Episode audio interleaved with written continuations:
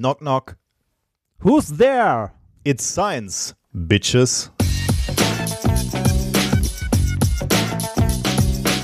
If, if, you, if you base medicine on, on science, you cure people. If you base the design of planes on science, they fly.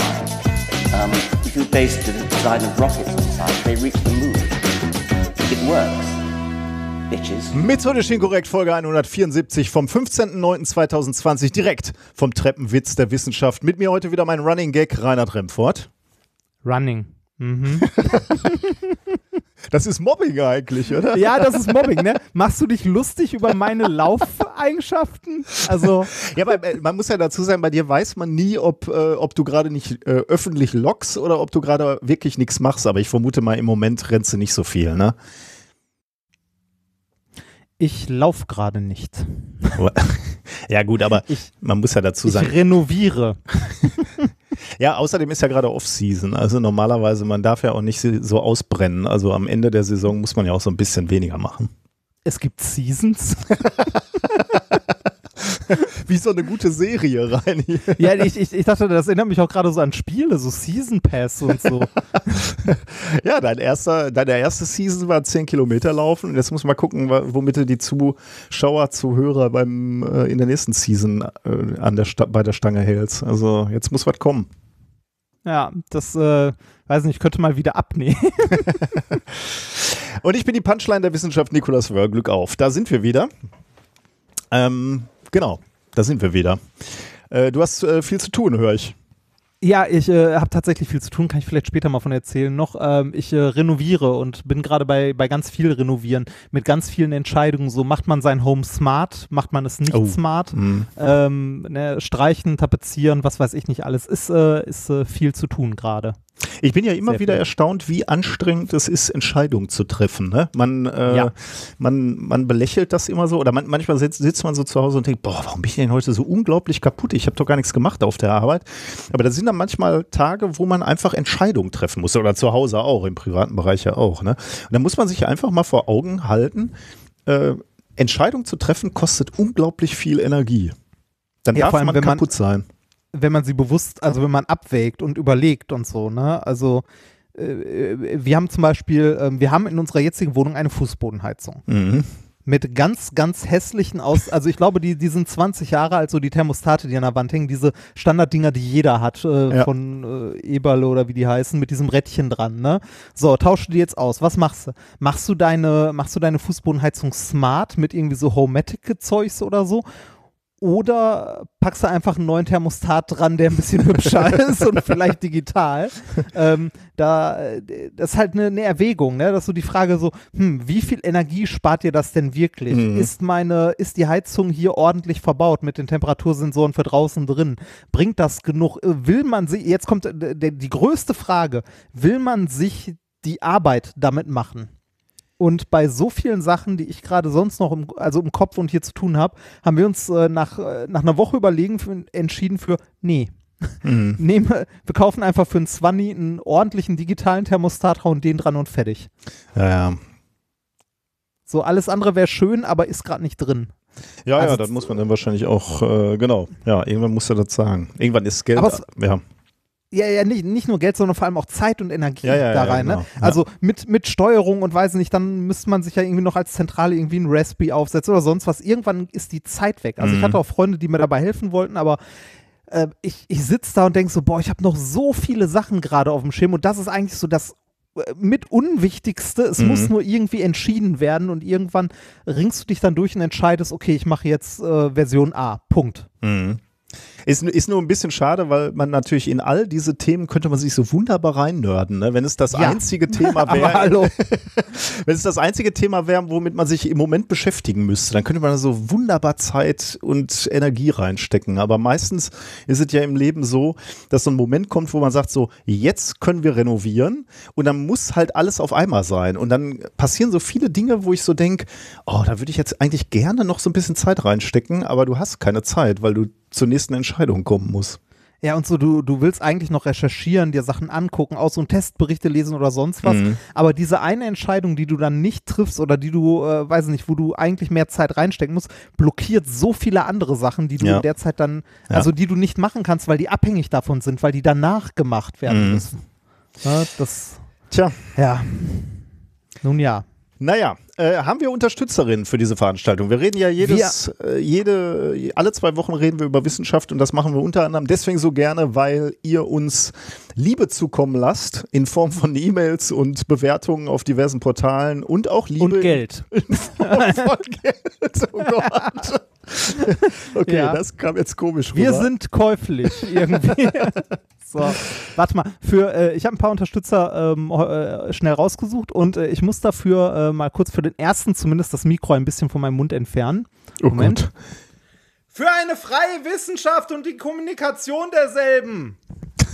Das war in Großbuchstaben. Geht dir das auch so, dass du, äh, wenn Leute so, so Dinge in Großbuchstaben schreiben, dann ist das in meinem Kopf wirklich laut. Ne? Also diese Ja, komischen ja, ja. Menschen, die immer so, so, äh, so schwurbeln, die müssen ja auch verschiedene Worte dann immer äh, in Großbuchstaben schreiben und dann lese ich das immer genauso vor und wundere mich dann immer, wie, wo die die Betonung hinlegen, wo ich immer denke, das ist doch jetzt gar nicht das wichtigste Wort in, in dem Satz. Oh, ganz Ja, aber klingt toll. Nee, nix klingt gut, wenn Ja. geschrien wird eigentlich, oder? Also außer das, was wir gerade gehört haben. Das war fantastisch. Das war super. Das war von äh, Dominik, vielen Dank. Ähm, dann äh, sehr schön fand ich auch äh, als äh, Überweisung, es ist ja immer der Überweisungszweck. Bitte nicht beschriften. Danke von Oliver. ähm, dann äh, äh, vom nächsten habe ich äh, leider vergessen, mir den Namen aufzuschreiben. Es war eine Dame. Es ist, ist es schlimm, wenn ich den Laberteil vom Anfang am liebsten mag? Oh, interessant. Ähm, da, äh, da, da kann ich vielleicht jetzt gleich äh, mal was zu sagen. Wir, äh, Reini und ich, wir haben uns überlegt, dass wir den Laberteil nicht kürzer machen, keine Sorgen, sondern etwas mehr über die, äh, über die Sendung strecken. Ich hoffe, ähm, das äh, ist jetzt nicht Damit Problem. es schwieriger wird, ihn zu skippen. Nee, aus verschiedenen Gründen. Ähm, also wir haben einfach schon äh, mal Rückmeldungen bekommen von Leuten, die uns neu entdeckt haben, äh, die sich dann gewundert haben, was das denn mit Wissenschaft zu tun hat. Das ist natürlich, das kann ich auch gut verstehen, wenn wir eine Stunde äh, reden. Zum anderen ist es aber auch so, äh, dass wenn Reini und ich anfangen, äh, eine Stunde erstmal zu plaudern, dann sind wir schon, haben wir eine gewisse Erschöpfung schon erreicht, bevor wir überhaupt beim ersten Thema sind, geschweige denn beim dritten. Äh, wir wollen einfach mal ausprobieren, wie sich das anfühlt, wenn wir jetzt, wir haben genauso den Sendungsplan geschrieben, wir haben genauso viele Randnotizen, sage ich jetzt mal, aber wir verteilen sie einfach etwas besser über die Sendung. Mal schauen, wie das funktioniert. Genau. Ich lese aber jetzt noch äh, schnell die Genau. Unterstützer zu Ende und dann machen wir weiter. Minkorrekt statt eines Kaffees am Bahnhof. Definitiv besser im Geschmack. Von Kirsten, vielen Dank. Viele Jahre geschnort, jetzt ist Zahltag, Dauerauftrag monatlich, ohne zeitliches Limit. Äh, Danke, David. Super. Ähm, äh, unangenehmer Dünkel forever, dass das so hängen bleibt von Jörg. Für ein klimaneutrales Minkorrekt Acknowledgement. Ich bin mir nicht sicher, ob ich die schon mal vorgelesen habe oder ob es eine andere war. Ähm, Acknowledgement, diese Spende wird unterstützt durch Forschungsprojekt MAT 2016-78293-C6-1 des Mineco Das kommt mir irgendwie von bekannt, Niklas. bekannt vor. ja, wir, hatten- wir hatten sowas schon mal, aber ich frage mich, ob es das gleiche Forschungsprojekt war oder ein anderes. Man kann ja, man kann ja hier indirekt Werbung für seine Forschung einstreuen. da darf die DFG nur nie erfahren, dass Forschungsgelder abgezweigt werden an, an dieser Veranstaltung hier. nein, nein, nein, die, die, die, die werden ja nicht abgezogen, die werden ja erst versteuert und dann Ah. einem neuen Zweck zugeführt. Gut. Durch einen Mitarbeiter äh, quasi Ach ja, kanalisiert. stimmt. Genau, ja. Sehr gut. Ja, das waren unsere Unterstützer für diese Woche. Also es waren natürlich viele, viele mehr, aber ich äh, mache das immer so, äh, ich äh, gucke in unserem äh, digitalen Kontoauszug, gebe meinem Mausrad einen Schubs, also die digitale Version eines Dart-Files und äh, suche dann welche raus. Apropos Unterstützung, hast du gesehen, dass äh, die liebe Mai, ja, hast du natürlich, wir haben ja schon drüber gesprochen, äh, dass die liebe Mai uns empfohlen hat, also die Mai Ja. von MyLab. Ähm, da waren, waren, haben wir uns sehr gefreut. Wir haben schon im Livestream neulich drüber gesprochen und auch äh, schnell mit allen, die im Livestream waren, da mal reingeschaut. In ihrem neuesten, beziehungsweise jetzt nicht mehr neuesten Video, aber damals neuesten Video hat sie sich zum einen über eine Million Abonnenten gefreut äh, und da können wir natürlich nur gratulieren, aber gleichzeitig hat sie gesagt, sie will auch was an die Kleinen zurückgeben. Äh, und da hat sie ein paar kleinere Kanäle, die aber mehr Aufmerksamkeit verdient haben, ähm, hat sie empfohlen und da waren wir da drunter. Da waren, haben wir uns sehr gefreut. Ja, sehr. Du, du kennst ja Mai auch von, äh, von Science Slams, ne? Du hast die ja schon. Ja, von damals noch. Ja. Schon sehr, sehr lange her. Äh, wir haben zusammen äh, des Häufigeren auf äh, Science Slam Bühnen gestanden. Danke, dass du Ah. sagst, das ist sehr, sehr lange her. Meine Karriere im Science Slam ist noch älter. da, da habt ihr beide noch gar nicht geslammt. Ja, richtig. Das, ja, aber das, äh, da, also das ist ja wirklich lange her. Ich, äh, es ist, glaube ich, es hat kaum irgendwas, äh, nein, kaum irgendwas stimmt nicht. Also Minkorrekt mindestens genauso viel, wahrscheinlich sogar mehr. Aber ich werde immer, egal wo, immer als, sie sind doch der, der diese Science Slams macht. Ja, ja, ja. Immer. Aber, das wird man nicht los. aber das ist, glaube ich, auch, weil die Leute mit Science Slam mittlerweile äh, was anfangen können. Das ist so eine richtige Marke geworden. Ne? Also mehr, Ja. glaube ich, noch so als äh, äh, du bist der Instagram-Wissenschaftler, Wissenskommunikator oder so. Das kennt noch, das kennen noch weniger. Aber Science Slam-Plakate Ja, stimmt. haben Leute, glaube ich, schon mal gesehen einfach. Das ist Vor allem im Bereich um Wissenschaftskommunikation rum. Mhm. Leute, die sich in irgendeiner Form Ja. mit Wissenschafts- oder Wissenschaftskommunikation beschäftigen, denen ist das untergekommen. Ja, Ja. stimmt. Das Aber stimmt. ich meine, also das passiert ja selbst mir. Ne? Äh, Erstens bin ich viel, viel weniger aufgetreten äh, und zweitens bist du deutscher Meister geworden. Das heißt, äh, da würde ich sagen, okay, dass du damit noch in Verbindung gebracht wirst, äh, kann ich irgendwie verstehen. Ne? Aber wenn ich als Science Slammer angekündigt werde, ne, dann muss ich wirklich sagen, also das ist schon irgendwie ein bisschen komisch, wenn das geblieben ist. Ja, vor allem so, man hat doch so viel mehr gemacht. ja, genau, ja. Aber ich war neulich, äh, war ich ähm, eingeladener Experte bei so einer Konferenz, sagen wir mal, oder Online-Konferenz.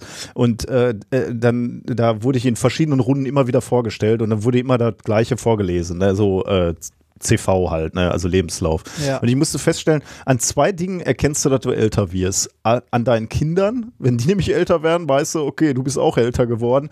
Und an diesen Begrüßungen oder Vorstellungen, wenn Leute so deinen deinen Lebenslauf runterrattern, dann stellst du auch fest, meine Güte, ja stimmt, das ist schon lange her, dass ich das gemacht habe. Äh, ist schon Also stimmt, das habe ich auch alles mal gemacht. ja, genau. Und alles ist, vieles davon ist halt lange weit her, äh, also lange her, ne? weil man sich dann ja aktuell mit ganz anderen Sachen äh, beschäftigt. Und das sind die, die wesentlichen Sachen, so mit denen du dich dann so irgendwie auseinandersetzt. Und alles andere wirkt so weit, weit her irgendwie. Finde ich irgendwie spannend. Ich, also mir ging das bei, äh, bei den Podcasts so, dass wenn ich immer überlege, äh, wir sind jetzt irgendwie bei Folge 173 74. Äh, oder 100, nee, 174, äh, wie, wie lange wir das schon machen und so. Und letztens äh, hatte ich mit, äh, mit Basti zusammen mit dem Podcast irgendwie die 100. Folge und habe dann auch so gesehen, ey, wir machen selbst das schon zwei Jahre. Mhm. Und ich denke so, krass. Da, also, da, da, da geht es mir so, dass die Zeit vergeht wie sonst was. Ja, das habe ich neulich auch gedacht. Also wir, wir nähern uns ja hier mit diesem Podcast in acht Jahren irgendwann. Ne? Und dann, also so viele Podcasts gibt es, glaube ich, nicht, die schon acht Jahre. Also natürlich gibt es viele, aber damit bist du schon so äh, etwas länger dabei in, in der deutschen Ja. Szene wahrscheinlich. Ne? Und das fühlt sich für uns gar nicht so an. Für mich fühlt sich das immer noch so an, als würden wir uns hier hinsetzen und Neues ausprobieren irgendwie. Ich finde das irgendwie spannend. Ja, das, das ist ja auch mal, man, man geht von, man empfindet sich selbst ja auch nie als alt. Ja. Ne, sondern man ist immer, man, man, man ist immer die Generation, äh, die, die gerade mitten im Leben stehen und so. Oh Gott. und wenn du dann überlegst, so die, ne, so die Älteren sind dann so, weiß Ja. ich nicht, so, ja, Mitte 40, Anfang 50, da wird man alt und dann merkst du irgendwann selber so, guckst du auf das Datum und denkst so, fuck, so lange ist das gar nicht mehr hin.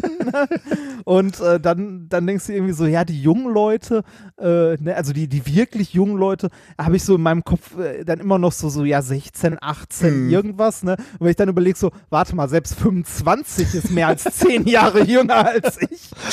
Ja, das ist mir deutlich auch mal wieder aufgefallen. Äh, in meinem Leben war, war so, ein, so, ein, so ein Moment, wo du gemerkt hast, oh, ich bin älter geworden, als ich, wenn, wenn du so in, in, in einer, im Zug Soldaten siehst, ne, und den guckst du so ins Gesicht und denkst, boah, sind die jung. Also du siehst so richtig Ja. gerade aus der Schule raus, die verteidigen unser Land, also die sind, die müssen doch erstmal so als Personen reifen. Möglicherweise sind sie gereift, aber ich weiß, dass ich jetzt in dem Alter noch nicht so gereift war. Das ist mir passiert. Dann äh, gab es so eine Phase, wo ich so äh, Polizisten ins Auge geguckt habe und so gedacht habe, boah, sind die jung. Also äh, und jetzt neulich ist was passiert, da habe ich mich wirklich erschrocken, äh, dass ich Politiker gesehen habe und gedacht habe, boah, sind die jung. Dann ist, glaube ich, äh, dann wird es langsam eng, glaube ich. Ich, ich habe zu Sonka vor ein paar Tagen noch gesagt, als wir, äh, wir gucken gelegentlich abends so die äh, letzte äh, irgendwie 20 Uhr Tagesschau oder so. Also äh, die, die so 15 Minuten geht gelegentlich, guckt man dann ja doch gerne mal Nachrichten, aber dann, wenn man möchte. Ne? Ja. Und äh, da habe ich zu Sonka auch so gesagt, so, ich glaube, richtig alt fühlt man sich, wenn einem die Tagesschausprecher und Sprecherinnen nicht mehr super alt vorkommen. und genauso ging es mir. Ich saß so, dass so, hm, die sieht, die könnte unser Alter haben. Was macht der freche junge Mann denn da vorne im Fernsehen? Naja. Gucken wir mal. So. Äh, gucken wir mal, wo wir hinwollen. Kommentare zur letzten Folge. Wir haben äh, insbesondere zu deiner Hochfackel etwas bekommen. Äh, das hatten Ja. wir auch schon im Livestream, aber das äh, wollten wir hier auch nochmal äh, bringen, um das klarzustellen. Ähm, wir hatten vielleicht etwas missverständlich formuliert, dass äh, es auf dem BASF-Gelände eine ein äh, Steamcracker Hochfackel gibt. Äh, und das war natürlich missverständlich. Es müsste heißen, es ist eine Hochfackel des Steamcrackers. Denn der Steamcracker zerlegt irgendwelche großen, komplexen Moleküle.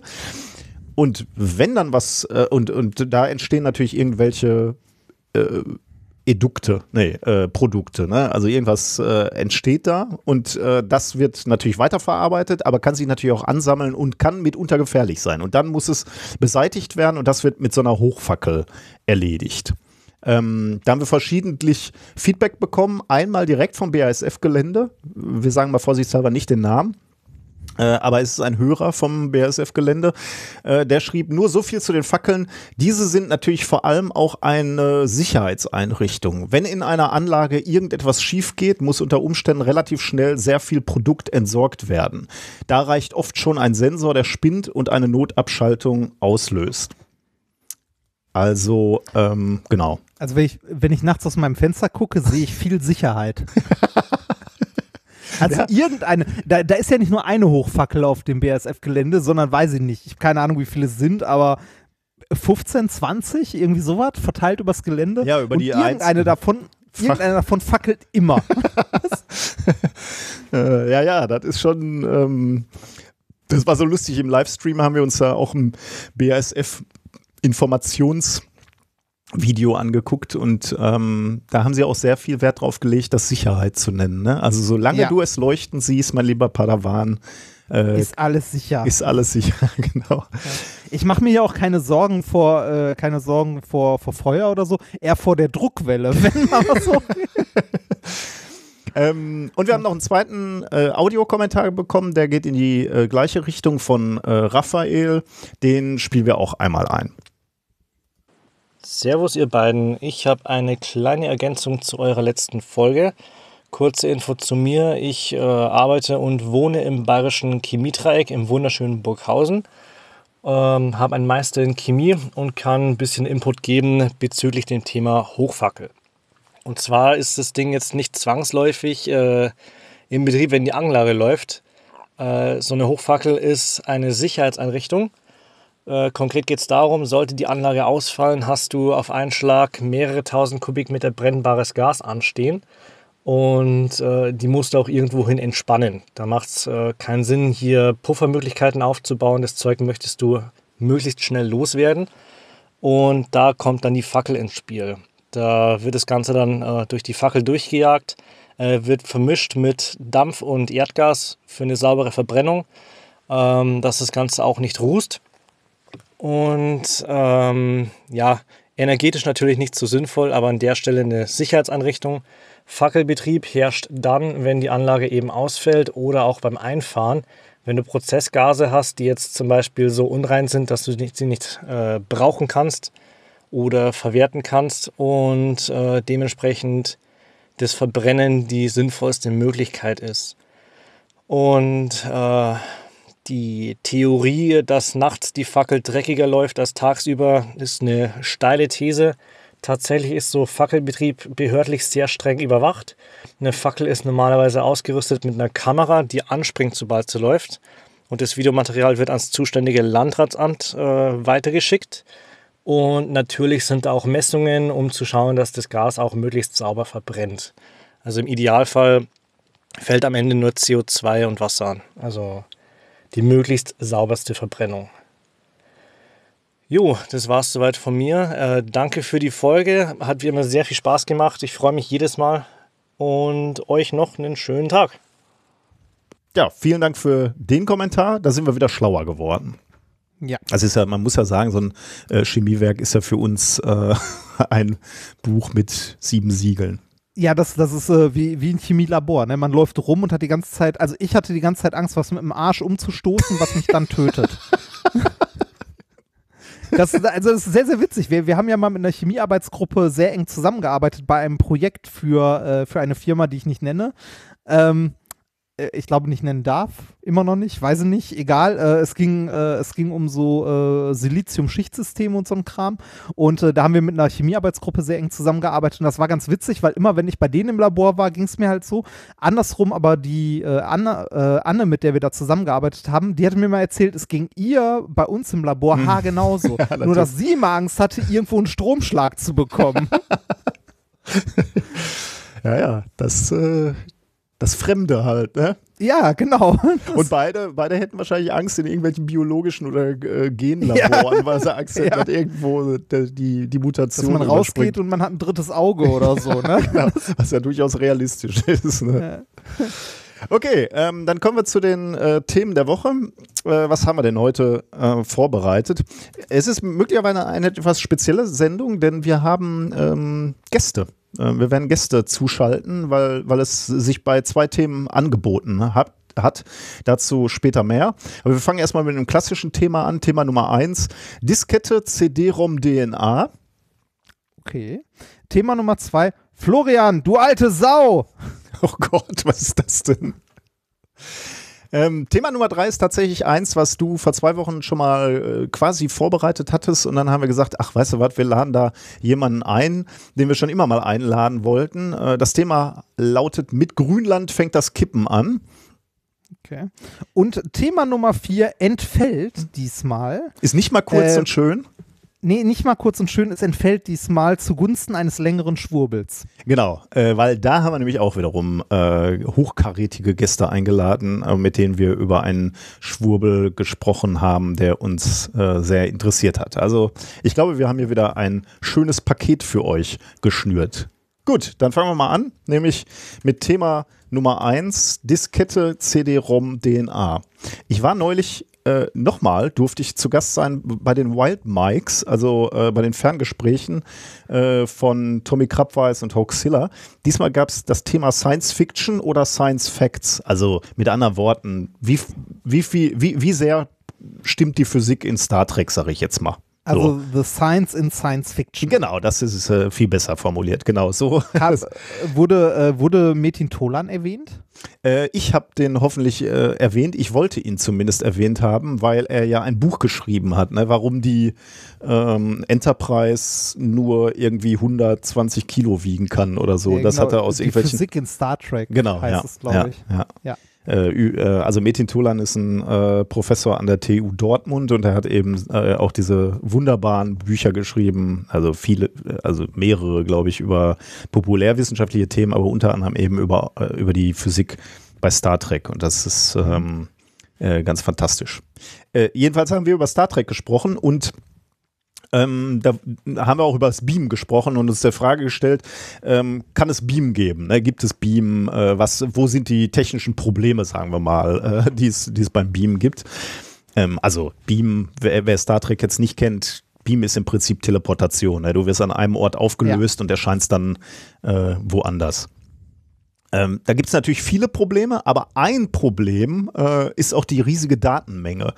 Ähm, ich hat, hatte da nochmal recherchiert, weil mich das interessiert hat, wie viel Daten bräuchte man eigentlich, um so einen Menschen komplett zu erfassen? Ne? Also äh, ich meine, wir bestehen aus einem ganzen Haufen Atome so und du müsstest ja im Prinzip jedes Atom, also wenn du eine 1 zu 1 Kopie machen wollen würdest von dir, müsstest du ja irgendwie so wirklich äh, jedes einzelne, die Position eines jeden Atoms äh, bestimmen. Nicht nur das eigentlich, sondern auch dir angucken, in welchen Schalen sind gerade die Elektronen, in welchen Genau, welcher Bindungen, Zustand? welchen Zustand, genau, äh, in welchen, ähm, in welchen, äh, ja, welche Bindungen haben die gerade zueinander? Ne? Also da kommt wahrscheinlich schon so einiges zusammen. Und ich habe dann mal im Internet recherchiert und habe eine Angabe gefunden, die ich zugegebenerweise nicht geprüft habe, ne? aber sie einfach mal so hingenommen habe. Äh, sie klingt nämlich sehr, sehr fantastisch und ähm, sie klingt so groß, dass man ein bisschen zweifeln könnte. Ähm, ich habe nämlich eine Angabe gefunden, wo gesagt wurde, wenn du wirklich alle Informationen speichern wollen würdest, die in so einem Menschen sind, ne, dann bräuchtest du äh, einen Stapel aus 1 Terabyte Festplatten und dieser Stapel aus 1 Terabyte Festplatten wäre 40 Lichtjahre hoch. What? Äh, das habe ich auch gedacht. Ähm, das klingt einfach mal äh, brutal viel, ne? aber äh, wie du gerade schon ganz richtig gesagt hast, du musst halt jeden Zustand von jedem Atom kennen. Ne? Also nicht nur, nicht nur die, die Position, sondern sicherlich auch irgendwie die Bewegung, wohin bewegt es sich gerade so, das willst du ja auch alles, äh, alles darstellen. Ne? Und das Ganze müsste man in, äh, in einem Bruchteil einer Sekunde auch erfassen. Ne? Richtig, genau. Also da kommen wir dann natürlich schon wieder auf technische Probleme. Du müsstest den Menschen ja irgendwie relativ zügig durchscannen, ne, um, um diese Information ja. zu haben. Ähm, das, das kommt noch dazu. Ne? Aber erstmal überhaupt nur zu sagen, selbst wenn du langsam wärst, äh, dann äh, wie, wie viel Informationen sind das.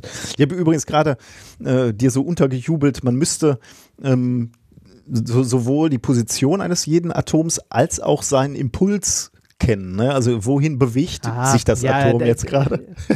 Ja, ja, das, äh, das ist ja so gar nicht möglich. Ne? Sehr gut. also, also nach Heisenbergscher Unschärfe-Relation ähm, kann man das gar nicht. Ne? Es bleibt immer so eine gewisse Unsicherheit. Auch das ist natürlich etwas, ähm, was das Beam schwierig möglich macht.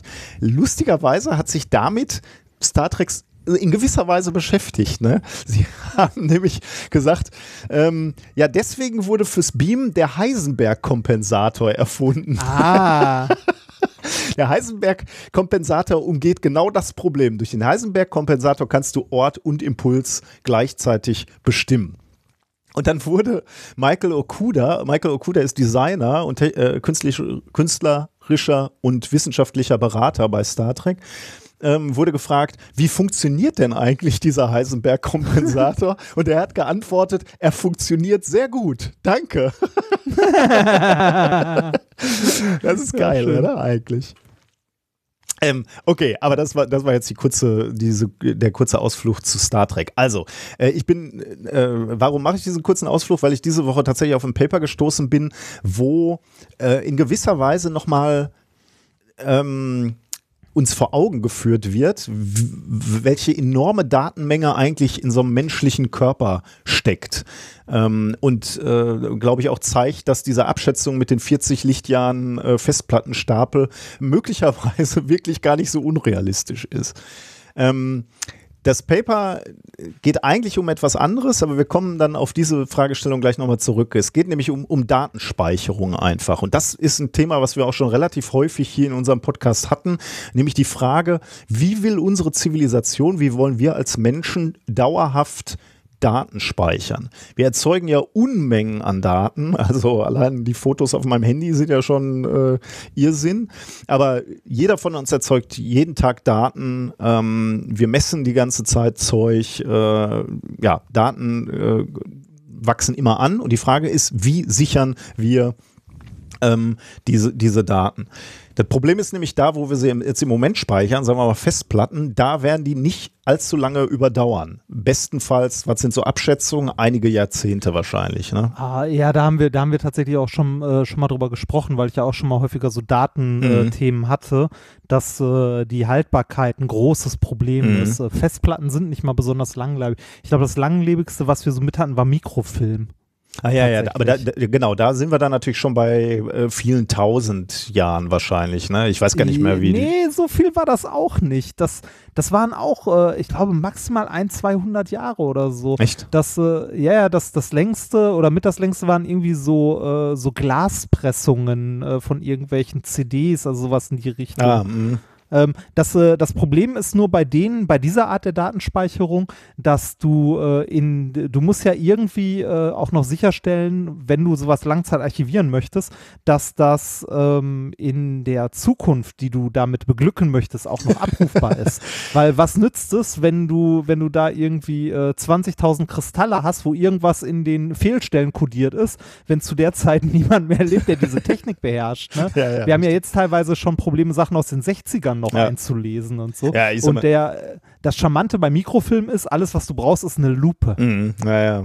Auf der anderen Seite der Nachteil natürlich bei so äh, äh, bei, bei der Art äh, zu speichern ist natürlich die Datendichte ist dann nicht besonders hoch, ne? Also äh, die ist überschaubar, oder? Wenn du mit so Ja, einer Lupe stimmt. da dran gehst, hast du natürlich jetzt Das nicht nicht eine hohe Datendichte. Aber dafür, wie du schon richtig sagst, eine, eine hohe Sicherheit, also erstens eine lange Speicherzeit und eine hohe Sicherheit, dass die Leute das auch noch ähm, wieder dekodieren können. Ich musste gerade dran denken, wenn sich nur so vorstellt, dass wir bei der Voyager eine Schallplatte mitgeschickt haben, ne? wenn die jetzt irgendwo ungünstig bei uns auf der Erde landen würde, dann hast du auch erstmal keinen in der Nähe, der überhaupt noch weiß, was eine Schallplatte ist. Ne? Und dann ist auch stimmt. nur 50 Jahre her irgendwie. Aber ich glaube, da war auch noch mit kodiert auf den Platten, wie die, ab, wie die lesbar sind, oder?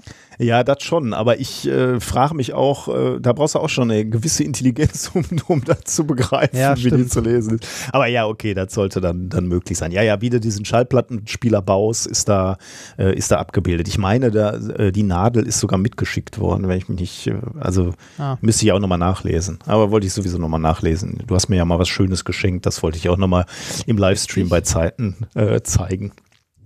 Okay, aber es geht äh, tatsächlich nicht um äh, Mikro, äh, äh, diese, diese Dias da, von denen du gerade gesprochen hast. Ähm, es geht auch nicht um Schallplatten, sondern es geht um etwas anderes, einen anderen Datenträger, der viel, viel uns, uns viel, viel näher ist, nämlich das, ähm, äh, das Erbmolekül DNA. Ähm, Und das liegt natürlich in gewisser Weise tatsächlich nah, weil das, äh, die DNA ist ja nur dafür da, Informationen zu kodieren eigentlich. Ne? Also das ist ja sozusagen der Informationsspeicher äh, unseres Organismus oder aller Organismen. Ne? Ähm, dort werden Informationen eben in der Abfolge der vier DNA-Basen gespeichert. Also äh, und darüber, wenn du die dann äh, ausliest, hast du die Bauanleitung für Proteine ähm, oder äh, Steuerbefehle oder Steuereinheiten für äh, zelluläre Prozesse. Also ähm, da sind diese Informationen abgelegt. Und das Besondere ist, diese äh, Informationen sind da auch noch relativ stabil abgelegt. Denn äh, so Erbinformationen werden ja über Generationen weitergegeben. Und äh, ja, ja, die können natürlich auch mutieren, die ändern sich auch mal, aber im Wesentlichen sind die relativ stabil. Ich meine, meine Informationen habe ich an meine Kinder weitergegeben und die geben sie auch weiter.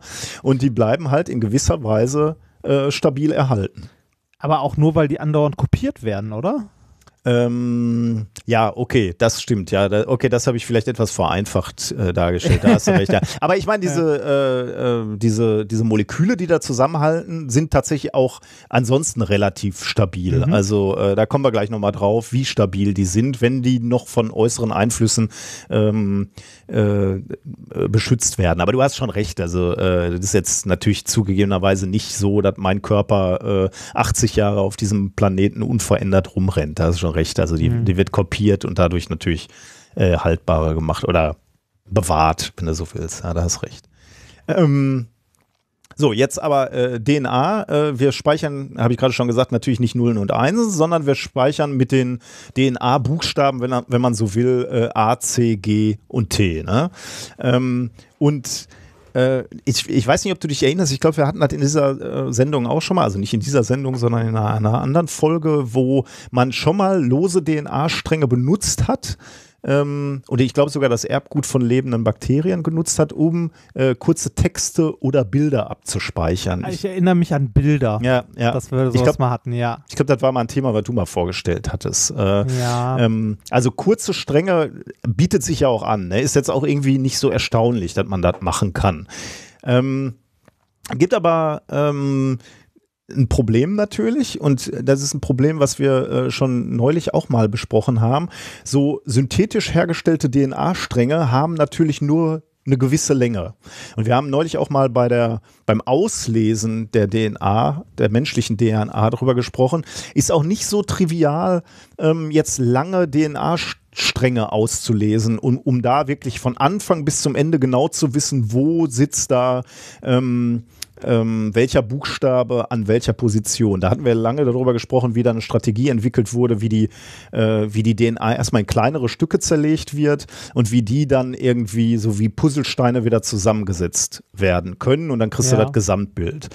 Ähm, und das ist hier auch genau eins der Probleme. Also du, du kannst nicht unbegrenzt lange ähm, ähm, DNA-Stränge synthetisieren, um äh, beispielsweise grö größere Datenmengen äh, abzulegen. Ähm, und darum geht es eigentlich äh, in diesem Paper. Das Paper lautet Reading and Writing Digital Data in DNA, äh, veröffentlicht in Nature Protocols, ähm, Ausgabe 15 2020, also ist relativ, ähm, relativ aktuell. Ähm, die Herausforderung ist hier auch wieder genau das, was wir äh, letztens schon mal hatten. Du musst also, wenn du so kleinere Stränge hast, die musst du dann beim Ablesen wieder in die richtige Reihenfolge setzen ähm, und dadurch eben äh, ja äh, die gr größere Information wieder herzustellen. Und das gelingt dir dadurch, dass du ein Verfahren entwickelst, wie du die kleineren Teile also wie du einen Index entwickelst, also du musst den, den einzelnen Teilen erstmal einen Index geben, wo dann draufsteht, so, das ist jetzt Nummer, äh, weiß ich nicht, 5028 oder so. Ähm, und gleichzeitig ähm, wenn du wirklich Informationen abspeichern willst auf dieser DNA, muss es dir gelingen, dass du irgendwie eine Methode entwickelst, wie Fehler Korrektur optimiert wird. Also wie du sicher gehen kannst, dass du erkennst, wenn irgendwas fehlerhaft abgespeichert oder kopiert wurde. Also so ein Kontrollmechanismus äh, in gewisser Weise. Das haben die hier entwickelt in dem Paper. Wie haben sie das gemacht? Oder wie haben sie erstmal äh, nachgewiesen, dass sie das gemacht haben? Das äh, war wieder so ein bisschen ein Science-Stunt, wenn du so willst. Sie haben nämlich ähm, die Technologie dadurch demonstriert, dass sie eine Fernsehserie abgespeichert haben äh, in, äh, in DNA. Und zwar die erste Folge der TV-Serie Biohackers. Hast du Oh, Biohackers? ernsthaft? Oh Gott. Ich dachte Oh mir, Gott, dass du da steil gehst. Konnten die nicht irgendwas Vernünftiges nehmen? Da hätten sie direkt hier Sturm des Wissens nehmen Das können. Äh, mal genau, ernsthaft. genau das habe ich auch gedacht. Äh, Ich habe mal in die erste Folge reingeguckt und habe gedacht, geil, das ist ja wie Sturm des Wissens. Ja, ich habe die erste Folge auch geguckt, weil ich dachte, oh, Biohackers klingt interessant. Ich habe die erste Folge geguckt, das ist so viel Fremdschämen, das ist wirklich, wenn Sturm des Wissens nicht genug war, ne, dann guckt euch das an. Das ist, Das Schlimme ist ja, obwohl der Sturm des Wissens war eigentlich auch äh, ernst gemeint, ne? aber hatte halt irgendwie ein, ja, hatte irgendwie so ein klaren und ehrliches Ziel, will ich, äh, will ich irgendwie Ja. sagen, ne? irgendwie so junge Leute für, für Naturwissenschaft zu begeistern und möglicherweise sogar für die, für die Standorte, um die es da in diesem, äh, in dieser Serie gab. Äh, aber die meinen das ja richtig ernst, ne, bei Biohackers. ja, das, äh, ja, also Biohackers finde ich, also die, das ist ja eine deutsche Netflix-Produktion. ne? Ich habe irgendwie das Gefühl, dass so hier nach äh, How to Sell Drugs Fast, dass danach so eine, so eine, so eine Schwemme losgetreten ist, dass sie angefangen haben, deutsche Produktionen zu kaufen oder so, also für den deutschen Markt. Aber die ist wirklich, also das, dass das eine schlechte deutsche Produktion ist, trieft aus allen Poren. Also so ein Bullshit, ne? Oh Gott. Wahnsinn. Oh Gott, ich hätte es nicht erwähnen dürfen. Was?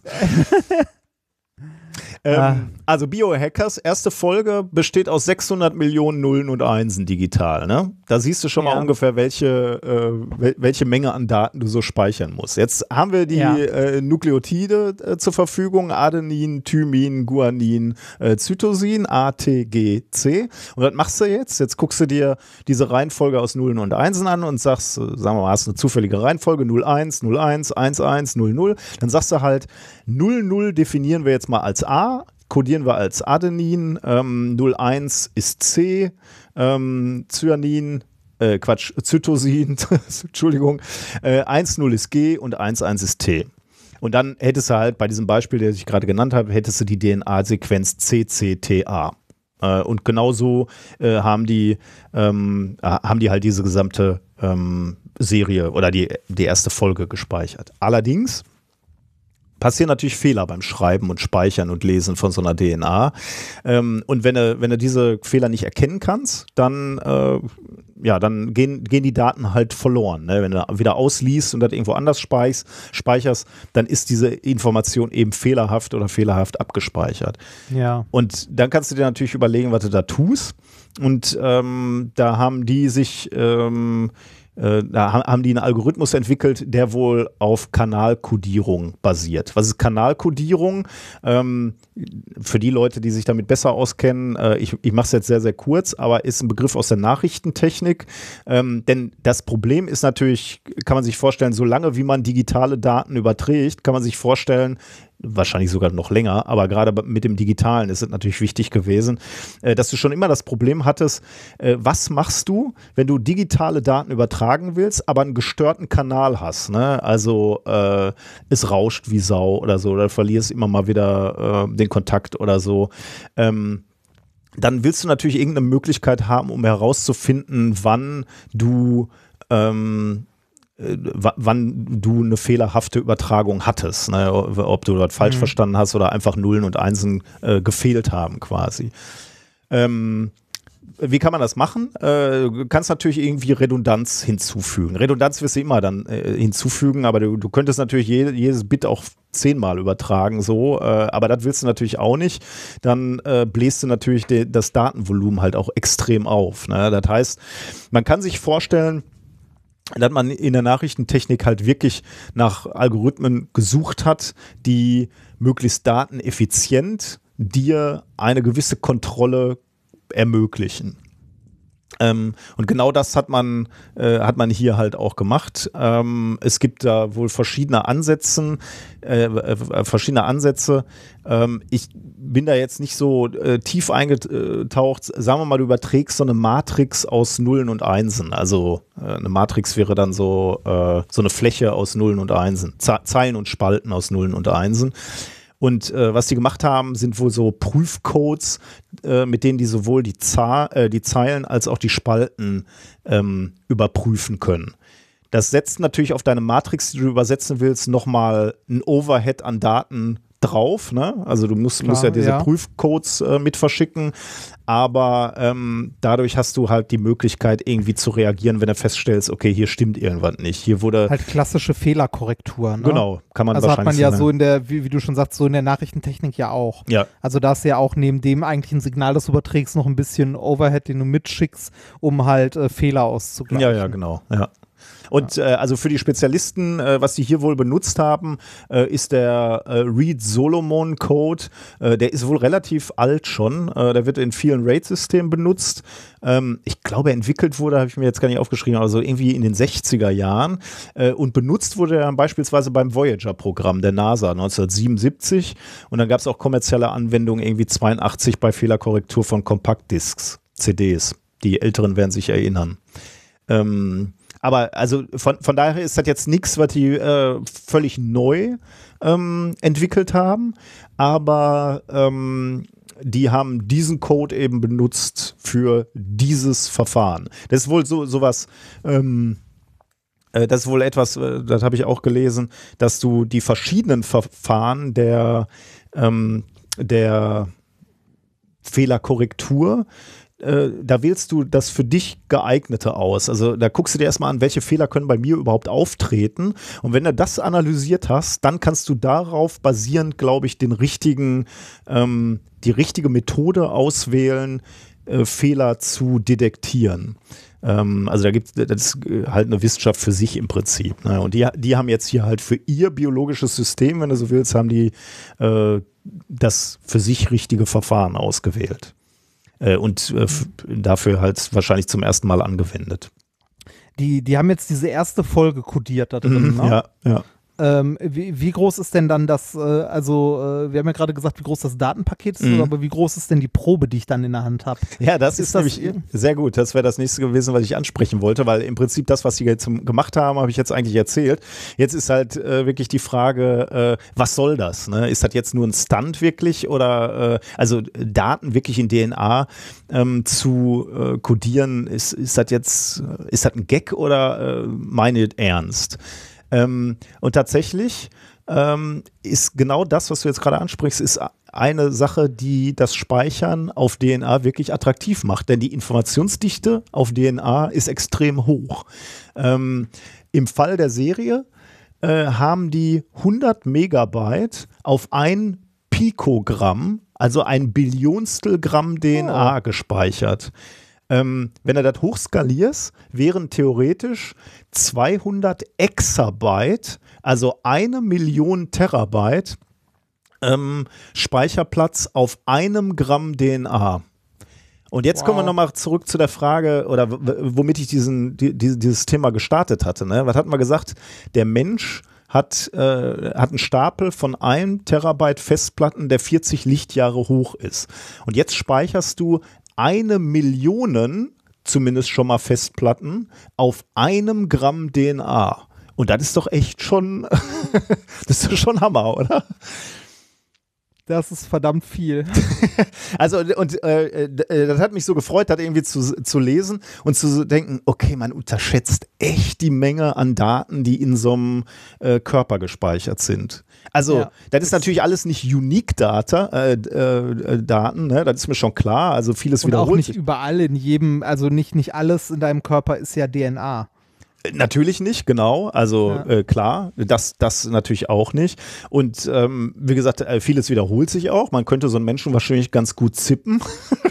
Ja. aber ähm, äh, aber man, man, man hat überhaupt keine Vorstellung davon, wie viel Daten da drin sind. Ne? Also oder wie viel Informationen in so einem Menschen stecken wenn wir irgendwann mal da angekommen sind, dass wir hier nicht mehr mit von Terabyte und so reden, sondern wie viel Rainer Kallmund hat das, dann dann sind wir, dann sind wir angekommen. Nee, äh, finde ich, finde find ich sehr spannend. Äh, da ist natürlich äh, das Problem, also jetzt für die, für die Nutzung, das Auslesen und Reinschreiben, ne, das ist halt so Labor. Ja, ja, klar. Aber äh, überhaupt, dass, dass es geht, finde ich spannend. Ich habe auch äh, irgendwie, also ich dachte, äh, das wäre schon länger möglich, also dass man sowas schon länger macht. Ich war ein bisschen überrascht, dass das sowas Neues ist. Also die Datenmenge auf jeden Fall. Aber ich dachte so in den, äh, vielleicht habe ich dafür auch zu viele schlechte Filme geguckt oder Bücher gelesen, ähm, so im Kontext von äh, Geheimdiensten mhm. oder so, dass man äh, irgendwie Tieren oder Menschen oder so halt Informationen in die DNA reinsetzt zum Schmuggeln. Also ich, ich weiß natürlich jetzt tatsächlich nicht, wie groundbreaking das ist. Naja gut, jetzt wurde es jetzt äh, in Nature, wie, wie hieß das nochmal, das Heft Nature Communication? Nee, Communication war das nicht äh, Nature.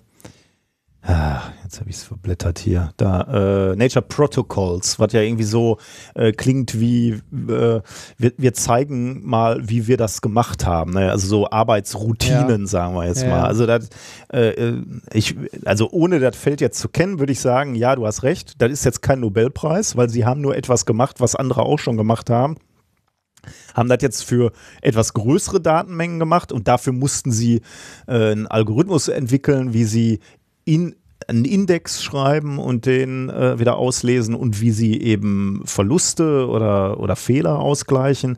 Das ist jetzt nicht weltbewegend, aber ist natürlich ein ganzer Schritt weiter, DNA dann wirklich mal als Massenspeicher zu benutzen. Und du hast natürlich gerade auch schon einen Punkt gesagt, wo man sagen könnte, naja gut, wir werden jetzt nicht unsere Computer so bauen, dass wir äh, auf DNA ähm, speichern, äh, zumindest erstmal nicht, weil das natürlich relativ langsam ist. Ne? Du musst diese DNA, das geht zwar relativ also äh, schneller als wir beim letzten Mal gedacht hatten, aber natürlich immer noch, da hast natürlich keine hohe Lesegeschwindigkeit. Es geht jetzt nicht darum, äh, möglichst schnell Daten zu speichern und wieder rauszulesen, aber es geht darum, lange die Daten zu speichern. Und das scheint, und das ist die, der letzte Kommentar zu diesem Paper, äh, das scheint damit möglich zu sein, denn Sie sagen, wenn man die DNA richtig verpackt, und das haben sie, das ist nämlich auch noch eine Sache, die sie hier gezeigt haben, das ist wieder so eine, so eine weitere Technik, die sie hier zusammengebracht haben.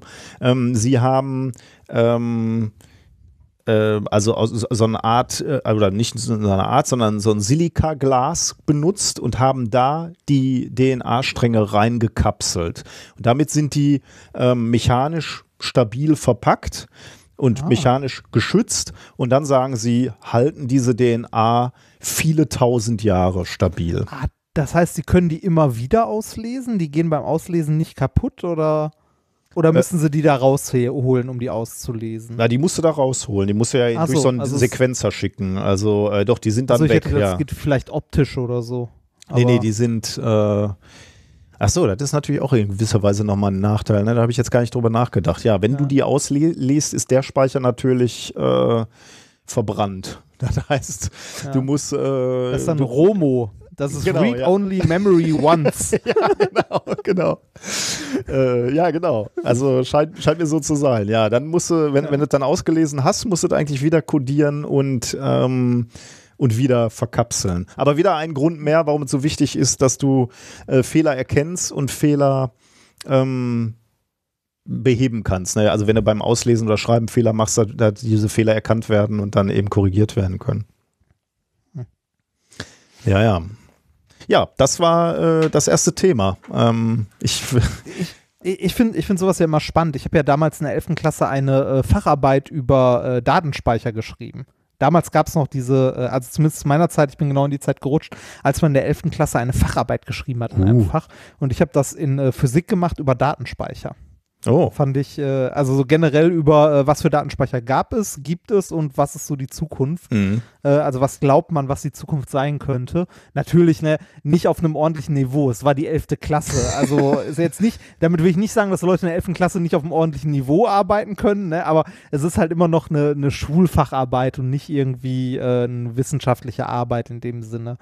Äh, war trotzdem sehr interessant, weil ich ähm, Speichertypen kennengelernt habe, die ich vorher nicht kannte, obwohl die sehr geläufig waren zu der Zeit oder sehr gebräuchlich in, äh, in manchen äh, Bereichen. Äh, Beispiel der magnetooptische Speicher. Hm, okay. Mhm. Ja, den haben wir Wo dann du- aber im, Sti- im Studium nochmal gelernt, ne? Ja, genau, ja, der äh, Faraday-Effekt, Mhm. der da genutzt wird, der die Polarisation im Magnetfeld äh, dreht. Äh, aber fa fand ich toll. Also habe ich da- damals als Schüler fand ich das witzig. Ähm, und äh, da war so die, äh, die Zukunftsmusik zu der Zeit äh, holographischer Speicher. Also irgendwie Ja. was optisch äh, in transparenten Materialien speichern. Ja. So, da war gerade dieser, äh, ich weiß nicht, ob es um die Zeit rum war oder ob es da schon alt war, dieser kleine Science-Stunt, wo die ähm, Daten auf einer Rolle Tesafilm Oh ja. äh, gespeichert haben. Genau. Was ist daraus Ja. eigentlich geworden? Ist das irgendwie, äh, da haben wir dann Nix. nie wieder was gehört, ne? Nee, leider nicht. Da ist nichts raus geworden. Das war eigentlich, okay, ja. War aber spannend damals.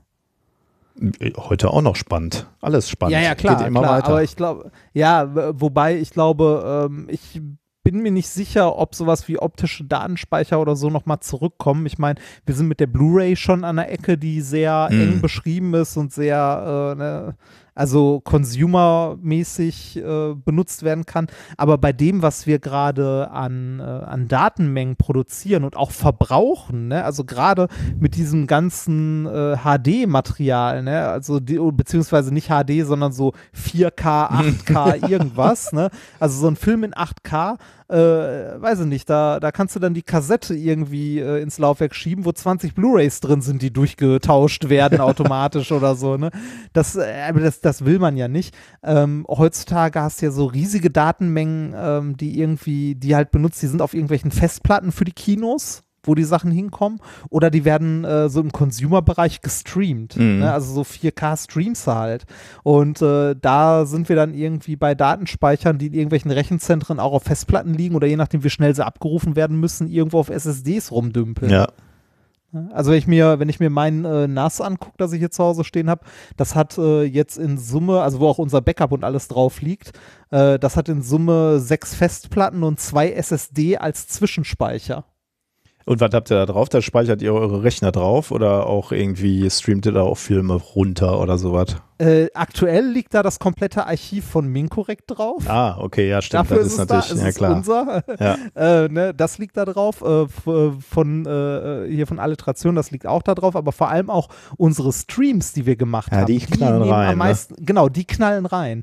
Äh, die speichere ich in einer normalen Full-HD-Auflösung und kübel die halt auch zur Seite. Deshalb habe ich äh, unser äh, gemeinsames kleines NAS letztens erweitert, weil ich halt gemerkt habe, okay, wenn wir jetzt noch alle zwei Wochen einen Videostream machen, Ja. dann läuft das irgendwann innerhalb des nächsten, der nächsten ein, zwei Jahre voll und bevor das passiert, erweitern wir mal den Speicherpool. Ja, Video ist ja eh krass, ne? Also als ich mal Ja. irgendwie angefangen habe, ein paar Videos für unseren YouTube-Kanal zu machen, dann nimmst du dann ja auch alles Mögliche, jede Szene dreimal auf, ne? Und, äh, und Ja. dann, dann nimmst du das mal auf 4K auf und dann, also wie schnell dann eine Festplatte voll ist, ne? Das ist ja unbeschreiblich eigentlich. Ja, ja, genau. Das, also die Datenmengen, die anfallen, werden immer größer und größer und größer. Also das ist ja auch immer, wenn ich, äh, wenn ich mal was, wenn ich mal was spiele, also wenn ich mir mal äh, irgendwie meine Steam-Bibliothek angucke und sage, ach komm, hier guckst du dir mal das neue, weiß ich nicht was an. Hier, als ich Anno, äh, Anno 1800 gespielt habe, denke ich mir so, oh ja, lade ich mir mal runter, klick auf Download und guck so, oh ja, gut, dass ich nicht auf dem Land wohne. das das, bi- wenn, wenn du irgendwo auf dem Land wohnst und dir ein aktuelles Computerspiel runterladen willst, musst du zwischendurch in den Laden gehen und dir einen neuen Rechner kaufen, weil es darauf nicht mehr läuft. Aber, Also- aber nicht überall am Land, ne? Manche, manches Land hat auch Nee, ganz über- gute äh, Überall nicht. Datenleitung. Manchmal kannst du auch mitten in der Stadt wohnen und scheiß Netz haben, wenn du Pech hast. Das stimmt. Ja, Ja. Ja, gut. Ähm, Okay. sollen wir noch einen äh, äh, Florian, du Sau, hast du ja vorbereitet? Ich, ich, ich überlege gerade, äh, Thema oder äh, erzählen wir was? Äh, was hast du denn Schönes? Was habe ich denn erlebt? Äh, ich, war mit, ich war mit meiner lieben Frau ähm, am letzten Wochenende ein bisschen unterwegs. Also wir waren draußen, wir waren im Saarland unterwegs. Das ist ja bei uns um die Ecke. Ich, ja. und sind ein bisschen spazieren gegangen. Ich hatte mir ja, habe ich ja in der letzten Folge erzählt, äh, das Bein aufgeschlitzt beim Umzug. Du erinnerst dich? ja, ich erinnere mich. Das, das, mit, das ist mittlerweile verheilt. Deshalb habe ich mir gestern in den Finger geschnitten. Oh Gott. Ja, wenn du anfängst Äh, zu Handwerkern, ne? Ja, dieser, ne, das, ein Wunder, dass ich die Laborzeit überlebt habe. Mal ernsthaft. Und die hast du gut überlebt, oder? Also, Ja, da warst du nicht oft also- verletzt, oder? Nee, ich, ich überlege, nee, verletzt eigentlich so gut wie gar nicht. Ich überlege mal, ob ich uns mal fast in die Luft gejagt hätte, aber ich glaube das auch nicht. Das, nee, es war aber alles gut. Ich wundere mich selbst auch ein bisschen. Also ich mache so, so Heimwerkertätigkeiten, wie ich jetzt gerade mache, ja ganz gerne. Ne? Also irgendwie hier Steckdosen, Lichtschalter austauschen, Thermostate äh, streichen, Fußböden lackieren, abschleifen und so, alles gut. Äh, aber irgendwie so körperliche Unversehrtheit bleibt dabei auf der Strecke. Egal. Wir waren auf jeden Fall im, ähm, wir waren im Saarland äh, spazieren ein bisschen und äh, waren unter anderem an der Saarschleife am sogenannten Baumwipfelpfad. Ui, das ist so ein, ist das so ein, äh, ja, Wanderweg wäre zu viel gesagt, ne? aber so ein, so ein hölzerner Weg äh, im, im, au- auf Höhe der, der Bäume, oder? Genau. Genau, Cool. das ist, das ist so ein, so ein äh, Wanderweg ist wirklich zu viel gesagt, dafür ist es zu kurz, das sind irgendwie, weiß ich nicht, lass es ein Kilometer sein oder zwei. Ne, äh, läufst du halt durch den Wald ähm, auf Höhe der Baumwipfel. Mhm. Äh, da so durch und hast so, äh, ist, ich glaube auch für Familien ganz nett, da waren auch viele Familien unterwegs, hast du so, so Schautafeln, die dir irgendwas am Wald erklären. Und die so, Idee ne, ist, dass du dann in die, in die Bäume reinguckst und dann irgendwelche Tiere siehst, oder? Äh, äh, Ja, wobei dafür ist es da, glaube ich, zu laut und die Tiere zu scheu, weil das auch so, so konzipiert ist, so als Familienausflug, dass da im unteren Bereich auch Spielplätze sind, sehr große und so. Und es ist eigentlich eher so ein Aussichtsding. Also du läufst da durch, um mal Wald auf eine andere Art zu erleben. Von diesen Baumwipfelpferden g- gibt es auch mehrere. Also äh, der, ich dachte, das wäre der einzige im Saal, aber wenn du da reinkommst, äh, ist so eine, so eine Ausstellung, dieses Baumwipfelpfad ist wohl so, der weiß nicht, ob Marke zu viel gesagt ist, aber das gibt es in anderen Ländern dann auch. Und äh, der Baumwipfelpfad endet an einem Aussichtspunkt an der Saarschleife. Und zwar gehst du so, äh, so im Kreis wie im Parkhaus quasi, ähm, gehst du auf, ich weiß nicht wie viel Meter Höhe äh, und guckst dann oben äh, über das Tal mit der Saarschleife drin, also mit so einer Flussbiegung und so. oh, schön. Das ist, äh, ja, das ist tatsächlich sehr hübsch und das ist verdammt hoch. Man kann echt weit gucken von da. Ähm, ich, einerseits finde ich es find ich's toll, weil es halt irgendwie so ein bisschen so Natur und so, ein bisschen da rumlaufen, sich umgucken und ne, auch was, was man durchaus mit Kindern und Familie machen kann. Allerdings finde ich den Preis, also du zahlst dafür halt einen Eintrittspreis, den finde ich äh, schon recht hart, muss ich äh, sagen. w- erzähl mal, was zahlt man denn dafür? Was, was schätzt du denn? So, ne? Also du läufst, du läufst so einen Kilometer auf so einem, so einem hohen Steg durch den Wald und danach so auf so, auf so einen hohen Turm in Anführungszeichen, wo oben, äh, also so ein Holzgerüst, von dem du einen schönen Ausblick hast. Zehner pro Person. Elf. Elf. Boah. Ja. Das ist also Kinder natürlich weniger. Ich weiß nicht, Kinder waren, glaube ich, Mhm. sechs oder sieben Euro oder so. Aber trotzdem, also finde ich schon hart. Ja, ich, ich war am Wochenende in so einem, ich, ich habe vergessen, wie das hieß, in Arnsberg war das so ein, äh, auch so ein Wald, äh, Wildwald oder irgendwie sowas heißt das, also mit, mit der Idee, dass du auch ein paar Tiere sehen kannst, ne? Also so, äh, da laufen, da ist so, so ein Gehege oder ja, Gehege ist zu viel gesagt. Es sieht äh, eigentlich fast aus wie ein Freigelände, aber irgendwie werden die Tiere da wahrscheinlich schon daran ge ge gehindert, irgendwie rauszurennen, wo du dann ziemlich sicher irgendwie Rehe sehen kannst oder so. Ne? Ist auch ganz nett, aber das ist im Prinzip, läufst du durch den Wald. Ne? Und Ja. ähm, da, da haben wir als Familie auch 21 Euro gezahlt. Also Zwei Erwachsene, zwei Kinder, ne? wo ich so denke, Boah, also durch den Wald, äh, also m- muss man unbedingt für den Wald Geld bezahlen? Also kann man dann nicht lieber durch einen normalen Wald laufen äh, und dann mal versuchen, auf die Tiere zu achten und dann sieht man vielleicht kein Reh, okay, aber ähm, also war jetzt nicht schlecht gemacht so, aber irgendwie wie wehre ich mich dagegen, dass man für den Wald Geld bezahlen muss? Ja, ich, also ich finde solche Angebote, also jetzt wie mit dem Baumwipfelfahrt, ich finde das auch nett, aber äh, also es ist jetzt nicht so, dass wir am Hungertuch nagen und uns das nicht leisten könnten, aber ich finde es trotzdem, äh, also ich, ich muss dabei immer an meine, also an meine Kindheit oder Jugend denken, wenn ich mir vorstelle, mit meinen Eltern, wir hätten, also wir hätten uns das damals nicht leisten können, auf gar keinen Mhm. Fall. Das ist äh, jenseits von dem gewesen, was irgendwie äh, finanziell machbar war. Also wir sind, ähm, ich erinnere mich noch dran, unsere Sonntage mit meiner, mit meinen Eltern sahen, also ne, in Essen, kennst Essen ja auch, äh, sahen so aus, wir sind entweder sonntags mit der Familie mit so einem, äh, mit so einem Hacken-Porsche, also mit so einem Einkaufswagen voll mit Essen, äh, in die Gruga gegangen, wo jeder irgendwie einen Euro oder ein, eine Mark oder zwei Mark symbolischen Eintritt bezahlt Mhm. hat und sind da auf den Spielplätzen gewesen und im Tropenhaus und so weiter. Oder wir sind äh, nach Mülheim beziehungsweise Kettwig gefahren mit der Bahn, um dann da halt äh, am, an der Ruhr oder am Ballnersee entlang zu spazieren, äh, eine Runde Minigolf zu spielen und äh, ne, wenn, wenn irgendwie, weiß nicht, besonderer Tag war, ist man noch mit der weißen Flotte ein Stückchen auf dem Ballnersee gefahren oder so, ne? Und das war schon was, was für meine Eltern irgendwie finanziell schwierig teilweise Mhm. war. Ja. Wenn ich mir dann überlege, dass wir von so, für so eine Aktivität, die vielleicht eine Stunde dauert oder so, pro Person 11 Euro und dann nochmal für jedes Kind x Euro, Mhm. das wäre zu viel gewesen. Und das finde ich halt schade, wenn, wenn das äh, sich definitiv in einem Preisrahmen bewegt, den sich Familien oder äh, nicht gut verdienende Familien nicht leisten können. Mhm. Äh, Das, hat man denn äh, da jetzt was gelernt auf dem Waldfahrt W- wird's- oder auf dem Ja, Baumwipfelfahrt? man, äh, es, es gab so zwei, drei Schaukästen und irgendwie äh, Tafeln, wo man Sachen lesen konnte und so, aber ähm, Mhm. nicht so, nicht so viel. Also, weiß ich nicht. Hat mich jetzt nicht so umgehauen, wollte ich aber mal vom Bericht mal fragen, ob du sowas kennst.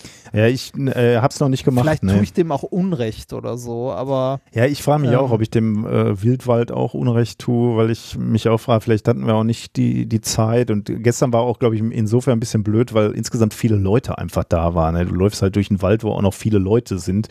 Äh, das hatte jetzt für mich auch nicht viel mit äh, Waldfeeling zu tun. ich war, war vor uns einmal so eine, so eine Familie, wo die Kinder extrem laut waren. Die haben sich mit Stöcken auf den Kopf gehauen und waren einfach und waren auch noch am Schreien die ganze Zeit.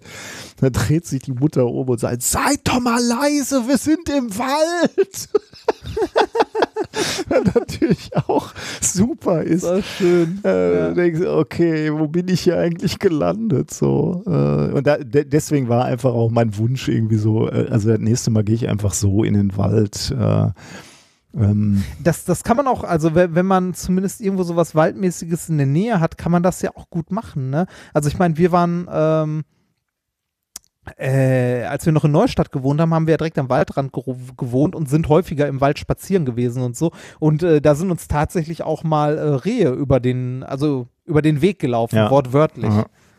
Ja, ja, ich bin neulich mit dem Fahrrad auch hier im, äh, Richtung Wuppertal gefahren und äh, da komme ich um so eine Ku- Kurve bergab ge geschossen und dann steht so ein Reh mitten auf dem Weg, ne? Und wir haben uns beide erschrocken, sowohl das Reh als auch ich.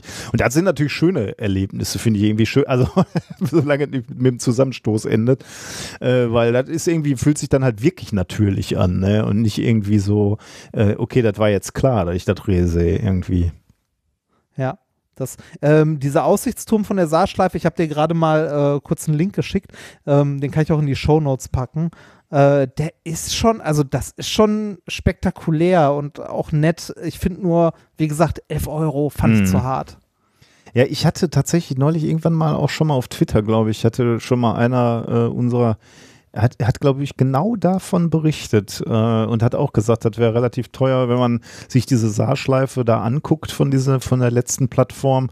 Und man, es gibt ja auch andere Aussichtsplattformen, ne, wo du nicht auf so einem Gerüst stehst und, und diese Saarschleife dir angucken kannst. Die ist ja völlig, ja, die ist ja total ikonisch, ne? Also die, die kennt man ja von tausenden von Bildern, weil das ja auch äh, ja eine sehr also einzigartig, aber dann irgendwie auch typisches Bild für Deutschland ist, ne? Für Mhm. diese, für diese Flusslandschaft. Ja, sehr geil. Sieht gut aus, ja.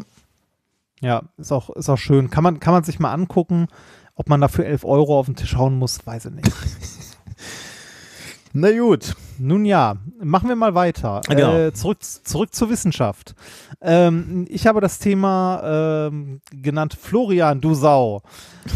Ähm, das ist nicht persönlich gemeint. In dem Thema heute geht es um Astronomie. Oh, ah, den Florian. Jetzt. Äh, okay.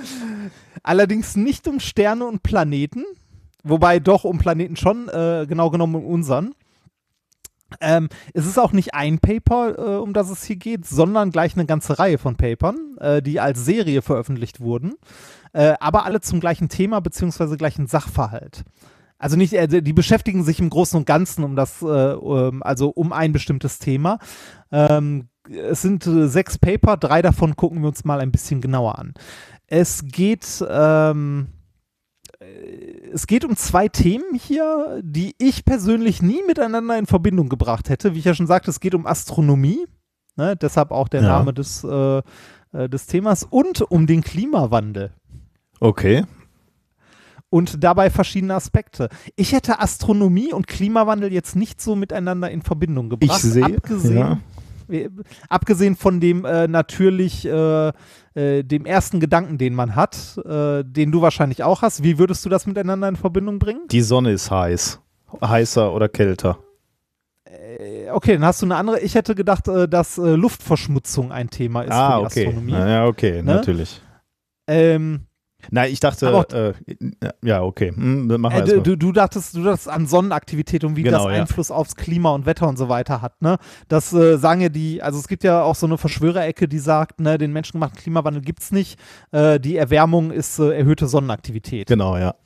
Ja, nee, äh, aber auch darum geht es nicht. Es geht ähm, unter anderem um die Frage, was die Astronomie zum Klimawandel beisteuert. Die Astronomie zum ja, Klimawandel. Was, ja, da hätte ich auch so, so, so okay. Also Ähm, jede andere Wissenschaft und so, ja, aber Astronomie? Also im, im Sinne von äh, negativ. Negativ. Ja, Okay. Also, äh, und ist da so sowas drin, wie, dass wir Satelliten hochschicken oder sowas? Also, weil Nein. da, nein. nein. Okay, krass. Ja, Ähm, okay. wie, wie, wie kam es zu der Frage? Äh, also, ne, was, was, äh, inwiefern äh, hat die Astronomie einen Einfluss auf den Klimawandel oder verursacht halt? Äh, also, kurz gefragt, was für einen CO2-Abdruck hat äh, die Astronomie? Ne? Die Frage ist wohl auf einer Konferenz in diesem Jahr aufgekommen, auf der äh, Wissenschaftler darüber diskutiert haben, ähm, jetzt gerade auch so in Zeiten von Covid-19 und so weiter, wie denn äh, ihr, also wie denn ihre Fachrichtung äh, zum Klimawandel beiträgt. Und ähm, dabei rausgekommen sind diverse Paper, die jetzt als Serie veröffentlicht wurden in ähm, Nature Astronomy, also auch sehr hochkarätig. Mhm. Ähm, die drei Paper, die wir uns ein bisschen genauer angucken wollen von dem sechs, äh, haben einmal den Titel An Astronomical Institute Perspective on Meeting the Challenges of the Climate Crisis. Dann The Carbon Footprint of Large Astronomy Meetings. Und The Impact of Climate Change on Astronomical Observations. Ah, okay. Mhm. Die drei. Ne? Also das letzte, das, was man schon Ja, vermutet hat, ja. ne? wie, wie wirkt sich der Klimawandel denn auf äh, astronomische Beobachtungen Mhm. aus? Erschienen, wie gesagt, in Nature Astronomy äh, alle Paper zur gleichen Zeit am 10.09., also so, äh, vor vier Ta äh, fünf Tagen, sehr aktuell. Ähm, gucken wir uns mal das erste Paper an. An Astronomical Institute's Perspective on Meeting the Challenges of the Climate Crisis. Ähm, Im ersten geht es darum, zu gucken, wie viel CO2 so ein Astronomieinstitut denn im Jahr produziert. Und die Antwort ist sehr überraschend, wie ich finde, weil ich hätte jetzt spontan gesagt, ja nix oder nicht viel. ne? weil äh, Astronomie, hallo, die gucken in die Sterne. Ähm, die Wissenschaftler, die das gemacht haben, sind unter anderem äh, aus Deutschland, äh, aber nicht nur. Und äh, die haben mal versucht, die Emissionen an CO2 für das, Mac Planck, äh, für das Max-Planck-Institut für Astronomie in Heidelberg abzuschätzen. Okay. Ähm, dafür haben sie ihre, ähm, äh, ja, ihre CO2-Emissionen in Kategorien aufgeteilt und dabei sieben große Kategorien äh, identifiziert, wo sie sagen, das sind wahrscheinlich die, äh, die größten Beiträge und da haben sie dann versucht, ähm, ja, herauszufinden, wie viel denn da tatsächlich so äh, an CO2 produziert wurde. Diese sieben äh, Top-Kategorien sind natürlich ganz vorneweg Flüge, Mhm. Ja. also geschäftsbezogene Flüge, ja. das Pendeln der Mitarbeiter, Okay. die verbrauchte Elektrizität, die verbrauchte äh, Energie in Form von Heizleistung, also Heizung, das, was für äh, Computer-Hardware ausgegeben wurde, der Papierverbrauch und zuletzt der Fleischkonsum in der Cafeteria. Ist Witzig, oder? Ja, das ist Also das- lustig. ja, ich, ich muss dir gerade mal erzählen, unsere Uni, ne, äh, die hat gerade den, äh, ich glaube, der, der heißt Nachhaltigkeitsbericht rausgebracht und da äh, wurden unter anderem auch solche äh, Fragen gestellt. Ne? Also wie nachhaltig ist die Uni, wie viel Wasser verbraucht die, wie viel Strom verbraucht die. Und wir saßen mal in einer Runde Professorinnen, Professoren zusammen und auch mit den Leuten, die das gemacht haben. Und die sagten auch, es wäre ja mal interessant, so ein Institut einfach auch mal äh, zu analysieren. Ne? Wie viel Energie verbraucht so ein Institut? Ähm, Und ähm, ich saß da erstmal so und dachte, ja, ist, ist so interessant, kann man sich mal angucken. Und äh, dann, dann gingen natürlich eine, einige Professorinnen und Professoren aus unserer Ecke, Naturwissenschaften, so ein bisschen in die Abwehrhaltung und sagten so, ja, aber Vorsicht, ne? man muss, kann jetzt hier nicht, äh, also es muss klar sein, dass Leute in der Physik äh, mehr Energie verbrauchen als Germanisten. Ne? Und dass jetzt Ja. nicht gesa gesagt werden kann, äh, wie viel Paper pro Kilowattstunde erzeugen wir und die Physik muss jetzt mal sparen, weil die verschwendet hier Energie. Man muss ja auch mal sehen, dass wir möglicherweise an Lösungen arbeiten für oder Teillösungen äh, arbeiten für, für Klimaprobleme. Ne? Ähm, äh, fand ich interessant, dass die, also dass da so, sofort so eine Sorge ähm, aufgemacht wurde. Deswegen auch hier natürlich irgendwie, ähm, Ja, also du ich- kannst ich kann- natürlich ein, ein Institut nicht komplett slipstreamen, ne? aber alles das, was du jetzt gesagt hast, ne? welche Reisen brauchen wir denn wirklich? Müssen Ja. so, wir so viel Fleisch in der Mensa essen? Ähm, müssen wir äh, so viel Papier verbrauchen? Macht ja alles Sinn, sich das mal anzugucken. Ne? Ja, aber ich kann die Abwehrhaltung sehr, sehr, sehr gut verstehen, weil ähm, so ein naturwissenschaftliches Institut oder ingenieurwissenschaftliches Institut verbraucht halt echt viel Energie, was aber auch nötig ist. Ne? Ja. Also du, äh, du, du, sobald du Experimente machst oder simulierst, ähm, brauchst du Energie dafür. Ja, ja. Und es geht halt auch nicht ohne. Ne, es gibt, äh, es ist da, gibt da keine Alternative.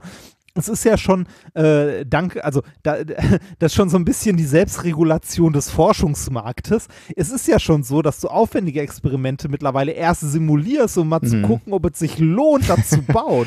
Ne? ja, ja. Das, äh, naja, äh, die haben, wie gesagt, äh, für 2018 mal geschätzt in den eben genannten Kategorien. Was glaubst du, äh, also nee, hatte ich ja gerade schon gesagt, prozentual am heftigsten ist natürlich, Flugreisen, ne?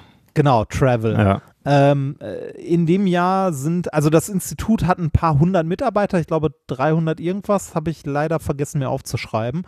Aber ähm, äh, Flüge waren es in dem Jahr insgesamt 1030. Da muss man ja natürlich jetzt wahrscheinlich auch sagen, ne, das klingt jetzt erstmal brutal viel, aber das geht, sind ja wahrscheinlich nicht nur Reisen zu irgendwelchen Lustkonferenzen, sondern äh, die müssen ja auch irgendwo arbeiten. Ne? Also die setzen sich auf irgendwelche Berge und machen da Messungen. Ne? Also von daher. Äh, richtig, das, äh, das, sind, äh, das sind Flüge zu ähm, Konferenzen, Mhm. natürlich auch. Und aber auch Flüge zu den äh, Orten, wo gemessen wird. Mhm. Das ist ja, du, du kannst ja nicht äh, am beliebigen Ort auf der Welt ein Teleskop aufstellen und in den Himmel gucken. Mhm. Ne? Und manchmal ähm, äh, musst du auch vor Ort sein, um so eine Messung wirklich Ja. durchzuführen zu können. Wenn du zum Beispiel, also wir, wir kennen das ja äh, so als Experimentalphysiker ähm, eher so von Teilchenbeschleunigern oder Mhm. so, ne? dass man äh, irgendwie Strahlzeit an irgendeinem Teilchenbeschleuniger bekommt und dann sein Experiment dahin Mhm. bringt. Ne, da gibt es halt ähm, äh, in so Großforschungsanlagen gibt es dann quasi Slots, die man mieten kann oder worauf man, äh, also mieten ist das falsche Wort. Eigentlich beantragt man die eher so wie, wie Forschungsgelder, dass man das mit da reinschreibt. Und dann sagt, äh, bekommt man irgendwann ein Messfenster zugewiesen und das nimmt man dann. Und äh, man bekommt quasi Spezifikationen gesagt, so hier, euer Experiment darf die und die Abmessungen haben, der und der Flansch äh, ist standardmäßig der, an den angeschlossen wird äh, und noch etliche Rahmenbedingungen drumrum und dann kannst du ein Experiment bauen, das wird abgenommen und dann darfst du es mal anschließen. ne, so in etwa. Ja. Ähm, äh, also äh, genauso ist das bei denen halt auch, die müssen auch mal zu irgendeinem Teleskop hin, um da ihre Messeaufbauten dran anschließen Mhm. zu können und so. Ne? Also es sind nicht nur Konferenzen. Ähm, Das war übrigens, äh, als wir bei diesem Nachhaltigkeitsbericht zusammensaßen, da wurde auch über äh, Flugreisen gesprochen und da waren dann wiederum Professorinnen und Professoren von der, vom Institut für Ostasienwissenschaften zugegen und die, die reisen natürlich relativ häufig nach China oder Japan Ja. oder so, ne? und das kann man ja auch verstehen und ähm, da äh, sage ich halt so, okay, ich brauche das nicht mehr so unbedingt, äh, lass lieber mal junge Wissenschaftlerinnen und Wissenschaftler fliegen oder ähm, die Leute, die das halt beruflich müssen. Ne? Also Ostasienwissenschaft, Ja. denke ich, kannst du nicht nur auf Distanz machen. Da muss er auch schon mal mit den Leuten an einem Tisch gesessen haben. ja. Ja, genauso bei- halt Dann- hier bei den Astronomen halt auch. Ne? Ja, dann kommt äh, als nächstes ähm, äh, nächster Punkt Elektrizität. Ähm, ist aber erstaunlicherweise fast nur die Hälfte von dem, was Flüge verursacht haben. Und da sieht man mal wieder, was für eine Dreckschleuder das ist. Ne? Ja. Wenn man überlegt, die, die Flüge, die 1030 Flüge machen fast das Doppelte an CO2, was deren Elektrizitätsverbrauch am Campus gemacht hat. Oh, krass, ja. Und das ist nicht wenig, was Hm. so ein äh, Institut verbraucht. Ähm, möchtest du eine Schätzung angeben, wie viel Kilowattstunden? Nee, keine Chance. Keine Ahnung. 3,4, also äh, 3,4 Millionen Kilowattstunden. ja, ja. Ja. krass. Jetzt fragt man sich, wofür zur Hölle? ne? Hast du eine Idee? Astronom? Wofür verballern die so viel Strom? Tja, gute Frage. Wo könnte denn Meister an Strom? So eine Kuppel auf und zufahren? Nein, Nee, nein. Wird ja wahrscheinlich auch nicht so oft gemacht. Nee, keine Ahnung. Simulation, Hm, ja, okay, stimmt. Großrechner, Ja, ja, ja, ne? kleine Heizkraftwerke. ja. stimmt, ja. Ja, nee, genau, äh, Simulation. Und zwar, ähm, äh, wie gesagt, 3,4 Millionen Kilowattstunden mit einem CO2-Ausstoß von 779 Tonnen CO2. Puh. Das ist viel, ne? Ja. Ähm, dann gefolgt von Heizung, Öl, 150.000 Liter. Im Jahr verballert sind 446 Tonnen CO2. Ähm, dann Pendeln mit äh, 792.000 Kilometer. Hm. Das ist auch viel, oder? Äh, ja, müsste man jetzt noch mal auf die einzelnen Arbeiter, Mitarbeiter runterrechnen. Was hattest du gesagt, wie viele da arbeiten? Aber Ähm, ein paar hundert, aber äh, die haben hier die CO2, also das ist äh, pro Mitarbeiter ungefähr eine Tonne CO2 im Jahr. Ja, das wundert mich dann schon wieder nicht. Ne? Ich kenne ja mein CO2-Footprint und weiß ja auch, Ja. weil ich durch Pendeln, das Pendeln einfach ein riesiger Hebel wäre bei mir. Ja, das, also hier, äh, ja, hier auch, also bei, bei allen, ne? Mhm. Ähm, dann äh, das nächste äh, ist Paper, also Cardboard äh, mit 0,15 Tonnen, was sie verbraucht haben, Mhm. äh, macht 35 Tonnen CO2. Dann äh, gekaufte Computer, 57 Stück mit äh, 29 Tonnen CO2 und äh, ganz unten in der Liste, aber trotzdem immer noch viel, äh, das Fleisch in der Kantine, eine Tonne. eine Tonne Fleisch mit äh, 16 ähm, Tonnen CO2. Äh, der äh, Luft, also das äh, Travel by Air, also die Flüge machen 47 Prozent des Gesamtausstoßes aus. Oh, das ist schon krass, ja. ist, Das ist ne? krass, ja. Und dann das nächste, die äh, Elektrizität ist ein Drittel des Gesamten Hm. also mit 29 Prozent. Ähm, insgesamt ist das ganz interessant. Also es macht 8 Tonnen CO2 pro Wissenschaftler durch die, durchs Reisen. Ne? Boah, das ist ja krass. Ja, 8,5 Tonnen pro Wissenschaftler durch die Reisen im Jahr. Und jetzt, äh, jetzt kommt das, das heftigste eigentlich. Ich, ich sag nochmal, um das in Relation zu setzen, 11, Komma irgendwas haben die Deutschen ähm, im Schnitt, ne, insgesamt übers Jahr. Und die haben nur durch, durchs Reisen nochmal 8 drauf quasi, ne? Und ähm, pro Person. Und äh, wir müssten irgendwo, ich habe es vergessen, auf zwei runter oder so, ne, damit wir als Land nachhaltig sind. Zwei ja, Tonnen. und das, und das Klimaziel der Regierung ist, glaube ich, gerade 6 Tonnen oder so. Und wir sind aktuell bei 11. ja. Ähm, hier im Inst also das Institut, ne, ähm, pro Wissenschaftler in Summe, mal alles zusammengerechnet, ne, also von den sieben Kategorien, also Flüge, Elektrizität, Heizung, Pendeln, äh, Papier, Computer und Fleisch, ne, macht pro Wissenschaftler pro Jahr 18,1 Tonnen. Boah, ach so, das ist ja CO2. noch mal mehr. Also, ach so, Ja, das war ja. nur Reise. Oh Gott. Das war nur Reise. 18,1 Tonnen pro Wissenschaftler. Und das kommt auf deren normalen Konsum, den sie ja noch außerhalb der Arbeit haben, obendrauf. Ne? Aber jetzt denke ich natürlich auch schon drüber nach, dann habe ich ja meinen auch wahrscheinlich völlig heillos unterschätzt, ne? Irgendwie, äh, weil, das kann gut sein. weil die Sachen, die ich auf der Arbeit mache, habe ich ja eigentlich gar nicht eingerechnet. Oh Gott. Ähm, die, die haben das hier mal runtergebrochen, also 18,1 Tonnen pro Wissenschaftler pro Jahr. Bei, den, äh, bei dem Output an Papern, die das Institut hatte, ne, sind es 4,6 Tonnen CO2 pro Paper. Ist auch schön, oder? Ja. Ja. Das, ich ich fände es schön, wenn die, äh, wenn die, äh, ja, die Unis nicht, weil die Unis dafür kein Geld haben, sondern die Regierung oder der, wo auch immer wir Gelder hernehmen könnten, äh, wenn wir äh, das äh, mit in der Finanzierung von Forschung drin hätten, dass wir äh, den CO2-Ausstoß pro Paper direkt mit kompensieren Ja, ja. dass das wär- ein fester Posten wäre. Naja, ähm, lange Rede, kurzer Sinn. Bei diesem Institut jetzt, bei der Zusammenfassung der Astronomie, äh, also von den Astronomen, äh, bedeutet das, ein Astronom verbraucht im Schnitt 60 Prozent, nein, verursacht im Durchschnitt 60 Prozent mehr CO2-Ausstoß als der Durchschnittsdeutsche. Ich weiß nicht, wie es in Österreich aussieht, lieber Florian. Oh, gedisst. Klimadiss. Oh, krass, ja, okay. Ja, also die, äh, wir hatten ja gerade schon, ne, die beiden größten Blöcke sind äh, Fliegen zu den Teleskopen oder in Konferenzen. Die liegen jetzt bei den Astronomen tatsächlich auch sehr häufig in Nord- oder Südamerika. Hm, ja. Ja. Und halt die äh, Elektrizität. Ähm, ich hatte ja gerade diese 3,4 Millionen Kilowattstunden genannt. Äh, davon gehen 75 bis 90 Prozent tatsächlich äh, für Rechner, also für Rechnungen drauf. Ja, und nicht für andere Sachen im Labor.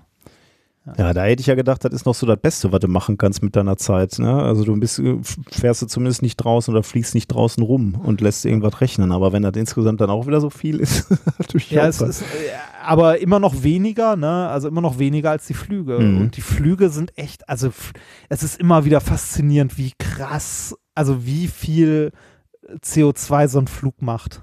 Aber ist, äh, haben die da jetzt, also das haben sie jetzt erstmal nur dokumentiert oder kommt da Genau. irgendwie eine Quintessenz auch raus oder eine, eine Ja, äh, Call to Äh, Action? sie haben nat natürlich auch äh, überlegt, was man dagegen machen könnte. Ne? Und die Lösungsansätze sind natürlich da, wo der größte Hebel ist, erstmal drastisch weniger fliegen. Hm. Und zwar nur da, wo es wirklich nötig ist. Also die, die Flüge äh, so weit beschränken, dass es wirklich nöt äh, nur die nötigen sind und man äh, vielleicht nicht auf jede Konferenz fliegen muss, sondern die eine oder andere Konferenz vielleicht auch mal online machen könnte. Mhm. Also jetzt nicht diese Wissenschaftler an sich, sondern so als Community der Ja. Astronomen. Ähm, und ein weiterer Lösungsansatz wäre vielleicht noch, dass man die Rechenzentren äh, weltweit so verteilt, also das ist ja auch eine internationale Forschungsgemeinschaft, die Astronomie so an sich, dass man die vielleicht mal dahin legt, wo das Klima äh, so ein Rechenzentrum eher begünstigt. Also eher so irgendwo nach Island, anstatt äh, irgendwie in die Wüste von weiß ich nicht was. Hm. Mhm. Ne? Die sind ja aktuell nicht klimatisch sinnvoll verteilt, sondern da, wo es halt äh, ökonomisch sinnvoll ist, Ah, sie okay. zu betreiben. Mhm. Ne? Ja. Und daher, da wo der Strom billig ist, zum Beispiel. Ja. Aber das ist ja nicht unbedingt immer gut, weil äh, ne, da musst du halt äh, das Rechenzentrum ordentlich runterkühlen. Ich meine, jedes Rechenzentrum ist gekühlt und wird irgendwie klimatisiert, aber es ist ja immer noch eine Frage, was du von außen an Luft ansaugen Mhm. kannst, ne, Mhm. wie warm die ist und Ja, so. ja. Ja. Ähm, der zweite Lösungsansatz, wie gesagt, das weniger Fliegen mit den Konferenzen, wird in Paper 2 behandelt. The Okay. Carbon Footprint of Large Astronomy Meetings. Ähm, und zwar äh, haben die hier in dem Paper jetzt durch, also äh, im Grunde Gewinn durch die Pandemie. Ja? Und zwar ähm, äh, gab es dieses Jahr gezwungenermaßen ja eine Online, also mehr Online-Meetings als richtige Konferenzen. Ja. Ähm, als Vergleich haben sie hier die Jahrestagung der Europäischen Astronomischen Gesellschaft mal genommen von 2019. Äh, da hat die noch äh, regulär stattgefunden mit 1200 Teilnehmern, also eine größere Konferenz. Mhm. Und in diesem Jahr natürlich nicht. Da hat die, wurde die als Online-Konferenz konzipiert, dafür aber mit mehr Teilnehmern, mit 1800 Teilnehmern.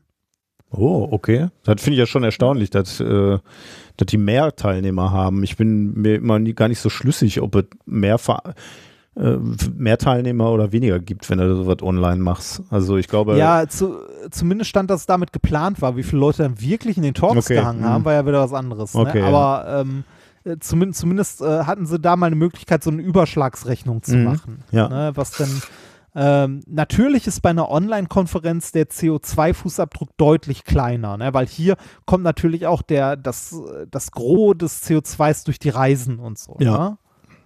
Ähm, das ist also nicht überraschend, was rauskam. Also sie haben halt abgeschätzt, ne, äh, geguckt, wo kamen denn die Teilnehmer beim letzten Mal her, ähm, was für Anreisewege hatten die, wie sind die angereist und so und wie sieht es dieses Jahr bei der Online-Konferenz aus. Ähm, natürlich kleiner, ist nicht überraschend. Was die Forscher aber überrascht hat, waren am Ende die, äh, die blanken Zahlen, um wie viel kleiner der CO2-Fußabdruck ist. jetzt bin ich Äh, gespannt. um, was für ein Faktor. Auch da bitte rate mal.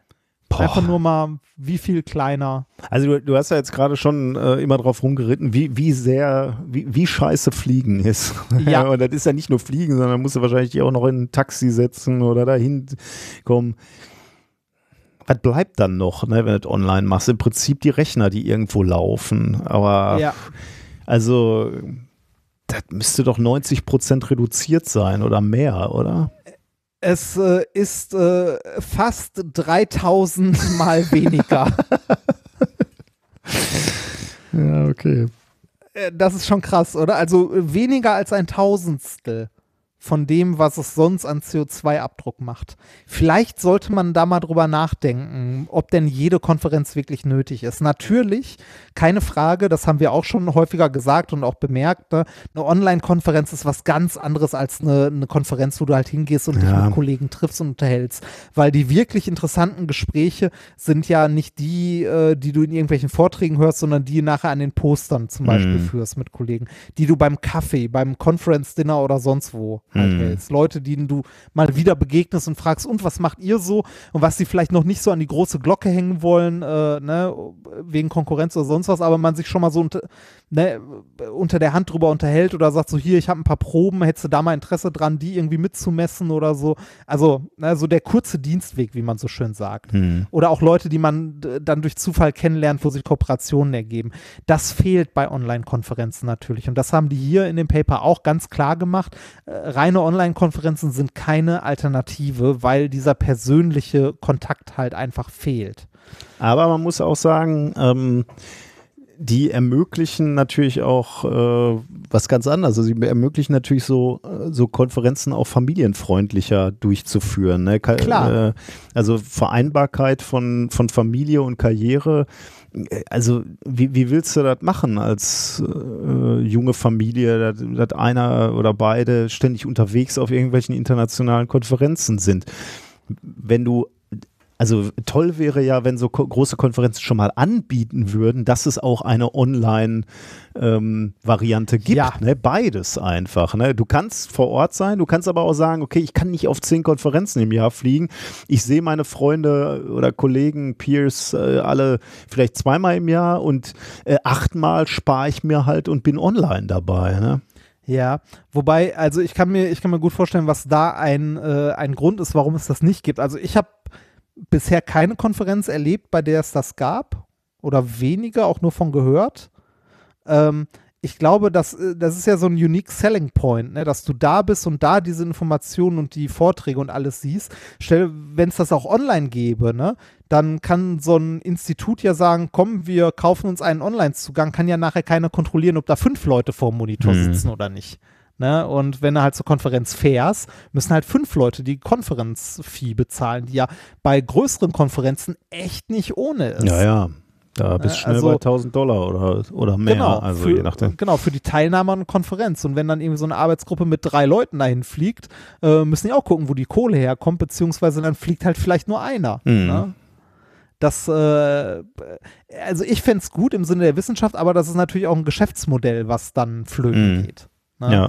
Ähm, ein Lösungsansatz, den die hier vorschlagen, ähm, wären kleine äh, lokale Konferenzen.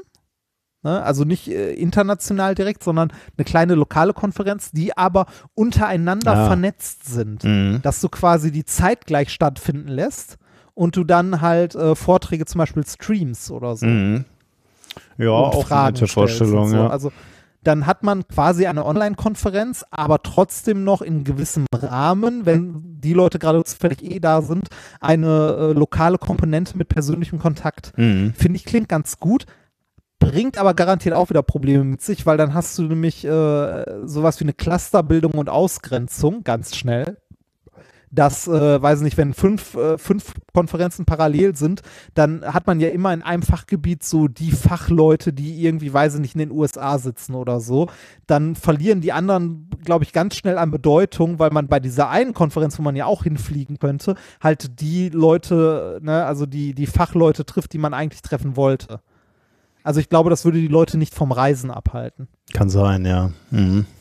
Ist natürlich auch so ne, eine sehr pessimistische Sicht, aber ähm, ist drum, zumindest ein guter Ansatz. Ich finde, da, find, da sollte man mal drüber nachdenken, generell diese, ob man nicht Alternativen zu diesen Konferenzen Mhm. findet. Ja. Ich bin, ich bin auch sehr gespannt, wie der Kongress dieses Jahr wird. Ja, ich natürlich auch, klar. Der ja. wird ja auch online. ja. Nun ja, ähm, ein letztes noch. Das Thema ist ein bisschen länger, wie du merkst. Ja, macht Äh, ja nichts. Äh, das letzte noch, ähm, die, das Offensichtlichste, was wir schon von Anfang an gesagt haben, die äh, Beobachtung. Ne? Also was für Folgen hat äh, denn der Klimawandel für die Sachen, die wir beobachten können? Und das war dann ähm, in diesem Dreierbund das letzte Paper mit äh, The Impact of Climate Change on Astronomical Observations. Und äh, jetzt mal kurz gucken, wo ich meine Notizen habe. Da, genau. Äh, das ist ja das, woran ich zuerst gedacht habe, als ich diese Themenkomplex der Klimawandel und äh, Astronomie gesehen habe. Ähm, das hat sich auch ein, also diesem Problem hat sich auch ein Paper gewidmet und hat ähm, das am Beispiel des äh, Very Large Telescopes sich mal angeguckt, am Paranal-Observatorium in Chile. Mhm. Das kennt man viel, äh, kennst du das, das VLT? Ja, was heißt kennen, ne? Also ich weiß, dass es das gibt und ich äh, kenne die Bilder davon sozusagen. Genau, Ja. das, das ist so, also das ist das Ding, wenn man mal irgendwie, also wenn man VLT googelt, sieht man sofort Bilder, man kennt das. Ja, ne? ja. Das ist irgendwie auf so einer Hochebene auf 2600 Metern Höhe äh, stehen da irgendwie, ich glaube, vier oder fünf Teleskope rum, die halt zusammengeschaltet sind und ein Riesenteleskop Mhm. entgegen. Ja. Ähm, wenn man sich die Wetterdaten beziehungsweise die Klimadaten anguckt äh, von diesem äh, Paranal, sieht man, dass dort in den letzten 40 Jahren die Durchschnittstemperatur um 1,5 Grad gestiegen ist. Mhm. Und das äh, macht wohl mittlerweile für die, äh, für die Teleskope tatsächlich ein Problem oder Probleme. Denn etwas, was ich nicht wusste und was ich äh, richtig, richtig erstaunlich finde, die sind ja in diesen Kuppeln drin, ne, tagsüber die Teleskope. Und die werden dann zur, zum Sonnenuntergang hin geöffnet und dann guckt man sich den Himmel an. Ne? Mhm. Damit es, wenn man die abends öffnet, Ah, damit die Gläser nicht beschlagen, muss das runtergekühlt werden die ganze Zeit. Die richtig. Geil. Das Zeug, also das, es geht nicht, nicht äh, hauptsächlich, also wahrscheinlich auch beschlagen und so, aber es geht vor allem um Luftverwirbelungen, wenn man die, ähm, wenn man die Kuppeln öffnet. oh meine Güte. Ne? Luftverwirbelung. Da, also wenn du, wenn du halt äh, drinnen eine andere Temperatur hast als draußen und die dann öffnest, dann hast du halt Luft, Ah, äh, die okay. halt, ne? ja, ja, und dann flimmern die Sterne, ne? Oder äh, jetzt vielleicht nicht gerade die Sterne, aber du willst ja noch viel genauer hingucken. Genau, ja, äh, auf okay, dem krass. Level, auf ja. dem man da spielt, ist das ein Problem. Ja, okay, das heißt, krass. die Kuppeln Wahnsinn. werden, werden im Laufe des Tages auf die zu erwartende Temperatur in der Nacht beziehungsweise am Abend runtergekühlt, dass wenn man die in dem Moment, wo man sie öffnet, halt äh, keine, keine großen Luftbewegungen hat, sondern direkt mit Messungen anfangen kann. krass. Und äh, die Kühlsysteme ähm, äh, bekommen dann natürlich Probleme. Ne? 1,5 Grad klingt jetzt nicht viel, aber das ist die Durchschnitt. Das ist ja auch immer das, womit, womit so manche äh, Klimaskeptiker Probleme haben. Ne? Das ist die Durchschnittstemperatur. Das sagt nichts darüber aus, dass mal Tage dabei sind, wo es richtig heiß ist oder Tage, wo es richtig kalt ist. Mhm, ja. Also, und an den richtig heißen Tagen äh, bekommen, die, äh, bekommen die Kühlanlagen halt langsam Probleme. Und bekommen ähm, die Kuppeln nicht mehr ordentlich runtergekühlt, ähm, womit sie halt die Luftturbulenzen eigentlich vermeiden möchten. Oh, krass. Ein weiteres Problem beim äh, also durch den Klimawandel ist eine Veränderung der Luftzusammensetzung. Und zwar ein Grund, warum man dieses Observatorium dort oben in Chile auf dieser Hochebene gebaut hat, ist, weil dort die Luftfeuchtigkeit sehr gering ist. Mhm. Mit zunehmender Durchschnittstemperatur hat sich aber auch die Luftfeuchtigkeit geändert und ist gestiegen. Hm. Und das ist ein Problem für Beobachtungen im Infrarotbereich Ah, weil Wasser in dem Bereich problematisch wird, wenn man halt Infrarotlicht auffangen möchte. Das heißt, äh, diese Schwankungen ähm, in der Luftfeuchtigkeit sind für einen gewissen Spekt also für ein gewisses Spektrum, das beobachtet werden soll, sehr problematisch und ähm, ja, das wird auch nach und nach zum Problem. Ein weiteres Problem durch den äh, Klimawandel sind Wetterextremer. Ähm, die Gegend, wo das Ganze liegt, äh, ist in einer, also liegt unter einer Luftschicht, die durch äh, das Wetterphänomen El Nino beeinflusst Mhm. wird. Und äh, durch die äh, globale Klimaveränderung ähm, tauchen diese Wetterextreme immer häufiger auf und sind dadurch auch ein Problem, weil sich die Luftströme überhalb des, der Teleskope stark verändern. Und das muss halt ausgeglichen werden. Also ein ähm, eine, äh, eine Erkenntnis äh, dieses Papers ist auf jeden Fall, dass bei einem weiteren Ausbau oder bei der Neuplanung von Teleskopen äh, Klimaveränderungen mit berücksichtigt werden müssen. mhm. ja. Ja. Ist ja lustig. Jetzt hast du uns gezeigt, zum äh, einen, welche Auswirkungen das hat, ähm, der Klimawandel äh, auf die Astronomie, aber du hast gleichzeitig auch gezeigt, dass die selber schuld sind. ja, genau. ja. okay, cool.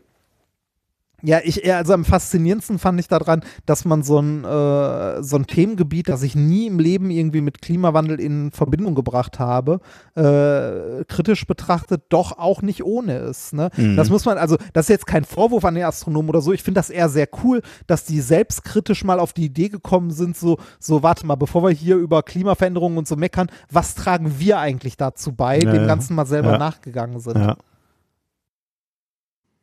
Äh, In dem Zusammenhang übrigens, äh, ich hatte in der letzten Woche, hatte ich tatsächlich sozusagen quasi die erste, wenn du so willst, eine kleine Konferenz ähm, auf äh, Big Blue Button, also einem dieser großen Besprechungstools. Ist das Äh, von IBM? ähm, äh, ich ähm, war erstaunt, wie gut das funktioniert. Wir hatten zum ersten Mal, äh, hatte ich jetzt so, ähm, also Big Blue Button benutzen wir ja auch für unsere Arbeitsgruppenbesprechungen, aber zum ersten Mal hatte ich eine Veranstaltung, wo wir so Breakout-Räume auch hatten. Ne? Also wo man Ah, erst so große Vorträge hatten und nachher dann in kleinere Besprechungsräume gegangen ist und dann wieder aus diesen rauskam und dann sich in anderen Konstellationen äh, zusammengesetzt hat. Und das hat erstaunlich gut funktioniert, muss ich sagen. Da gab es so eine Moderatorin, die war, lief dann da halt auch immer noch rum und hatte, glaube ich, ein Ohr auf allen ähm, auf allen Besprechungsräumen und wenn man irgendwie ein Problem hatte, hat die sich äh, gemeldet oder man konnte die anschreiben und dann ist die dazugekommen und hat das gefixt. Also insgesamt war das ganz gut, muss ich sagen. Ich hatte so ein bisschen Sorge, den ganzen Tag äh, in so einer Besprechung zu hängen, ähm, aber das lief sehr reibungslos und war sehr angenehm, muss ich sagen. Und da habe ich zum ersten Mal wieder gedacht, ich habe ja so ein bisschen gelitten in den letzten Monaten und habe mir gesagt, oh, diese Videobesprechungen tun so richtig weh. Ja. Aber da habe ich so gedacht, das war gar nicht so schlecht.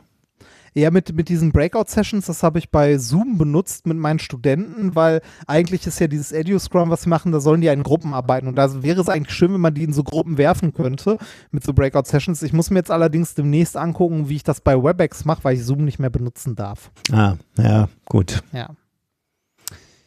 Äh, Dann halt zum nächsten Anbieter, der genau. bestimmt viel besser ist. Nein, wahrscheinlich ist er tatsächlich besser, aber immer noch scheiße. Aber egal. Ja, man weiß es nicht. Haupt, Hauptsache, äh, ich kriege einen Rappel, wenn das nicht läuft. Ne? Wenn das nicht performt, werde ich wahnsinnig. Hm. Gut, ähm, wir sind fortgeschritten in der Sendung. Wir haben jetzt einen Termin mit unserer äh, ersten Gästin, aber äh, vorher machen wir noch ein bisschen Musik. Ähm, ich hole mir in der Zwischenzeit noch ein Getränk und äh, dann können wir zum nächsten Thema mit Expertin kommen. Äh, ich gucke gerade mal, was habe ich, was haben wir denn hier rausgesucht? Oh, Theories of Everything äh, ist der Song. Äh, der ist tatsächlich ganz cool. Ähm, der ist von Sabine Hossenfelder. Die die hat einen Kanal, einen äh, Videokanal, YouTube-Kanal Science Without the Gobbledygook. Äh, sie ist theoretische Physikerin und die ist mir zum ersten Mal aufgefallen bei einem Vortrag, den, den es auch bei YouTube gibt von ihr, äh, mit dem Titel Was läuft falsch in der gegenwärtigen Physik? Äh, da geht es so darum, dass sie gesagt hat, okay, die Physiker, Wissenschaftlerinnen und Wissenschaftler laufen gerne der Schönheit hinterher. Also eigentlich geht es mehr um die Physik, also der Schönheit in der Physik hinterher. Also sowas wie Symmetrien und solchen Sachen. Und sie, sie hat Ja. dann halt mal äh, gesagt, das kann uns auch in eine Sackgasse führen, ne, wenn man nur nach Schönheit strebt. Man muss vielleicht auch offen sein für hässliche, für hässliche Physik oder hässliche Theorien. Ähm, und sie ist an sich schon eine spannende Persönlichkeit. Also der Ka Kanal ist spannend, ähm, nicht unanspruchsvoll, muss ich sagen. Ähm, sie, sie war mir in diesem Vortrag schon aufgefallen, weil sie ziemlich trockenen Humor hat. Ähm, Gibt so einen Satz, da sagt sie, sie äh, ich mag das Wort Krise nicht, weil das klingt so optimistisch. das, äh, das fand ich schon ganz gut. Sehr schön, Ähm, ja. Das Video haben wir auch nochmal verlinkt. Also wer da mal reingucken will in dieser Ästhetik, auch sehr anspruchsvoll, der, der Vortrag, aber, aber wirklich gut. Äh, Im Prinzip auch für Nicht-Physiker zu verstehen. Ähm, ist aber, also ist eigentlich weniger Physik, sondern mehr so wissenschaftsphilosophisch. Äh, also kann man sich mal angucken, wenn man Lust dazu hat. Und jetzt hat sie einen Song aufgenommen, Theories of Everything. Da geht es, glaube ich, darum, ich habe den Fall noch nicht so ganz mehr angeguckt. Ich glaube, sie hat auch so im Moment, sagen wir mal, Diskurse über die Theory of Everything, ob das alles so sinnvoll ist, ähm, ob man die suchen sollte, ob man die suchen muss, ob die überhaupt geben wird. Also Theory of Everything ist so die Weltformel übersetzt. Ne? Ähm, und äh, weil sie da so als Streiter oder als Kritiker möglicherweise auftritt, scheint sie wohl viel äh, Rückmeldung zu bekommen, insbesondere von Männern, die ihr, die äh, ihre Theories of Everything schicken und sagen, hier, aber meine ist doch gut. Und sie, und davon handelt, glaube ich, der Song, dass sie sagt, ich möchte diese Theories of Everything von euch nicht kriegen. Ähm, ja, davon handelt der Song ähm, und äh, den äh, hören wir uns jetzt mal an. Und weil, weil es da eben diese Vorgeschichte geht, äh, habe ich auch ein bisschen die, die erklärenden Worte von ihr äh, vorher drin ge gelassen. Also, hier kommt der Song. Hi guys. As you can see and hear, I'm here today with the Sirius microphone because I'm about to sing. So if you don't want to hear me sing, you better turn off now. I do have a good excuse to sing though, which is if you remember, a few weeks ago I did this video about theories of everything, in which I explain why I'm not excited about theories of everything in general and about Eric Weinstein's geometric unity in particular. Now, Eric let me know that he was disappointed with the video because it is not a particularly catchy tune, and that's entirely correct. Also, he was too polite to say it, but I mispronounced his name.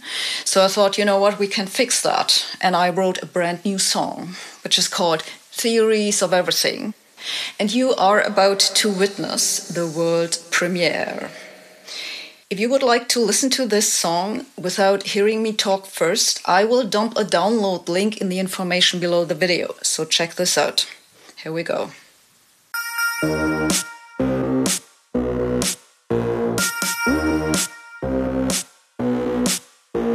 It's taken me some time because my brain is really small. But now I understand some people can explain it all.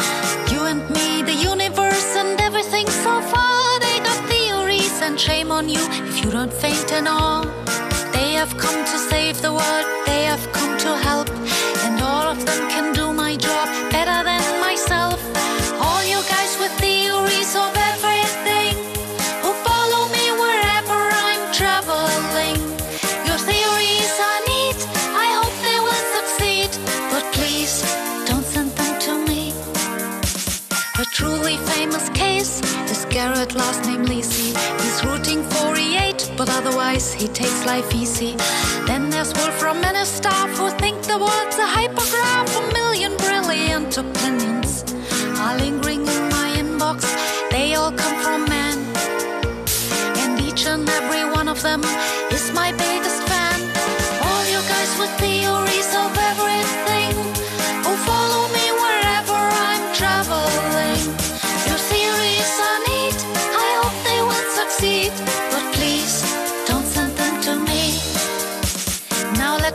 Let me mention Eric too, because he asked for it. And Einstein with a W, not someone to forget. Geometric unity is what he calls his theory, and Dilly, he thinks really everybody needs to hear it. What's it good for at last? I've been told I'm not supposed to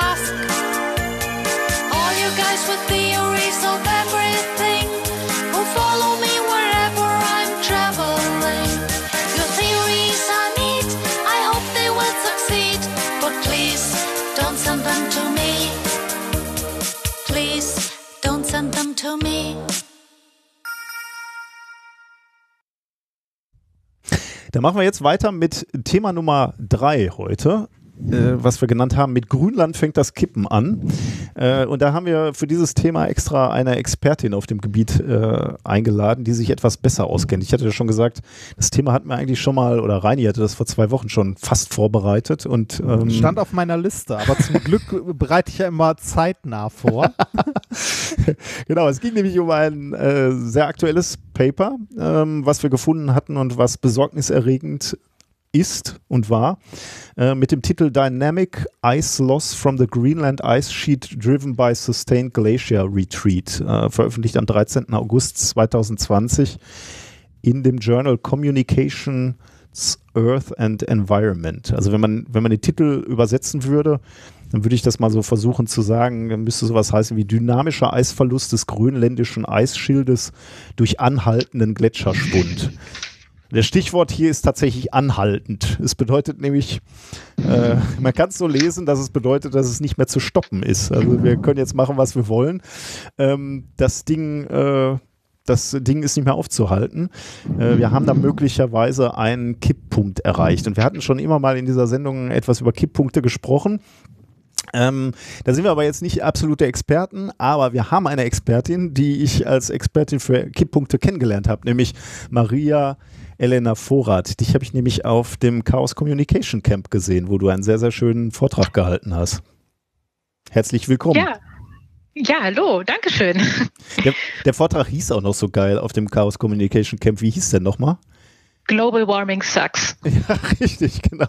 Ja, das kann man kaum besser zusammenfassen. du bist, ähm, du bist natürlich Wissenschaftlerin. Ähm, du äh, promovierst, äh, beziehungsweise hast gerade deine Doktorarbeit abgeschlossen ne, am Alfred Wegener Institut für Meeres- und Polarforschung. Herzlichen Genau. Glückwunsch an dieser Stelle. Richtig. Dankeschön. Wir wissen alle, was, wie viel Leid dahinter steckt.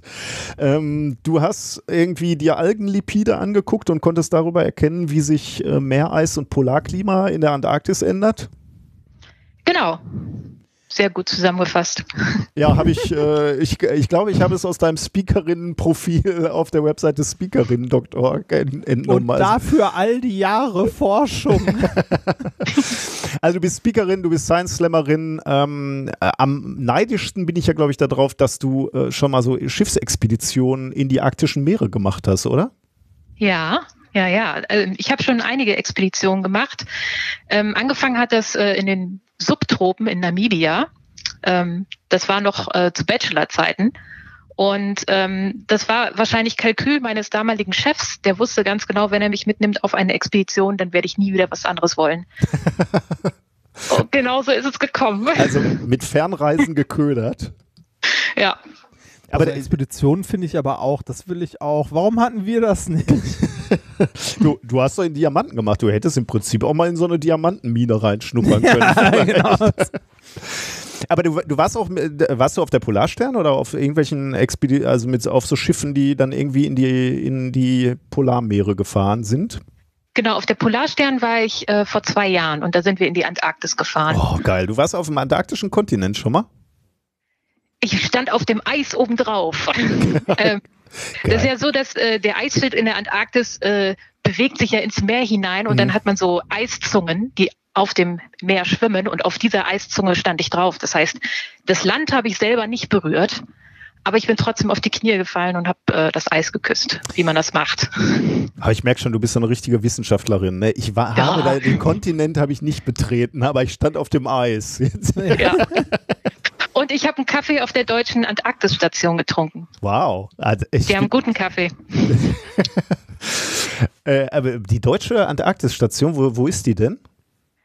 Ähm, die ist äh, relativ äh, gerade runter, also Richtung Süden, wenn man von ähm, Südafrika, Südafrika, aus. Okay. Genau, also wenn man da äh, Richtung Süden fährt, da kommt man relativ in die Nähe. Wie heißt die Station? Das ist die Neumeier-Station. Ah ja, richtig, ja. Mhm. Genau, und ähm, da gibt es ja äh, im Sommer gibt es da relativ viele Leute, ähm, die dort ähm, Stationen machen und zur Forschungen aufbrechen. Und im Winter sind da, glaube ich, neun Personen, die eben das Überwinterungsteam stellen. Und einmal im Jahr kommt die Polarstern vorbei und bringt ähm, Treibstoff und frisches Essen. Einmal im Jahr. Und endlich mal neue Schön. Gesichter. Ne? Wahrscheinlich freuen die sich ja, auch einfach ja. mal andere Menschen zu sehen, oder? Ist, ist, ja. ist, das ähnlich, ist das ähnlich wie auf der Raumstation, dass äh, die Schwarzmarktwährungen Nutella-Gläser sind? ähm, nee, ach verdammt, was war die Währung bei uns? Ähm, Schnaps. Ich weiß es nicht mehr so genau, aber es gab ein Fußballspiel, Neumeier gegen Polarstern.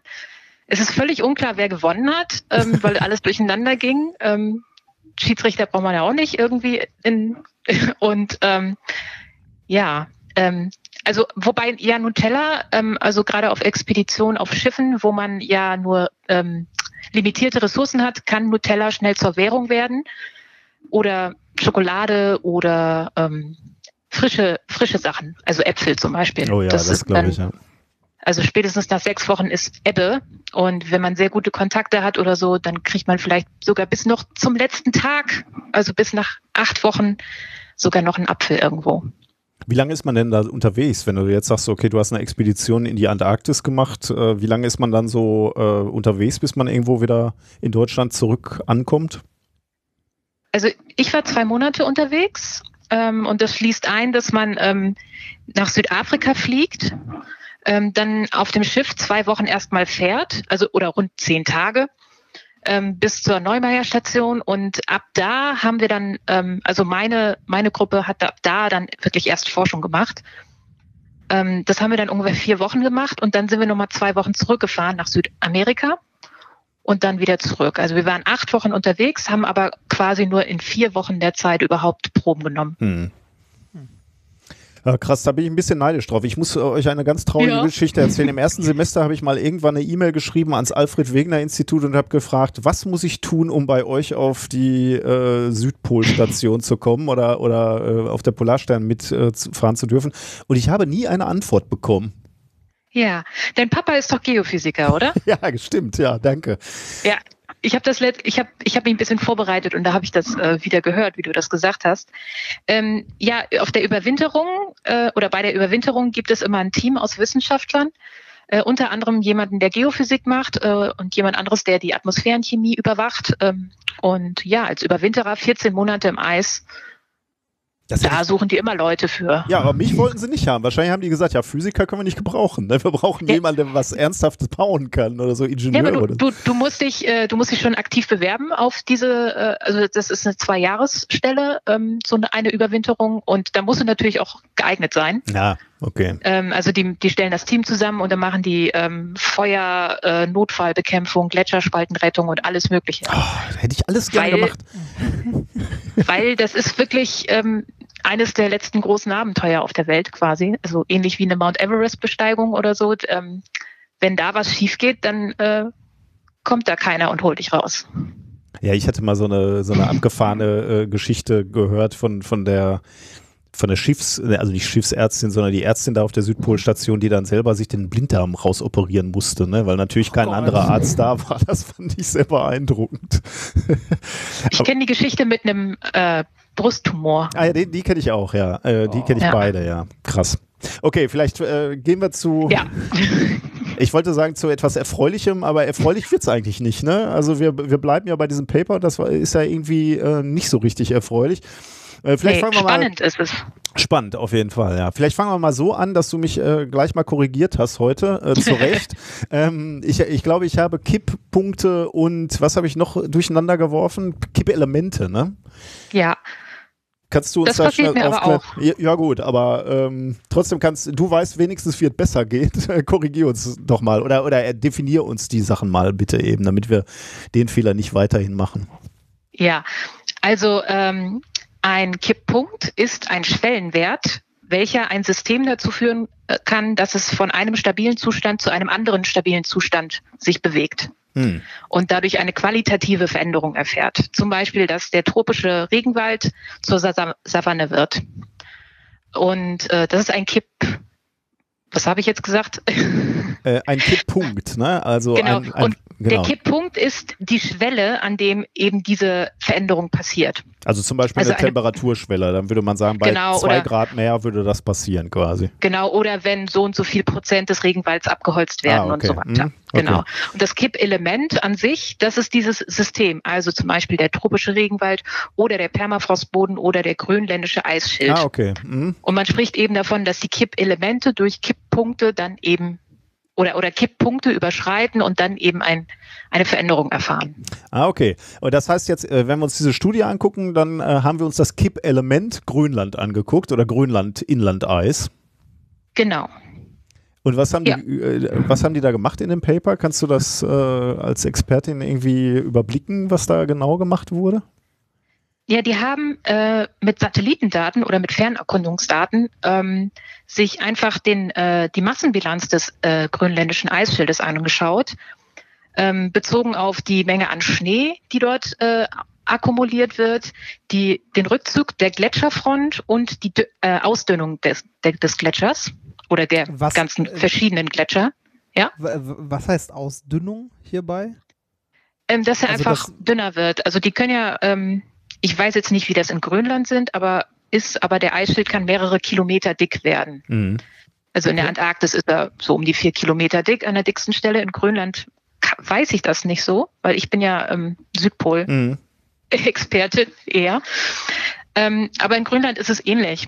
Und ähm, genau, die konnten eben feststellen, dass äh, ja dieser der Gletscher eben immer dünner wird.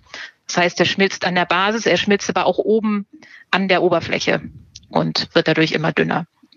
Und ähm, das, dann haben sie sich eben angeguckt, ähm, ja, wie die, wie die Gesamtmassenbilanz des grönländischen Eisschildes davon betroffen ist und haben eben festgestellt, dass ab dem Jahr 2000 ähm, der Verlust des Eises äh, sprunghaft angestiegen ist bis zum Jahr 2005 und dann auf einem hohen Level weiterhin ähm, stattgefunden hat.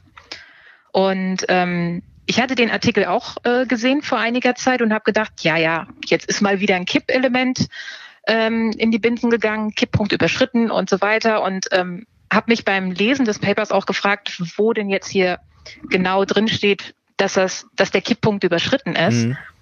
Ähm, aber es gibt einen ganz interessanten Satz und zwar ähm, The annual probability of the net ice sheet mass gain is now only 1%. Also die ähm, auf bezüglich ihrer Daten ähm, ist die Möglichkeit, dass der grönländische Eisschild nochmal an Masse gewinnt bei 1%. Also da, mit anderen Worten, äh, in, wenn du einen Zeitraum von 100 Jahren dir anguckst, dann gibt es ein Jahr, wo der ein bisschen Masse zunimmt und alle anderen 99 Jahre verliert der Masse.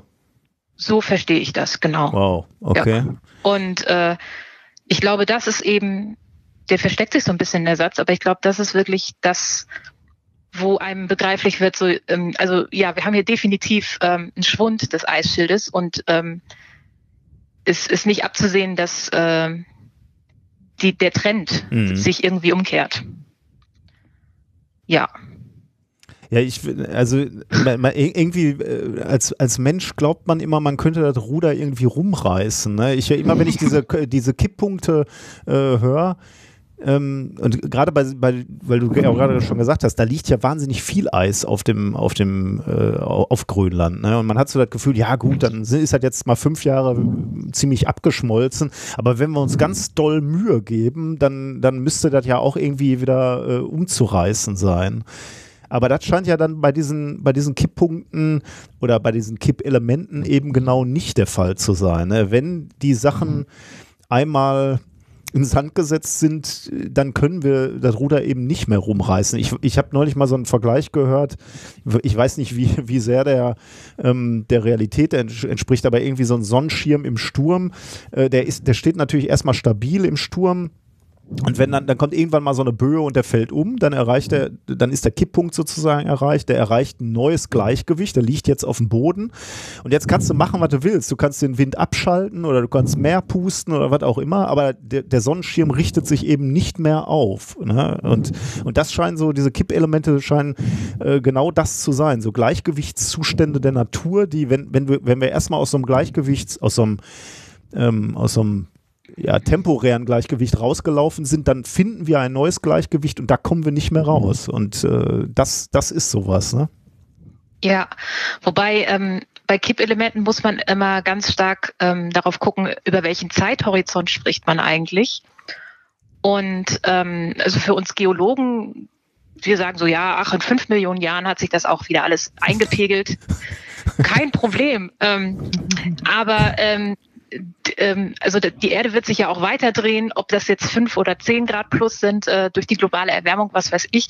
Aber ähm, für uns Menschen sind viel kürzere Zeitskalen wichtig, also Generationen Mhm. Zeitskalen, also ne, die nächsten Jahre. 10, 50 Häufig. oder ja, ja, Leider.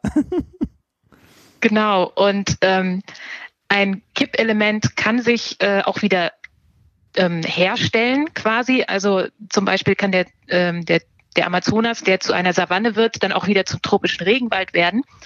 Nur die Zeit, die das braucht, ähm, ist zu lang, als dass die Menschen so eine Durststrecke durchhalten können. Mhm.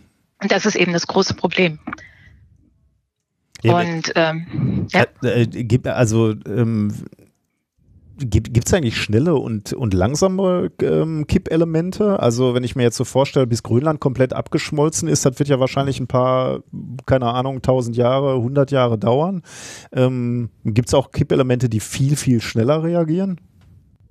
Ja, ähm, ich habe mir dazu mal ein Paper von Timothy Lenton angeschaut. 2008 war das, ähm, schon ein bisschen älter. Oh, du bist wirklich Und- vorbereitet. Ja, ja, ich dachte so, ja, ich meine, ich, ich buddel ja im. Meeresboden rum. okay, okay, okay. Ja. da muss ich mich schon vorbereiten. Ähm, also das ist jetzt natürlich alles schon ein bisschen überholt, aber die haben äh, in dem Paper so ein paar erste Kippelemente definiert und äh, welche, die sehr, sehr schnell umschwenken können, sind zum Beispiel ähm, alles, was mit atmosphä atmosphärischer Zirkulation zu tun hat, also Hm. die Verteilung von Niederschlägen. Und das ist genau das, was wir jetzt auch gerade in den Nachrichten sehen. Australien hat gebrannt, Kalifornien brennt ab, ähm, der indische Monsun kommt immer später oder immer heftiger. Die Hurricanes äh, sind immer stärker und immer häufiger. Mhm. Und ähm, also das sind äh, Veränderungen, die eben unmittelbar auf sehr kurzen Zeitskalen, also auf in 15 oder 20 Jahren sich verändern und ähm, dann eben schon ein Menschenleben ganz, ganz entscheidend prägen können. Mhm. ja. Das heißt, diese Brände, das sind ganz klar sind Klimaeffekte oder Effekte des Klimawandels und nicht äh, liegt jetzt nicht daran, dass irgendwie zwei, drei Jahre ein bisschen trocken war. Naja, das ist zwei, drei Jahre ein bisschen trocken. Es ist ja auch schon eine Folge der, der veränderten Niederschläge. Und ähm, warme Luft kann einfach mehr Feuchtigkeit aufnehmen. Das heißt, die, das Austrocknen äh, äh fällt viel stärker aus. Mhm. Das heißt, äh, wenn es erstmal trocken ist, dann wird es auch richtig trocken. Und ähm, Brennen äh, oder, oder Waldbrände sind ja auch ein natürliches Phänomen sowieso. Aber wenn es dann nochmal zusätzlich so trocken ist, dann ähm, ja, pulvert das richtig los. Mhm. Und dazu kommt dann auch, dass ähm, das natürlich alles keine natürlichen Systeme mehr sind, sondern äh, angelegte Wälder, kultivierte Wälder, also äh, jetzt in Kalifornien zum Beispiel, ähm, in der Arktis jetzt eher weniger, aber ähm, häufig haben äh, Kulturlandschaften weniger oder sind weniger Resistenz gegen, gegen solche ähm, ja, Naturkatastrophen. Mhm. In Australien der, gehört der Buschbrand ja zum Beispiel zum natürlichen System dazu. Da erholt sich der Wald auch deutlich schneller in einigen Teilen. Äh, Reini, wolltest du gerade dazwischen gehen? Du, nee, nee, nee, nee, nee, nee, nee. Das, ich höre gespannt Reicht. Zu. Ich habe, äh, ich, äh, du könntest nochmal, ich weiß nicht, ob du da auch äh, Einblick hast, aber die, die Erde ist ja ähm, seit, seit äh, sagen wir mal, ähm, Erzzeitskalen äh, noch gar nicht so lange äh, stabil, ne? aber es, also äh, klimatisch stabil. Also äh, irgendwie ist die Erde doch äh, ausgesprochen äh, stabil seit, seit einigen, weiß ich nicht, tausend Jahren oder so. Ähm, kannst du dazu irgendwas sagen? Ich hatte mal irgendwie so Klimakurven gesehen und dann, dann ging das immer wild auf und ab und dann, dann siehst du irgendwie so die letzten paar tausend Jahre wird es dann auf einmal re relativ stabil.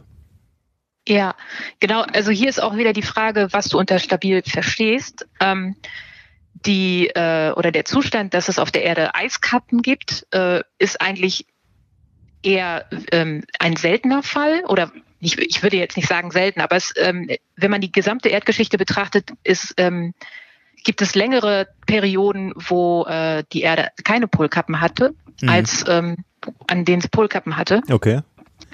Und ähm, wir haben jetzt aber seit äh, einigen Millionen Jahren ähm, diese, diesen Wechsel aus Warm- und Kaltzeiten. Wir haben eben kontinuierlich äh, Polkappen und ähm, die, die, das Maximum der le letzten Eiszeit, das war vor ungefähr 20.000 Jahren, die ist dann zu Ende gegangen und da ähm, vor 20.000 Jahren war die globale Temperatur vier Grad niedriger und der Meeresspiegel war 120 Meter niedriger, als wir das heute haben. Hm.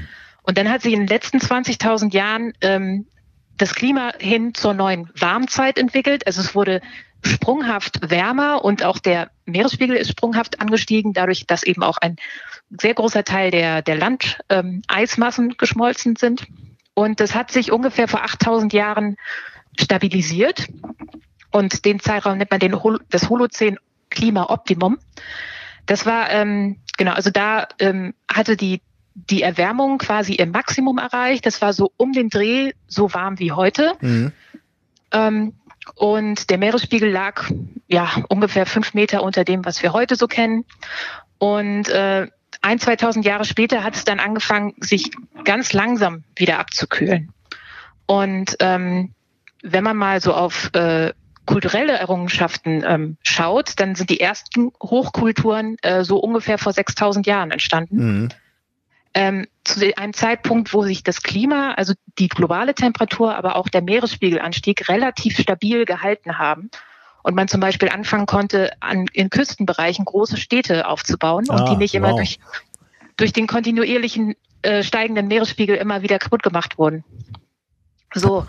Und, und das ist, ähm, also da würde ich sagen, so äh, vor sechs bis achttausend äh, Jahren, da war dann quasi ähm, eine Stabilität nach der Eiszeit erreicht.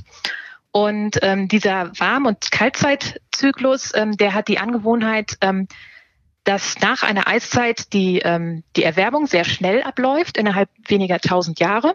Und ähm, dann eine Abkühlung stattfindet, die über mehrere Zehnertausend Jahre stattfindet. Und ähm, das ist hauptsächlich ähm, beeinflusst durch die Erdparameter, also die, ähm, die Sonneneinstrahlung auf die Erde, äh, der Stand der Erde äh, zur Sonne und so weiter. Und ähm, genau, ähm, und es, äh, vor 8000 Jahren war eben dieses Maximum der Sonneneinstrahlung, da wo es auch am wärmsten war. Und dann im Anschluss hat es eben, wie gesagt, angefangen, sich ganz, ganz langsam abzukühlen. Genau. Das wäre so das, das Stabile.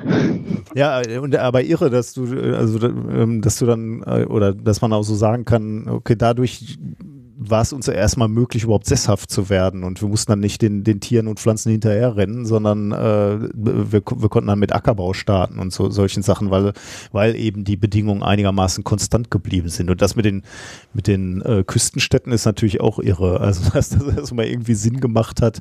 Ich meine, das ist für uns irgendwie völlig normal, ne? dass große Städte gerne an Meeren liegen, weil sie halt mhm. diverse Vorteile haben, Nahrungsquellen ja, oder und äh, oder Flüssen, genau, und, und, und auch als Verkehrswege. Das ist natürlich natürlich irre, dass äh, also die Vorstellung, dass das vorher gar nicht möglich gewesen wäre. Ja, also es gab da wirklich ähm, Meeresspiegelanstieg von mehreren Metern pro tausend mhm. Jahre. Und das ist einfach viel zu schnell. Also so schnell, gerade früher haben die ja nicht so schnell Häuser gebaut wie heute. Und ja, ähm, ja. wenn du da eine Stadt aufbaust und ähm, 50 Jahre später steht die unter Wasser oder 100 Jahre später, das, äh, das setzt dich unter Stress, so dass du dich gar nicht äh, darauf konzentrieren kannst, ähm, Handel aufzubauen, mhm. Kultur zu entwickeln, Wissen ähm, zu archivieren und solche Sachen, sondern du musst, bist eigentlich ständig damit äh, beschäftigt, ähm, dem, den Naturgewalten auszuweichen. Aber ähm, also jetzt springe ich leider ein bisschen, aber weil ich es gerade so spannend Kein finde. Ähm, du, ähm, ich, ich erinnere mich also jetzt könnte man ja sagen, ne, ja, okay, vor 6000 Jahren, da musste man natürlich ein bisschen vor der Natur Angst haben und, und abhauen, wenn, wenn der Wasserspiegel gestiegen ist. Aber heute haben wir ja ganz andere Möglichkeiten. Wir haben ja Technik und alles Mögliche. Aber ich erinnere mich in deinem Vortrag, äh, da hattest du irgendwie so was erzählt, dass es irgendwie schon große Städte gibt, die, die vom, vom Meer wegweichen, weil sie, weil, weil die Bedrohungen durch Überschwemmungen sehr, sehr groß sind. Äh, Habe ich das richtig in Erinnerung? Ja, da ähm, nehme ich immer mein Lieblingsbeispiel Jakarta, was nicht so ein ganz perfektes Beispiel ist für Meeresspiegelanstieg, weil ähm, in Jakarta ähm, mehrere Faktoren zusammenkommen, ähm, aber alle Menschen gemacht sind. ähm, also dort äh, senkt sich der, der Boden äh, bis zu 20 Zentimeter pro Jahr ab. Also der, der Meeresspiegelanstieg, der liegt äh, im Moment bei ungefähr 3,7 Millimeter pro Jahr. Also das ist wirklich nichts dagegen. Okay. Ähm, aber dadurch, dass die Menschen so viel Grundwasser entnehmen und den Boden verdichten durch diese, durch das wilde Bauen von allen möglichen Hochhäusern, verdichten sie den Boden derart, wow. dass, dass man eben so eine extreme Absenkung des Bodens hat. Und das ist, ähm, also da ähm, passiert quasi in Lichtgeschwindigkeit das, was jetzt alle anderen Küstenstädte jetzt nach und nach erfahren werden, mhm.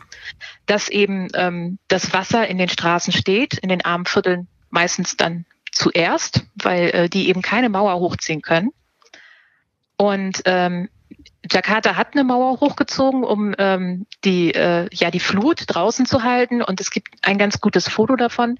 Da sieht man, wie die Leute, also wie auf der einen Seite ähm, die Flut ist, auf der anderen Seite gehen die Leute spazieren und gucken auf die Mauer und man sieht, wie der Fuß der Mauer feucht ist. Mhm. Das heißt, das Meer drückt sich durch den Boden langsam durch. Und wenn ich äh, ein kontinuierlicher Ebbe-Flut-Zyklus wäre, sondern das Wasser immer hochstehen würde, dann würde das dem Boden langfristig aufweichen und die Mauer einfach wegspülen. Mhm.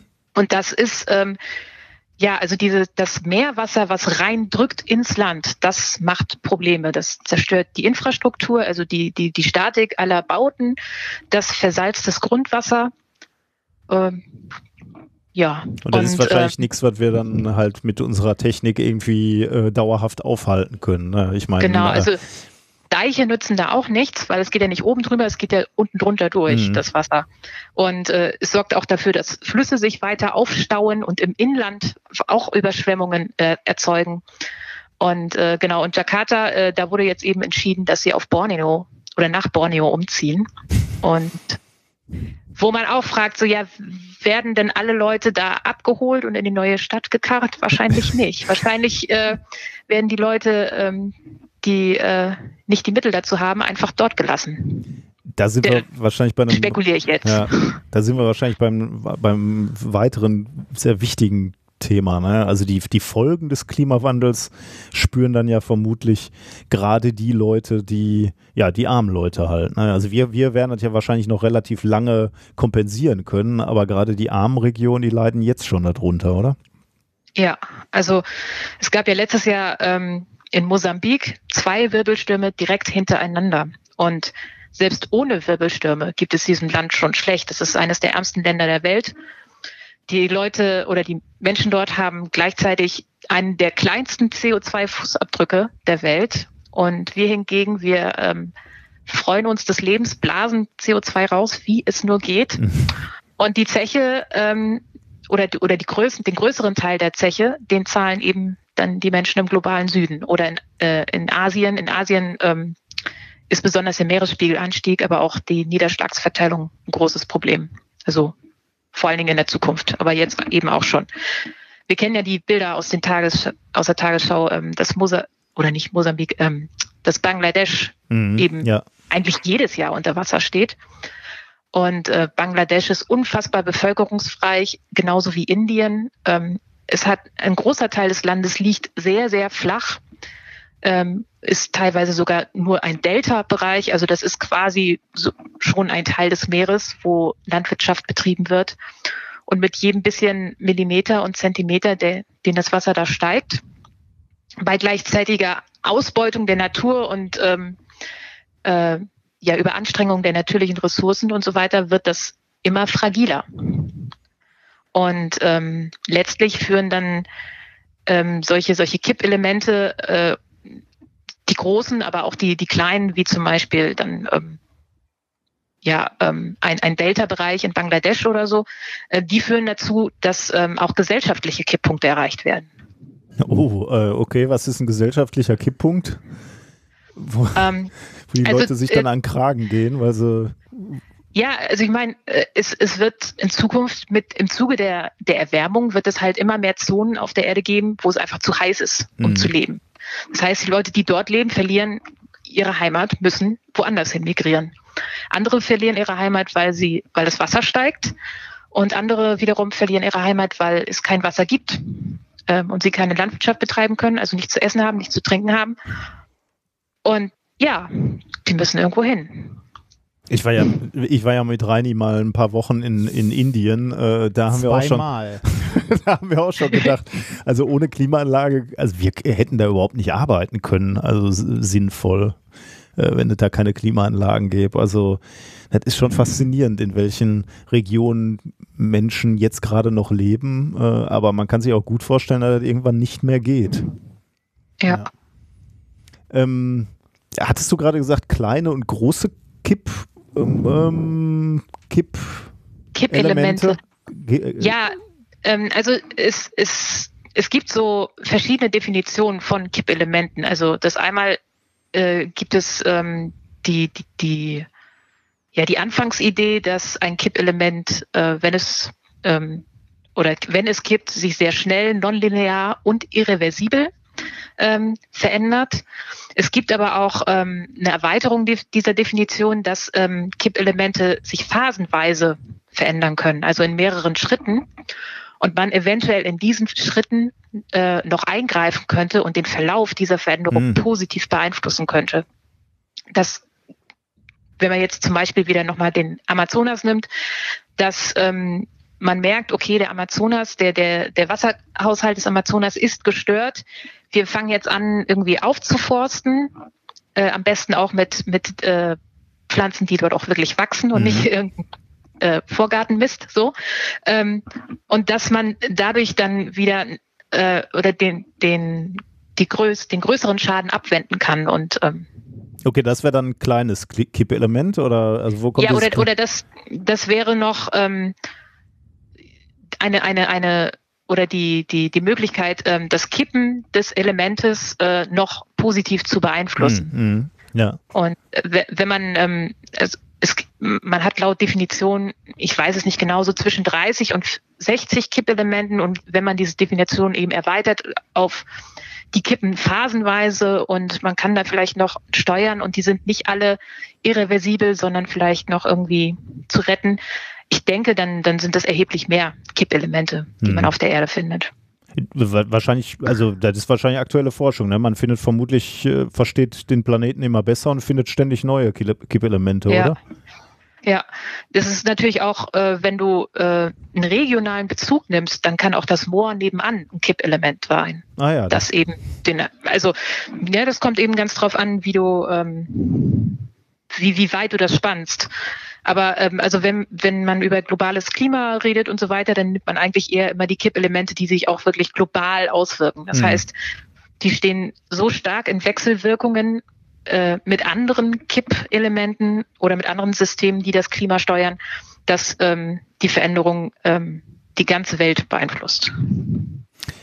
was sind denn so, äh, was würdest du sagen, sind so die dramatischsten Kipp-Elemente? Also auf, auf welche sollten wir besonders gut Acht geben? Oder wa- was, was wären die schlimmsten Konsequenzen irgendwie so für uns haben?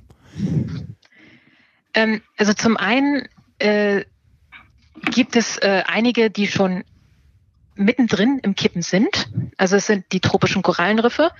Zum Beispiel ähm, die Hälfte des Great Barrier Reefs ist schon abgestorben. Zum Beispiel. Okay, äh, aber äh, okay, sagen wir mal, äh, also jetzt, jetzt mal wieder, warum ist das schlimm Ja. für mich? Ne? Also sagen wir mal, dieses Korallenriff ist weg. Okay, das sieht schön aus und Ja. ich kann mir vorstellen, da sind ein paar Fische, die haben da ihre Heimat. Aber äh, ist das wirklich ein Problem für mich? Die Korallenriffe sind die Kinderstube des Meeres. Das heißt, äh, und äh, haben gleichzeitig, ja, und, und haben gleichzeitig die höchste Biodiversität äh, von allen marinen Ökosystemen. Okay. Ähm, also das heißt, äh, die Biodiversität geht da ganz erheblich flöten. Ähm, die, äh, ja, die, die Aufrechterhaltung von Fischbeständen, die ja sowieso schon bedroht ist, Mhm. ähm, wird, wird gefährdet. Dann äh, haben Korallenriffe auch eine schützende Funktion ähm, ähm, zu den angrenzenden Küsten, äh, weil sie nämlich einen Teil der Wellenenergie Ah, aufnehmen. Okay. Also so wie, ähm, ich glaube, man kennt das irgendwie von der Küste, wenn da diese großen äh, drin Wellenbrecher. sind. Ja, ja. Genau, ja, genau. Diese, Und- die so aussehen wie Panzersperren. Genau. Und äh, tropische Korallenriffe, die äh, sind quasi die natürliche Form davon. Aber wäre das jetzt ein äh, äh, eher ein lokales Kippelement? Also äh, wenn das Great Barrier Reef äh, flöten geht, äh, ist sicherlich blöd dann vielleicht für, äh, für Australien, aber ist das für mich jetzt ein Problem?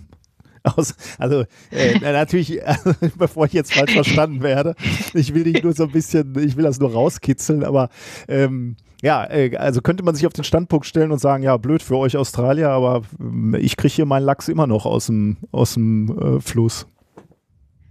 Ja, das ist die Frage, ob dann der Lachs noch so. Äh, also ich, ich weiß jetzt nicht, wie, wie, wie Lachs und tropische Korallenriffe zusammenhängen. Ja, ja, Aber ähm, oder oder das, das Gemeine an den an den äh, Korallen ist ja, ähm, die können ja nicht weg. Also Fischbestände oder alles, was krabbeln kann oder so im Meer, die äh, bewegen sich ja von der Hitze weg. mhm. Ähm, in einem der Weltklimaratberichte stand, glaube ich, ähm, zehn Kilometer pro Jahr. Also die haben gesagt, ein Breitengrad pro Dekade, das sind ungefähr zehn Kilometer pro Jahr. Ähm, und wenn man sich vorstellt, dass ich, keine Ahnung, in Namibia eine kleine Hütte habe und jeden Tag fischen gehe und mein Fischschwarm zieht Mhm. jedes Jahr zehn Kilometer weiter, dann habe ich irgendwann ein Problem, Okay, ja. weil da kein Fisch mehr ist, da sind nur noch Algen oder ja. Quallen. Ähm, genau, und ähm, tropische Korallenriffe, ähm, ja, sind, äh, kann man nicht direkt essen, aber sie haben eben eine wichtige Funktion Mhm, für, für die ja. Gesundheit auch des Meeres. Und ähm, Und du hast ja gerade auch schon gesagt, dass die Kippelemente miteinander äh, kommunizieren oder äh, sich gegenseitig zum Einsturz bringen. Ne? Man kann sich ja irgendwie vorstellen, Genau. wenn, wenn eine Korallenriff weg ist, dass er dann die nächste das nächste Kippelement äh, in Bewegung setzt und so weiter. Also ich, ich kann es mir schon ganz gut vorstellen, äh, dass man das nicht Ja. auf die leichte Schulter nehmen äh, sollte, auch nicht als Europäer. Das heißt, okay, es gibt Ja. Kippelemente, die sind schon mitten im Wandel und ähm, die, da hast du jetzt einige genannt. Und dann gibt es vermutlich noch welche, die äh, hochgradig gefährdet sind, wo ihr Wissenschaftlerinnen und Wissenschaftler ein Auge drauf habt. Ja, also neben den Korallenriffen sind das äh, gerade die ganzen Eisschilde, Mhm. also Grönland, aber auch die Westantarktis. In der Westantarktis gibt es, glaube ich, den am schnellsten abkalbenden Gletscher.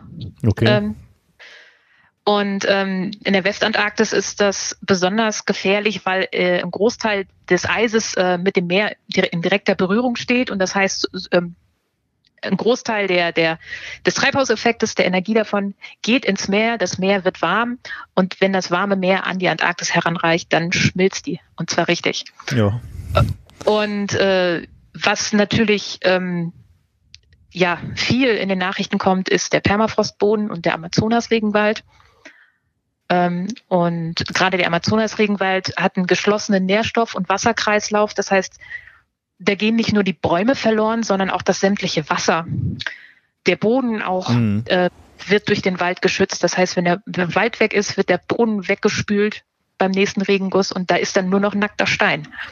Ich glaube, das habe ich äh, tatsächlich jetzt gerade durch dieses Gespräch zum ersten Mal verstanden, wo da der Kipppunkt liegt. Weil da habe ich mich auch immer gefragt, na, wenn der Wald weg ist, ja gut, dann äh, pflanzen wir halt neuen Wald. Ne? Und gerade wenn, wenn neue Pflänzchen da gepflanzt werden, die wachsen ja auch wie, wie äh, also, also doll und nehmen viel CO2 wieder auf. Aber äh, das habe ich jetzt zum ersten Mal verstanden, dass dann natürlich, wenn, wenn erstmal das Wasser da weg ist und wenn der Boden weggeschwemmt wird, dann ist da nichts mehr, wo, wo der Wald wachsen kann. Äh, das ist hochinteressant, ja.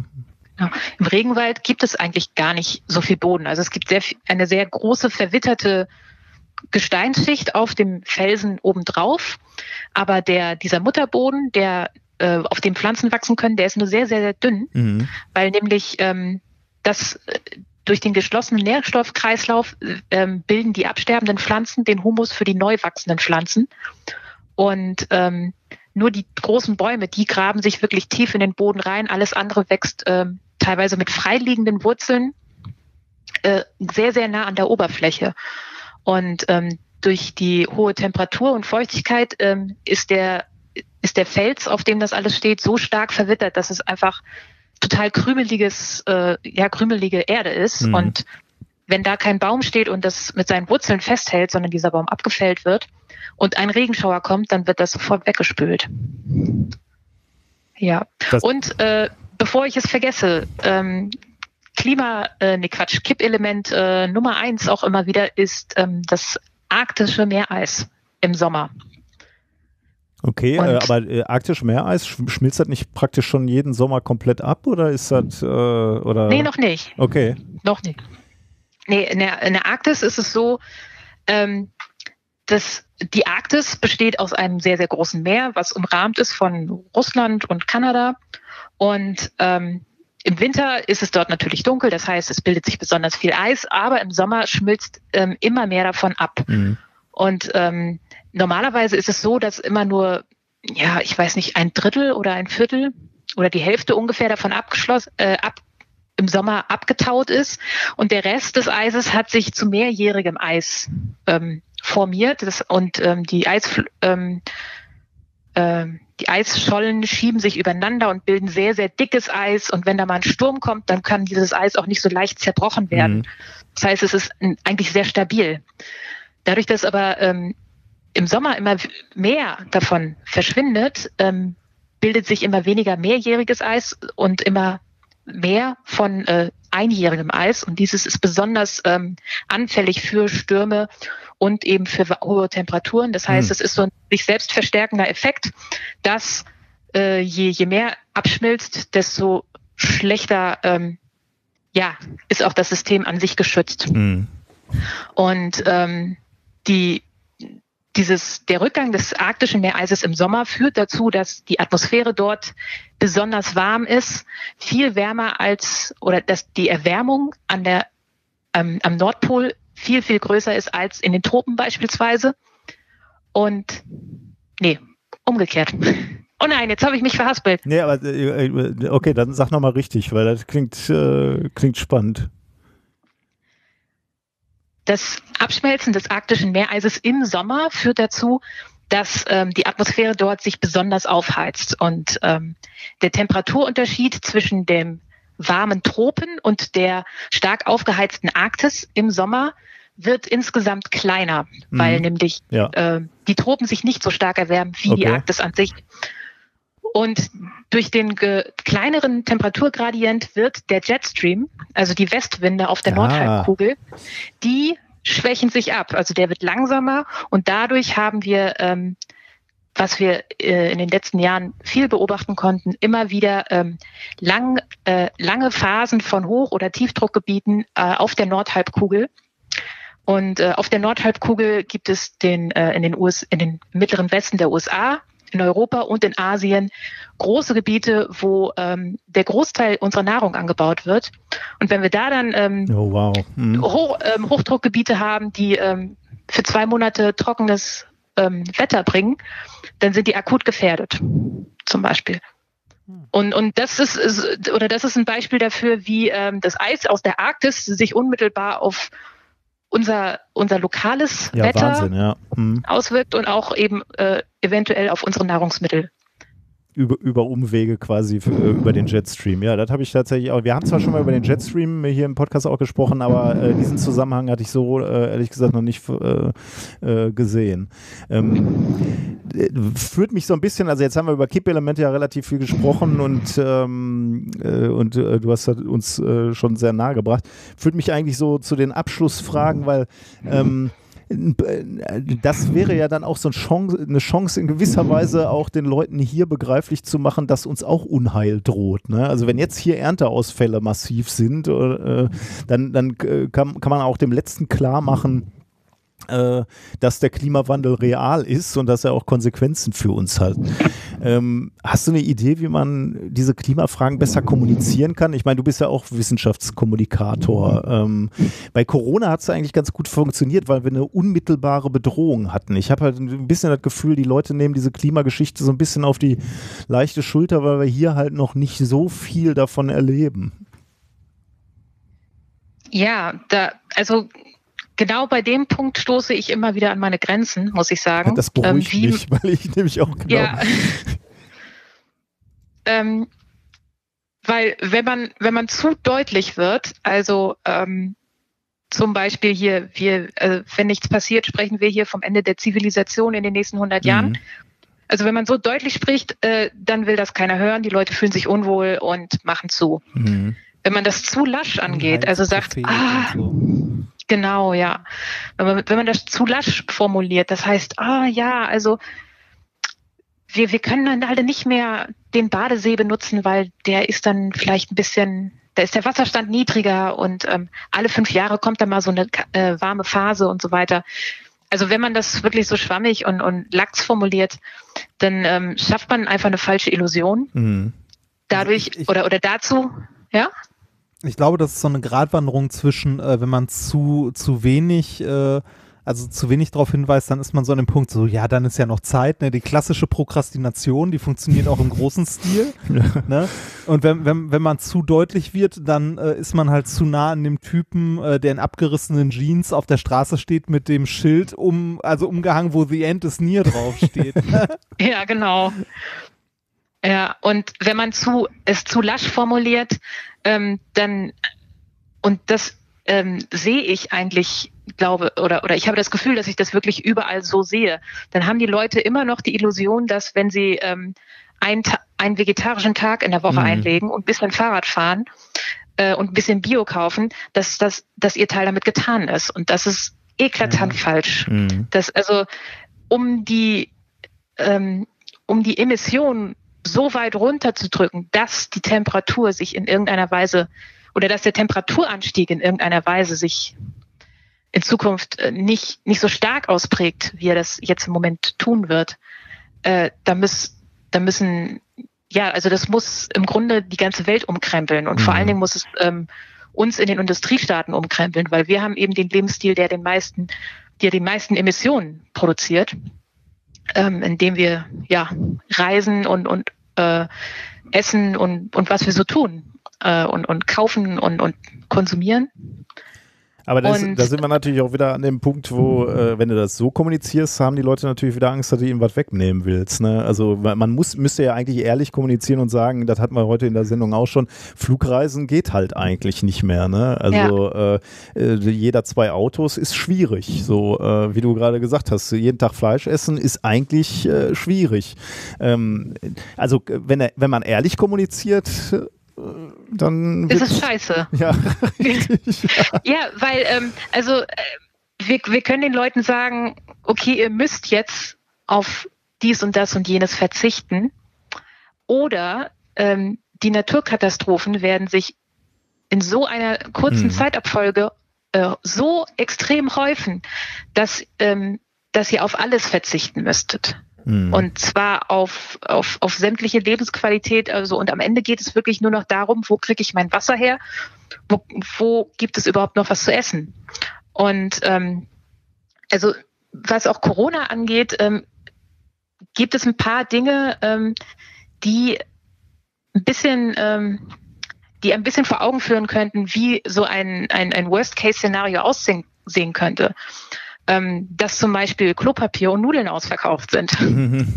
da sind die Leute auf die Decke gegangen und, und da, da haben die sich auch geprügelt im Supermarkt. Mhm. Und, und wenn erstmal, ähm, wenn erstmal, und das, das, das Blöde ist, wenn es soweit ist, dann kann man es auch nicht mehr ändern. Das heißt, wir müssen jetzt präventiv eingreifen, um in der Zukunft ähm, noch Lebensqualität haben Mhm. zu können.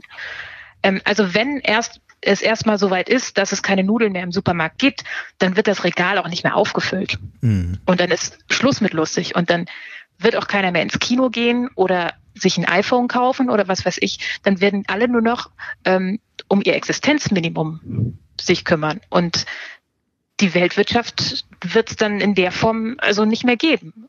Das, also das, das ist dann wirklich das, das, das absolute apokalyptische Szenario. Mhm. Aber ähm, wenn, wenn wir uns mal die Projektionen angucken vom Weltklimarat, dann ist das, was wir jetzt im Moment äh, an CO2 ausstoßen und die Temperatur, die sich ähm, parallel dazu entwickelt, genau das ist das Worst-Case-Szenario, was die ganze Mhm. Zeit projiziert wird. Das Also glaub- schlimmer geht's eigentlich Ja. nicht mehr. Das, das Dumme ist halt, jetzt mm, sind wir wirklich, also wenn, wenn wir früh angefangen hätten, ne, also vor Jahrzehnten äh, den, den CO2-Reduktionspfad zu gehen, dann wären die, die Veränderungen für jeden Einzelnen pro Jahr oder pro Jahrzehnt auch nicht so groß gewesen. Aber jetzt stehen wir schon ziemlich mit dem Rücken an der Wand. Ne? Jetzt muss man ihnen eigentlich Ja. Dinge wegnehmen. Ne? Jetzt, Ja. äh, jetzt kann man nicht mehr sanft nudgen oder sanft äh, äh, darauf äh, pädagogisch hinwirken, dass man nicht jedes Jahr zweimal irgendwo in Urlaub fliegt, sondern jetzt muss, muss es äh, Schlag auf Schlag eigentlich gehen. Und natürlich ist jetzt das Gefühl da, dass man was weggenommen bekommt, aber es geht eigentlich nicht mehr anders. Ja. Und äh, genau dieses, äh, das jahrzehntelang oder oder hätte man vor einigen Jahrzehnten damit angefangen, dann dann würde die Welt heute ganz anders aussehen. Also es wäre selbstverständlich, dass ähm, es ein, ein, ein Ressourcenkreislauf gibt und äh, Wasserkreis, also geschützter Wasserkreislauf und dass eben wirklich so viel wie möglich recycelt wird und dass energiesparend gearbeitet Mhm. wird und so weiter. Aber wir haben jetzt wirklich auch fünf nach zwölf und ähm, es gibt, also was die globale Erwärmung angeht, es gibt es kein Zurück und auch kein Stopp. Es gibt nur noch ein äh, Flatten the Curve Mhm. quasi. Mhm. Und ähm, also wir, wir im aller, allergünstigsten Fall kann man das auf zwei Grad gerade so begrenzen und dann hoffen, dass äh, die Temperatur wieder runtergeht, wenn dann nicht irgendein blödes Kippelement völlig äh, querschlägt, was dann irgendwie ähm, sprunghaft äh, wieder zu einer Erwärmung führt. Ähm, aber das auch wirklich nur, wenn man äh, ja alles Gute tut, was, was wir zur Verfügung haben und noch viel mehr. Also dass man Technologien nutzt, die wir gar nicht, noch gar nicht haben. Mhm. Und dass wir das über Jahrzehnte, Jahrhunderte lang praktizieren. Und ähm, deswegen, ähm, also dann wird häufig gefragt, ja, wieso soll ich denn überhaupt noch was machen? Weil es ist ja sowieso alles am Arsch. Und ähm, das hat man eigentlich auch sehr gut bei der Corona-Krise jetzt gesehen, ähm, auch im Vergleich mit anderen Ländern, dass wenn man präventiv sehr früh eingreift, Mhm. dass man das exponentielle Wachstum damit ganz, ganz erheblich beeinflusst. Und ähm, das ist eine Analogie, die, die man vielleicht so weiterführen könnte. zumindest für alle, die diese Pandemie äh, direkt mitbekommen haben. Also eigentlich jetzt alle. Alle. Okay, das ist ja äh, ein wunderbares Schlusswort eigentlich. Also, äh, dass du uns jetzt doch noch äh, Hoffnung, ich habe gerade schon die Sätze formuliert, wie ich sagen soll. Okay, ich dachte mir schon, dass dieses Gespräch nicht äh, erfreulich enden wird, aber da hast du ja zumindest äh, einen hoffnungsfrohen Ausblick gegeben, dass es vielleicht eine Möglichkeit gibt, wenn wir alle an einem Strang ziehen, dass es dann vielleicht doch noch eine Möglichkeit gibt, die Kurve zu flachen. Ja. Es ist, es ist ja auch so, viele sagen, ja, im Jahr 2100, da lebe ich ja gar nicht mehr. Da sind drei Grad und das Mhm. ist mir egal. Ja, kann schon sein, aber im Jahr 2050 leben die meisten von uns schon und da sind dann vielleicht zwei Grad mehr. Mhm. Und wir haben ja jetzt heute schon äh, rund 1,2 Grad globale Erwärmung und uns fliegt heute schon der Laden um die Luft. Wie soll denn das erst bei zwei Grad werden, wenn man noch mal 30 Jahre älter ist und vielleicht schon die ersten Wehwehchen hat? Ähm, da kann dann so eine Hitzewelle ähm, tödlich für einen sein und man tritt Mhm. nicht mit seinen, nicht, nicht mit 80 Jahren ab, wie das ähm, so unsere Lebenserwartung ist hier äh, Mhm. in Deutschland, sondern man tritt dann vielleicht mit 60 ab. Ja. Tja, jetzt hast du es doch wieder um, um, umgebogen Ja. ins Negative. Nein, aber wie gesagt, jedes zehnte Grad zählt. ja, okay, super. Das übrigens, äh, oder, oder so ähnlich lautet auch das Motto der, der nächsten Fridays for Future, äh, des globalen Fridays for Future Protests, kein Grad weiter. Ja, cool. Am 25.09. Sehr gut. Äh, Ja. d- Genau, Ja. also der Aufruf, schaut euch mal um und äh, macht vielleicht irgendwo bei lokalen Veranstaltungen mit und erhebt, erhebt eure Stimme. Ja. Ähm, du bist auch Scientist for Future, ne? Ich bin auch. Scientist for Future. Wir äh, bringen uns da ein. Ähm, vielen, vielen Dank, dass du da warst und dir Zeit genommen hast für uns. Ich glaube, du warst nicht das letzte Mal hier. Ich, ja, Entschuldigung, dass ich so viel geredet Nee, habe, super, wunderbar. Äh, Das sind uns die liebsten Gäste, äh, wenn wir selber ähm, schlau werden können. Äh, Das ist das Allerbeste. Also ich glaube, wir werden dich noch das ein oder andere Male für Klimathemen einladen müssen, damit du uns Dinge äh, erklärst. Ähm, eine, eine Frage noch, wie geht's für dich weiter? Promotion ist abgeschlossen. Was machst du als nächstes? Ich äh, mache was ganz Spannendes. Ähm, ich habe mir ein Stipendium ergattern können und gehe im November nach Frankreich. Und ähm, anstatt jetzt im Klima der Vergangenheit herumzuforschen, mache ich jetzt etwas, was aktuell ähm, angesagt ist, äh, oder was heißt angesagt ist, aber was, was heutzutage stattfindet. Und zwar untersuche ich, wie hydrothermale Quellen Mikronährstoffe ins Meer ähm, befördern und dadurch die, äh, das Algenwachstum im Meer und äh, be, be, be, wie Befördern. sagt man, befördern und dadurch ähm, eventuell die Kohlenstoffsenke des Meeres ähm, in Gang halten oder, Ah, oder Okay. ja, fördern. Äh, wo, genau. wo bist du da in Frankreich? In Brest. Okay. Das Ja. äh, Kön ist, ihr mal vorbeikommen. Ja, genau, genau. Äh, auf jeden Fall bist du noch für uns erreichbar und wir kommen auf dich Ja. zurück, falls wir dich äh, mal wieder brauchen. ja, Ähm, wir sind ja jetzt alle äh, Digital-Profis das seit stimmt, Corona. ja. Genau. Ähm, vielen, vielen Dank, Elena. Äh, folgt ihr auch auf Twitter. Äh, haben wir alles in die, in die Shownotes äh, gepackt. Ähm, genau, es lohnt sich, dich im Auge zu behalten. Ja, danke schön, dass ich ähm, hier einmal eine Runde quasseln durfte.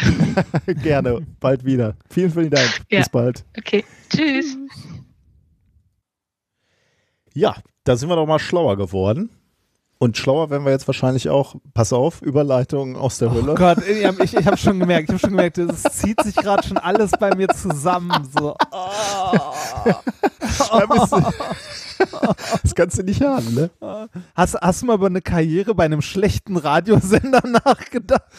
Boah, ich glaube, ich wäre, also jetzt mal Spaß beiseite, ich glaube, ich wäre ein ganz, ganz schlechter Moderator, weißt du, der, der so, äh, so, du hast ja sogar schon mal Moderationsjobs angenommen, ne? Mhm. Ich ja eher weniger. Also ich habe ja mit dir mal was moderiert, aber äh, so richtig guter Moderator wäre ich, glaube ich, nicht, der nur so Überleitungen schafft. Muss, musste ich dabei äh, tatsächlich auch, das, als ich das die ersten zwei Male gemacht habe, das war richtig schlimm. Ähm, man wird aber besser. Also ich bin zumindest besser geworden, deutlich, und äh, musste das auch tatsächlich lernen, weil es ist schwieriger, als man es sich vorstellt. Ja, das glaube ich auf jeden Fall, ich. ja. Weil Da- du selber ja nicht im Mittelpunkt stehst, dich eigentlich zurücknehmen solltest, die Leute nach vorne stellen und trotzdem irgendwie ein bisschen das Publikum mitnehmen. Mhm. Ja. Ja, schwierig. Macht aber auch Spaß. So. Okay, Experiment wollte ich eigentlich Genau. über, übergeleitet Ja. haben, bevor du dich erbrochen hast. Ähm, Ich habe brennendes Interesse daran. wow. wow. Okay, worum geht's? Es geht ähm, um ein kleines Experiment, ähm, das ein äh, äh, eigentlich ein klassisches Experiment aus der, äh, aus der Chemie, was man auch super mit Kindern machen kann, so Sekundarstufe 1 oder so. Und zwar geht es um die Frage, äh, was passiert, wenn man Sachen verbrennt. Ähm, und zwar äh, eine Frage, die die im ersten Moment trivial erscheint, es aber nicht ist und die auch die Wissenschaft in der Historie sehr lange beschäftigt hat, also so wissenschaftsgeschichtlich. Da, äh, wir werden dieses Experiment nochmal machen, äh, weil es nämlich nicht geklappt hat, aber, das sage ich vorweg, äh, dann werde ich noch ein bisschen was mehr zur Geschichte erzählen. Ähm, und zwar geht es um die Frage, wenn man Sachen verbrennt, werden die dann leichter? Ah, Ne? Also, wenn, wenn ich so ein, also äh, eigentlich würde, man würde jetzt sagen, ist doch eine dumme Frage, ne? Wenn ich äh, ein Stück Holz, wenn ich das verbrannt habe und da ist nur noch die Asche drüber, äh, über, die ist natürlich leichter. mhm. Ne? Das äh, stimmt aber nicht immer. Und ähm, wenn man sich das ähm, wissenschaftlich genau mal ein bisschen anguckt, ähm, ist das auch äh, gar nicht so verwunderlich. Aber äh, so in der Geburtsstunde der Chemie, so mit Lavoisier und so, als die Leute angefangen haben, wirklich äh, präzise Instrumente gehabt zu haben, also damit hat die Chemie ja angefangen, dass man äh, Instrumente bauen konnte, die präzise etwas abwiegen konnten oder ein Volumen messen konnten und Mhm. so weiter. Äh, da ist man dieser Frage unter anderem auch nachgegangen. Und es gibt Stoffe, die, äh, wenn man sie einfach so verbrennt, tatsächlich schwerer werden und nicht leichter. Ähm, und dazu gehört unter anderem, wenn man es zu Hause mal ausprobieren möchte, Stahlwolle. okay. Wenn man äh, oder Eisenwolle, wenn man die verbrennt, also wenn man die anzündet oder auch mit einer 9-Volt-Batterie äh, zum Glühen bringt, das kann man auch machen, ähm, dann ist die danach schwerer als vorher. Und aus unserer heutigen Sicht auf die Chemie, ähm, also mit, wenn wir ein bisschen was über Chemie wissen, äh, ist das auch nicht verwunderlich eigentlich, weil ähm, also Eisenwolle besteht aus Eisen im Wesentlichen, ne? also denn, wie der Name schon sagt. Äh, ich habe tatsächlich welche hier rumliegen, weil ich damit äh, den Zwischenschliff bei unserem Parkett gemacht habe. Ähm, die besteht einfach nur aus Eisen. Ne? Eisen Ja. hat ein gewisses Gewicht und wenn ich die jetzt verbrenne, also anzünde, dann wird die schwarz, danach so schwarz-bläulich. Und das, was ich dort dann habe, ist Eisenoxid. Also äh, im äh, Volksmund nennt man es auch Rost. Mhm. Ne? Also wenn man Eisen verbrennt, dann oxidiert es und äh, wird Rost. Und Eisenoxid kann man sich jetzt schon vorstellen, okay, da ist nichts weggegangen, sondern da ist was dazugekommen. Und zwar Sauerstoff. Ja, ja. Also aus den, aus den Eisen, also an die Eisenatome angelagert ist, ist Sauerstoff. Und wenn man sich die äh, chemischen Formeln mal dafür anguckt, also wenn man das jetzt richtig machen würde, müsste man verschiedene Mengen an Eisen und äh, Sauerstoff miteinander reagieren lassen, damit das auch ordentlich funktioniert, damit die Stoffmengen wieder passen und so. Aber wenn wir uns einfach mal nur das Resultat angucken, Rost, also oxidier oxidiertes Eisen, hat äh, die Struktur, nee, Strukturformel ist da das falsche Wort da, jetzt, äh, jetzt zucken wieder alle Chemiker zusammen. es hat auf jeden Fall, äh, also Eisenox Eisenoxid, also das, was wir als Rost kennen, ist Fe2O3. Also zwei Eisenatome und drei Sauerstoff. drei, äh, Ja. drei Sauerstoffatome, genau. Wenn wir uns jetzt mal die molare Masse von Eisen angucken, also wie viel Gramm wiegt ein Mol Eisen? Ein Mol ist eine bestimmte Anzahl an Teilchen einfach. Ähm, ein Mol Eisen wiegt 55,8 Gramm und ein Mol Sauerstoff wiegt ungefähr 16 Gramm. Mhm. Also gar nicht mal so, also schon ein deutlicher Unterschied, aber es ist prozentual doch echt relativ viel. Ne? Mhm, ja. Und wenn wir uns jetzt wenn wir uns jetzt mal so ein, so ein Eisenteil, äh, nicht so ein, also so ein Rostteil angucken, also Fe2O3, dann sind wir bei 2 mal 56 Gramm pro Mol plus 3 mal 16 Gramm pro Mol bei insgesamt 160 Gramm pro Mol. Das heißt, ähm, ein Mol Eisenteilchen quasi ist äh, deutlich schwerer als ein Mol, ähm, also als ein Mol Eisen an sich. Ja? Ja. Also zu den äh, zu diesen 112 Gramm pro Mol vom Eisen sind durch die Oxidation noch 48 Gramm pro Mol an Sauerstoff dazugekommen. Ähm, das heißt äh, schon was deutlich Messbares. Und das ist der Grund, warum man diese, diese Massenänderung, also diese dadurch, dass das Oxid, also dadurch, dass Sauerstoff dazugekommen ist, tatsächlich relativ, in Anführungszeichen, Mhm. relativ leicht messen kann bei, äh, bei so Stahlwolle. Ähm, weil der prozentuale, die prozentuale Gewichtszunahme doch relativ groß ist, wenn man sie verbrennt.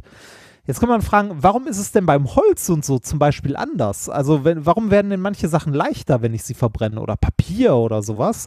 Das liegt daran, dass ähm, die äh, nach dem Oxidieren häufig andere Sachen halt wegdampfen. Mhm. Ne? Zum Beispiel. Also äh, reagiert ich, mit Sauerstoff und ist dann flüchtig einfach, ne, die Bestandteile. Genau.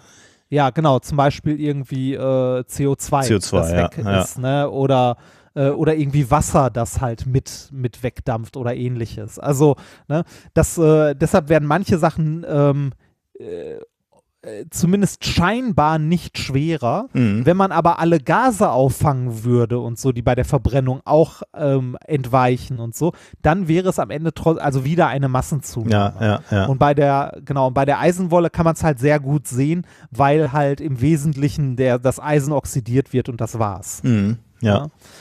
Ähm, so, jetzt habe ich gesagt, dieses Experiment kann man sehr leicht zu Hause durchführen oder kann man, kann man relativ leicht äh, machen. Ja, das geht auch. Die Gewichtszunahme ist aber äh, jetzt auch nicht riesig. Das heißt, wenn du ein Gramm Stahlwolle oder zwei, drei Gramm Stahlwolle verbrennst, dann bewegt sich die Gewichtszunahme äh, so im Zehntel-Gramm-Bereich. Oh, okay. Ja, okay. Das machst du dann also nicht mit einer normalen Badezimmerwaage. Nee, genau. Mit einer, das machst du auch nicht mit der Küchen, also zumindest nicht mit der standardmäßigen Küchenwaage. Du brauchst schon so eine Feinwaage. Mhm. Also so, so, so ein Koks, so eine Kokswaage oder man nennt sie auch Briefwaage, wobei ich mich frage, wann da das letzte Mal ein Brief drauf abgewogen wurde. ne, also Ja, ich So- könnte so- mir so auch eine- was anderes vorstellen. So eine Drogenwaage. Also das, wofür diese Wagen hauptsächlich äh, auf der Welt benutzt werden, diese Drogenwagen. So eine bräuchte man. Ist auch ganz witzig, wenn man da bei, äh, bei Amazon sowas bestellen möchte. Hast du mal geguckt? Nee. Nee. Amazon.de, warte mal, ich mach das mal kurz, Amazon.de und ich suche mal nach Feinwaage.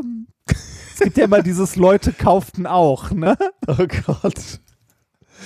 Das ist ja geil. Feinwaage. Ich nehmen wir mal, nehmen wir mal die, die erstbeste mit 1700 Bewertungen. Haben wir denn? 1700, ja, da ist sie. Leute kauften auch äh, Kalibriergewicht äh, ne, mit verschiedenen Gramm, äh, Zip-Druckverschlussbeutel mit Cannabisblattaufdruck, wiederverschließbare, geruchssichere Folienbeutel, Smoking Long Paper Drehmaschine. Ja, das ist aber schon wieder Ne? geil, ne? Also Welche Spuren man so hinterlässt im Netz. Ja. Ne? ein Grinder, äh, andere Druckverschlussbeutel mit einem Teufel drauf, ähm, ne? Also so viel zum Thema Briefwaage. Ja. Ne? Das, also man, man braucht, äh, also wenn man das halbwegs ordentlich machen möchte, bräuchte man schon eine Feinwaage Ja. dafür, um das ordentlich zu sehen. Und die habe ich gerade nicht hier. Und ich möchte, also ehrlich gesagt, will ich mit meinem Amazon-Account auch keine bestellen. Äh, mal gucken, vielleicht mit unserem gemeinsamen. Ähm, wobei die Feinwaage hier, die, also mit der müsste man es tatsächlich deutlich sehen. Die macht eine äh, Auflösung von 0,01 Gramm. Das ist schon nicht schlecht. Ähm, was man alternativ machen kann, was ich auch ausprobiert habe heute ein, zweimal, ist, sich eine Balkenwaage bauen. Oh. Ne? Also du, du nimmst irgendwas, was recht starr ist. Ich habe hier, äh, meine improvisierte Balkenwaage bestand aus einer äh, Fußleiste, einer Aluminium, also eine Aluminiumstrebe, eine Fußleiste, die ich hier noch rumliegen hatte. Die war so ungefähr einen knappen Meter lang. Und äh, die habe ich äh, balanciert auf eine äh, Silikontube, also auf so eine Kartusche von so einer Silikonspritze, so dass die sehr genau in der Waage ist. Okay. Ja? Ähm, und da, das ist schon, äh, also ist jetzt auch nicht im Milligramm-Bereich, aber das, das ähm, kann schon halbwegs ordentlich äh, messen, wenn du dann nämlich so ein, äh, weiß nicht, so ein bisschen äh, Stahlwolle nimmst und die auf eine Seite drauf packst, siehst du schon, dass die Seite deutlich runtergeht. Wenn du das Ja. angezündet hast dann. Nee, äh, einfach nur drauflegen. Ach so, okay. Ohne, also ich Mhm. habe es vorher leer austariert und dann mal geguckt, so um zu testen, wie sensitiv das ist. So ein ganz klein bisschen was draufgelegt und du siehst schon, dass das relativ empfindlich reagiert. Mhm. Ne? So, dann habe ich äh, ein größeres Stück Stahlwolle genommen, weil je größer, desto mehr Effekt natürlich. Ne? Äh, habe das äh, auf eine Seite der Balkenwaage gelegt und austariert, sodass es ähm, halbwegs in der Waage war, aber so, dass die Seite mit, ähm, mit der Stahlwolle drauf sehr, sehr empfindlich war. Also, dass sie noch so zwei Zentimeter über dem Boden schwebte, Ja. auf ja. dem sie drauf lag. So ganz, ganz fein. Und habe die dann angezündet. Ne? Man hat auch eine klitzekleine Bewegung gesehen, aber nur so ein Zittern eigentlich eher, was ich jetzt nicht trennen könnte von irgendwie thermisch, dass es da gerade heiß ist. Mhm. Ne? Ähm, und dummerweise ist das Experiment so nicht wirklich, zumindest mit dem Equipment und der Stahlwolle, die ich hier hatte, nicht wirklich durchführbar, weil die Stahlwolle verbrennt zwar und äh, oxidiert auch komplett durch, aber währenddessen fallen kleine Rostkügelchen und, ne, also kleine, also Staub quasi fällt runter. Okay, und das verlierst du dann vom natürlich als Verbrennen. Gewicht. Genau, ja. das, das verlierst du als Gewicht und äh, da ist, glaube ich, der Verlust größer als der Gewinn äh, durch, das, äh, durch den Sauerstoff, den du bindest. Okay, da hättest Das du irgendwie rechts und links noch Schalen oder so montieren Genau. müssen oder so, ja, okay. Genau, ich hätte irgendwie Schalen oder so da drauf montieren müssen und äh, die habe ich gerade nicht, weil ich immer noch in so einem Ja, also ja. Umzugs, also wenn wir nicht gerade im Umzug wären, hätte ich tatsächlich, glaube ich, genug Scheiß da, um das nochmal ordentlich zu bauen. Deshalb, äh, en- wir werden das Experiment auf jeden Fall nochmal machen und dann auch mit Video und allem drum und dran. Okay, dann machen wir das vielleicht mal im Livestream, oder? Dann äh, bietet Ja, das sich vielleicht nochmal an. Genau, das können wir gerne mal im Livestream machen. Dann äh, vielleicht bestelle ich dann doch auch mal so eine Feinwaage und Okay, ja. Ähm, warte mal, ich Ja. muss mal gerade, der Morty, der sitzt hier gerade auf meinem, hörst du den Schnurren? nein. Oh doch, jetzt schon. Oh. Der sitzt die ganze Zeit hier, wü- wühlt hier rum.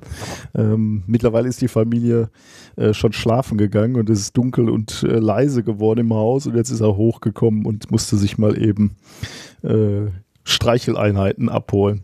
Morty, ich muss weiterarbeiten.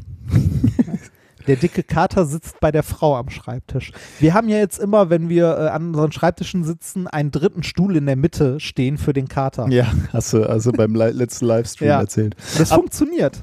Apropos gescheitertes Experiment, ähm, äh, wir haben ja noch dieses Langzeitexperiment mit diesem äh, Faden und dem äh, Soda ähm, Oh ja. Stalaktit. Ja. Ne? Hat auch in, im dritten Ansätzen nicht funktioniert. Ist zwar hart geworden und äh, der, der ganze Faden ist jetzt weiß äh, von Soda, aber es hat, haben sich keine Tropfen gebildet. Also es sieht zwar Ah. schön aus, aber nicht äh, stalaktitig. Ähm, ich glaube, ich versuche es nicht nochmal. Ich müsste jetzt mal andere äh, Fäden suchen und Ich äh, wollte gerade sagen, das wäre der nächste, der nächste Genau, Schritt. ja. Ne?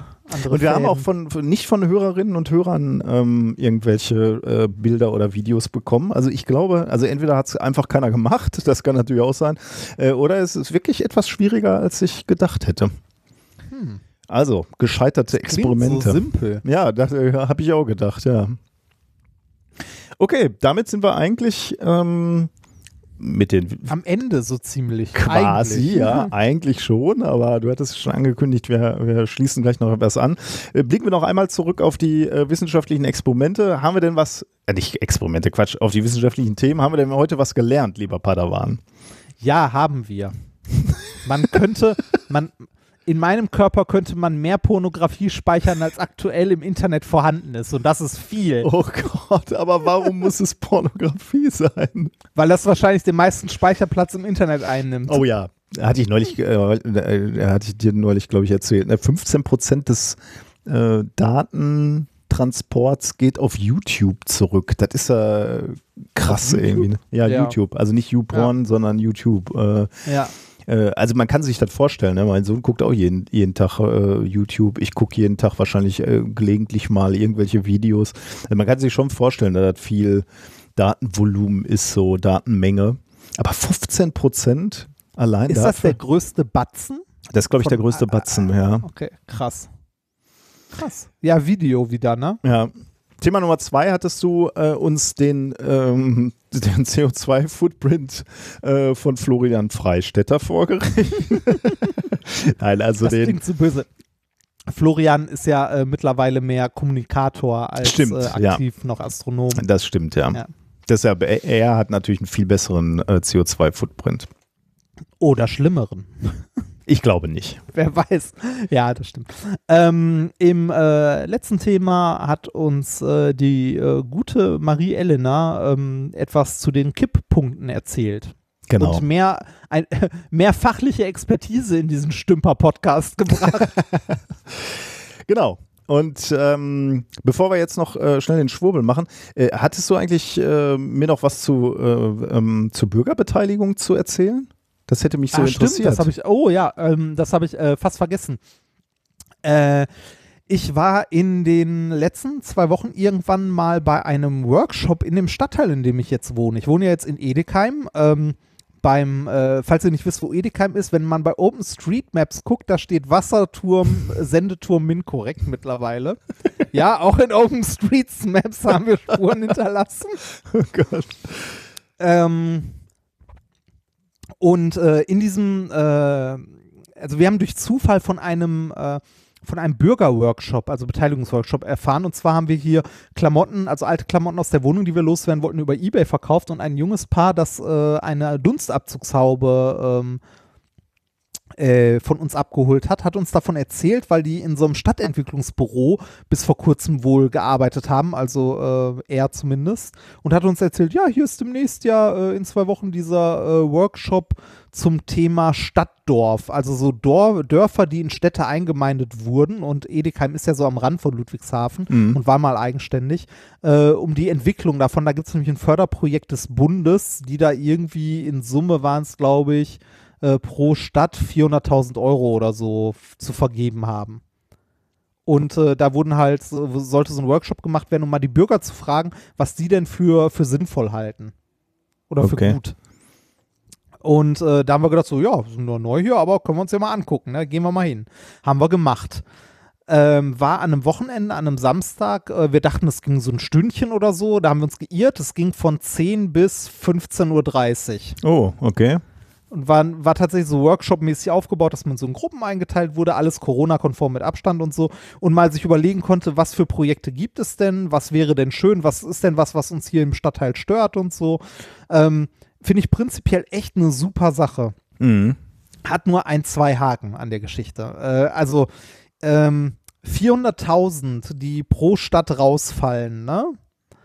Ähm, äh, wenn man sich überlegt, was man da dann irgendwie an Projekten realisieren kann, das ist, das klingt nach viel Geld, ist aber je nach Projekt nur ein Tropfen auf den heißen Ja, Stein. ja. Ne? Also, ähm, wenn man so die, die Leute, was denen wichtig war, was so vorkam, war äh, beispielsweise Sportstätten. Ne? Dass äh, Gut, da der brauchst Work in dem in, ja, in, in dem Workshop waren die Vereine hier, der Fußballverein und so ein bisschen überrepräsentiert. Es waren insgesamt 25 Leute, von denen, glaube ich, 20 von irgendeinem Verein waren Okay. was ähm, äh, was so nicht verwunderlich ist, weil wir haben durch Zufall von diesem Workshop erfahren und ähm, ja, das äh, war auch was, was, äh, was so die jüngere, äh, die jüngeren Leute, die da waren, so ein bisschen angemerkt haben, so ähm, äh, wie wär's mal, wenn man eine Stelle für Kommunikation schafft? Also jemanden, der sich darum kümmert, solche Sachen oder Belange des, äh, des Stadtteils oder wenn es um Entscheidungen geht, irgendwie mal unters Volk zu bringen. Weil es irgendwo auf die Stadt-Homepage zu schreiben, dass da irgendwann irgendwo so ein Workshop stattfindet oder bei Facebook posten, ne, damit erreicht man niemanden unter 40 Mhm. Das ist halt ein Problem. Und äh, die, die Dame von der Stadt, die für die Kommunikation für dieses Projekt zuständig war, fühlte sich in dem Moment, glaube ich, auch ein bisschen angegriffen und reagierte sehr angepisst Oh, darauf. Das, äh, ja, ne, war ganz am Schluss des Workshops. Okay. Also das war so unsere Anmerkung so, wie wär's mal mit irgendwie äh, an der Kommunikation arbeiten? Die war nicht so gut, weil, wie gesagt, wir sind durch Zufall hier und Mhm. 90 Prozent der Leute hier im Stadtteil haben wahrscheinlich gar keine Ahnung, dass es dieses Projekt hier überhaupt gibt. Ja. Ja. Ähm, die, Leute, die Leute aus den Vereinen sind halt Leute, die sich eher, also eh schon engagieren für den Stadtteil, was ja auch gut ist und so. Aber bei denen kommt so eine Nachricht natürlich eher an, weil dann ist irgendwie der Ortsvorsteher auch zufällig Mitglied im Verein und dann geht einmal der E-Mail-Verteiler rum und äh, wenn es dann irgendwie sowas gibt wie hier, wir haben prinzipiell 200.000, 300.000 Euro zu verteilen, die irgendwie sinnvoll genutzt werden sollten, dann ist halt auch, kommt mal bitte alle mit dahin, Mhm. damit wir irgendwie Ja. für den Verein bla. Ne? So in die Richtung. Das äh, spiegelte sich auch ein bisschen in den Wünschen über, äh, also wieder sowas wie, äh, was wäre denn eine gute Investition für den Stadtteil? Und dann kam aus der Ecke sowas wie ein Rasenplatz für den Fußballverein, wo du auch so denkst, so, ja, ist nett, ne? Also da hat halt der Fußballverein was von, aber für den Stadtteil ist es halt eigentlich vollkommen egal. Ne? Abgesehen von dem Verein halt. Ja. Ähm, wir haben zum Beispiel gesagt, wie gesagt, wir fänden so eine Stelle für Kommunikation gut oder irgendwie, äh, dann ging es halt so generell um sowas wie Verkehrsführung, ähm, weil es hier so eine Durchgangsstraße gibt, die eigentlich eine 30er-Zone ist, was aber selten durchgesetzt wird, äh, wo die Leute halt alle mit 50 durchhauen. Ähm, irgendwie ein bisschen, äh, weiß ich nicht, äh, sowas wie äh, Mülltonnen im Stadtteil mehr aufstellen, damit da halt nicht so viel Müll rumliegt oder so. Aber das sind halt alles Projekte, äh, oder irgendwie mehr öffentlicher Nahverkehr. Äh, Da, ne, also da kannst du an die 400.000 irgendwie wahrscheinlich hinten eine Null dranhängen und dann Mhm. kannst du drüber reden, ob man irgendwie eine, Stra eine Straßenbahnlinie ausbaut oder Mhm. so. Ähm, war in der Hinsicht halt, äh, ich fand es trotzdem interessant. Wo kamen die zu sehen. 400.000 Euro her? Also die, die Äh, Stadt vom hat- Bund. Oh, Vom Bund. Okay, das Die ist kommen vom Bund. Okay, das ist interessant, ja. Genau, so, die kommen vom Bund äh, für verschiedene äh, Städte, also so Stadtdörfer, die ausgewählt wurden und äh, da äh, da hängt aber noch ganz, ganz viel dran. Ne? Das Ganze wurde jetzt organisiert von so einem, von so einem Stadtentwicklungsbüro, war es, glaube ich, und äh, ne, die, jetzt wurden halt die Bürger befragt, ne? Nach, äh, und zwar vorher schon im Vorfeld online, nach äh, den Punkten, die sie als Schwerpunkte sehen. Mhm. Ne? Und bei der Online-Befragung kam raus, der mit Abstand am wichtigsten, der mit Abstand wichtigste Schwerpunkt sind die Sportstätten. Okay, Ja. überraschend. Ja, überraschend, genau, gefolgt von irgendwie ÖPNV, gefolgt von irgendwie, weiß ich nicht mehr was, ne? So Spielplätze oder so. Wobei da muss man auch sagen, ne, für 400.000 Euro, ja, baust du einen halben Spielplatz für, ne? Mhm, ja, ja. Das so, also es ist halt äh, teuer, sowas alles. Mhm. Ähm, nichtsdestotrotz fand ich es ja schon mal gut, dass irgendwie sowas wie eine Bürgerbefragung oder Beteiligung mit, also mal angestoßen wurde. Jetzt muss man aber irgendwie auch ein bisschen sehen, dass äh, am Ende haben diesen Fragebogen, lass es mal 40, 50 Leute ausgefüllt haben. Ne? Ähm, bei diesem Workshop waren jetzt äh, etwas über 20 Leute. Ähm, auch stark eingefärbt natürlich. Wer nichts davon weiß, kann nicht da sein und seine Interessen entsprechend auch nicht vertreten. Ähm, andererseits merkte man in dieser kleinen Runde schon, wie viele Interessen und Meinungen so da aufeinandertreffen. Mhm. Ne? Halt so Mhm. Lokalpolitik halt. Also Klar. es ist halt Lokalpolitik pur, das Ja. Ganze. Und äh, also ich habe nach dem Tag gemerkt, so, boah, Lokalpolitik, wir haben ja schon häufiger gesagt, so man müsste ja eigentlich sich mehr engagieren, mehr machen. Ne? Mhm. Das sind, glaube ich, so große, äh, also so große Steine, die du da durch die Gegend rollst, so viel Ja, glaube ich Kleinarbeit. auch, ja. Das ist Wahnsinn, wirklich Wahnsinn. Ähm, ich fand es trotzdem interessant, mir das mal anzugucken. Ähm, bei der Vorstellung des, äh, ja, des Projektleiters da, der diesen Teil jetzt hier für, für, diesen, für diesen Stadtteil geleitet hat, habe ich schon so gemerkt, so, okay, was die Bürger hier wollen, spielt am Ende eigentlich gar keine Rolle, weil ne, ähm, erstmal wurde diese Online-Befragung gemacht, auf Basis der Befragung wurde dann äh, ne, dieser Workshop gemacht, der sich mit den großen Themen, die halt die Bürger interessieren, beschäftigt. Äh, daraus werden dann Empfehlungen für eine, für eine Leistung, nee, für einen, wie, wie ist das Ganze, für eine Leitungsrunde oder einen Leitungsausschuss gemacht.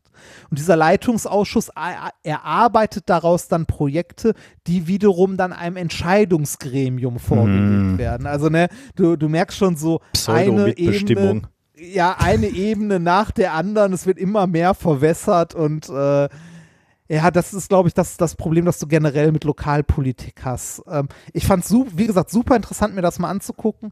Ich äh, bin aber erstaunt, wie ernüchternd das ist und habe riesen Respekt vor Leuten, die genug Sitzfleisch haben und genug Ausdauer, sich um, also in, bei sowas wirklich ernsthaft mit, also mitzuarbeiten Mhm. Ja. also zu wollen und auch also so- auch so Parteiarbeit. Äh, der Tobi Bayer hatte das ja auch mal äh, eine Zeit lang äh, versucht im Einschlafen-Podcast ein bisschen davon erzählt, wie anstrengend und ermüdend sowas sein kann. Das, ja, kann ich mir vorstellen. ja, ja, das äh, fand ich auf jeden Fall krass. Also zumindest sich das mal anzugucken, fand ich, äh, fand ich interessant. Auch da mitzuarbeiten, fand ich gut. Ähm, aber du sitzt da, also mir ging es zumindest so, ich saß, ich saß da und sah so viele Probleme, die nicht so leicht lösbar sind, dass äh, das Ganze mir ein ganz klein bisschen wie eine Farce vorgekommen ist. Tja, gut, dass das Leute Aber- für uns machen. Ja, ja, also es soll nicht, also soll jetzt nicht sagen, ist alles sinnlos und so weiter, ne, aber es ist schwierig. Ja, davon wollte ich noch erzählen. Gut, dann äh, kommen wir jetzt noch zu einem Brett, das wir noch bohren wollen. Und das ist auch groß. Über das sind wir beide gestolpert. Ähm, über eine klassische Schwurbelseite, könnte man sagen. Also Ja. sie kommt zwar sehr seriös daher, aber es macht es, glaube ich, nicht weniger äh, schwurbelig. Ähm, wir haben den Link auch mal. Es ist eher noch schlimmer in dem Rahmen, in dem es stattfindet. Das stimmt. Äh, wir haben den Link natürlich auch mal in die Shownotes ähm, gehämmert für euch. Wir sind nämlich auf etwas gestoßen. Ähm, die, äh, die Website des Klinikums Heidenheim. Da gibt es nämlich eine Klinik für Homöotherapie. Und Das ist genau das, was ihr euch darunter vorstellt. Eine es ist nicht die Heilung von dem Irrglauben Homöopathie, sondern, also könnte ja auch sein, ne? eine Homöotherapie, dass man von Homöotherapie, also ne, Stimmt, habe ich so noch gar nicht gelesen, ja. Nein, nein, es geht äh, tatsächlich um äh, die Behandlung mit äh, Homöopathie und Anthroposophie in diesem, in dieser Belegklinik. Und das hat uns beide doch äh, sehr ratlos zurückgelassen, sage ich jetzt mal. Also wir konnten uns da äh, keinen rechten Reim drauf machen. Wir haben, haben tatsächlich diese Webseite schon etwas länger äh, auf unserer Liste. Und haben uns dann äh, immer mal wieder gefragt, äh, ja, müsste man eigentlich mal in die Sendung bringen, aber was sollen wir dazu sagen? Wir sind halt einfach nur fassungslos. Wir brauchen mal jemanden, der äh, uns da hilft, äh, Ja, das einzuordnen. spätestens bei dem Punkt Misteltherapie bei Krebs. Da, äh, da, also da, da schwankt man zwischen Entsetzen und Wut. Genau. Und deswegen haben wir uns äh, Gäste geholt, die wir jetzt ähm, reinholen können, die uns das ein bisschen einordnen.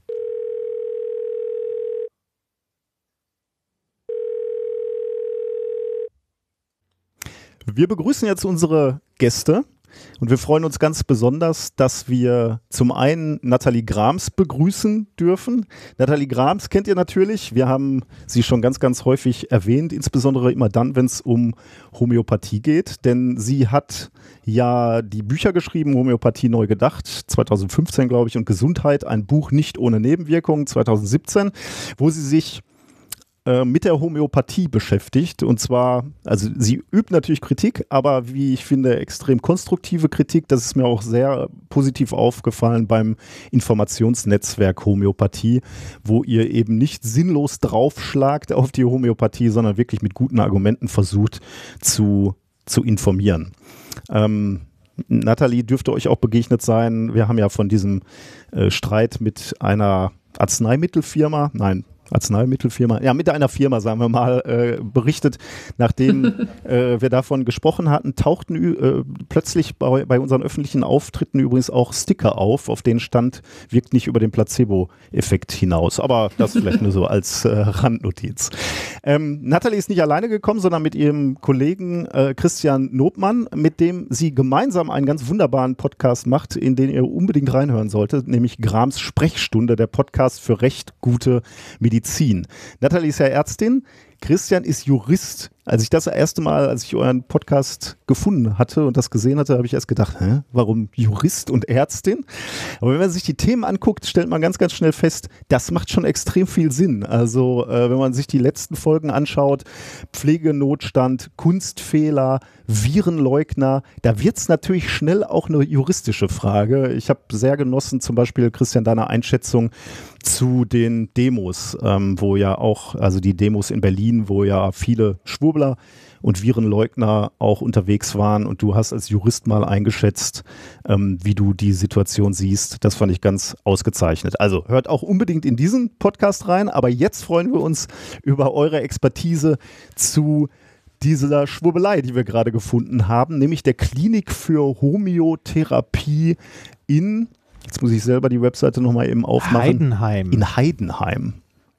Da heißt es, ich zitiere mal eben äh, den ersten Satz auf dieser Webseite, die Belegklinik für Homöotherapie ist deutschlandweit die einzige medizinische Einrichtung dieser Art. Wir erweitern die Grundlagen der naturwissenschaftlichen Medizin durch anerkannte Naturheilverfahren und anthroposophische Erkenntnisse. Diese Verknüpfung bildet die Grundlage für die in unserer Klinik angewandten ganzheitlichen Therapien. Ja, da stehe ich vor und bin fassungslos. Ähm, wie seht ihr das?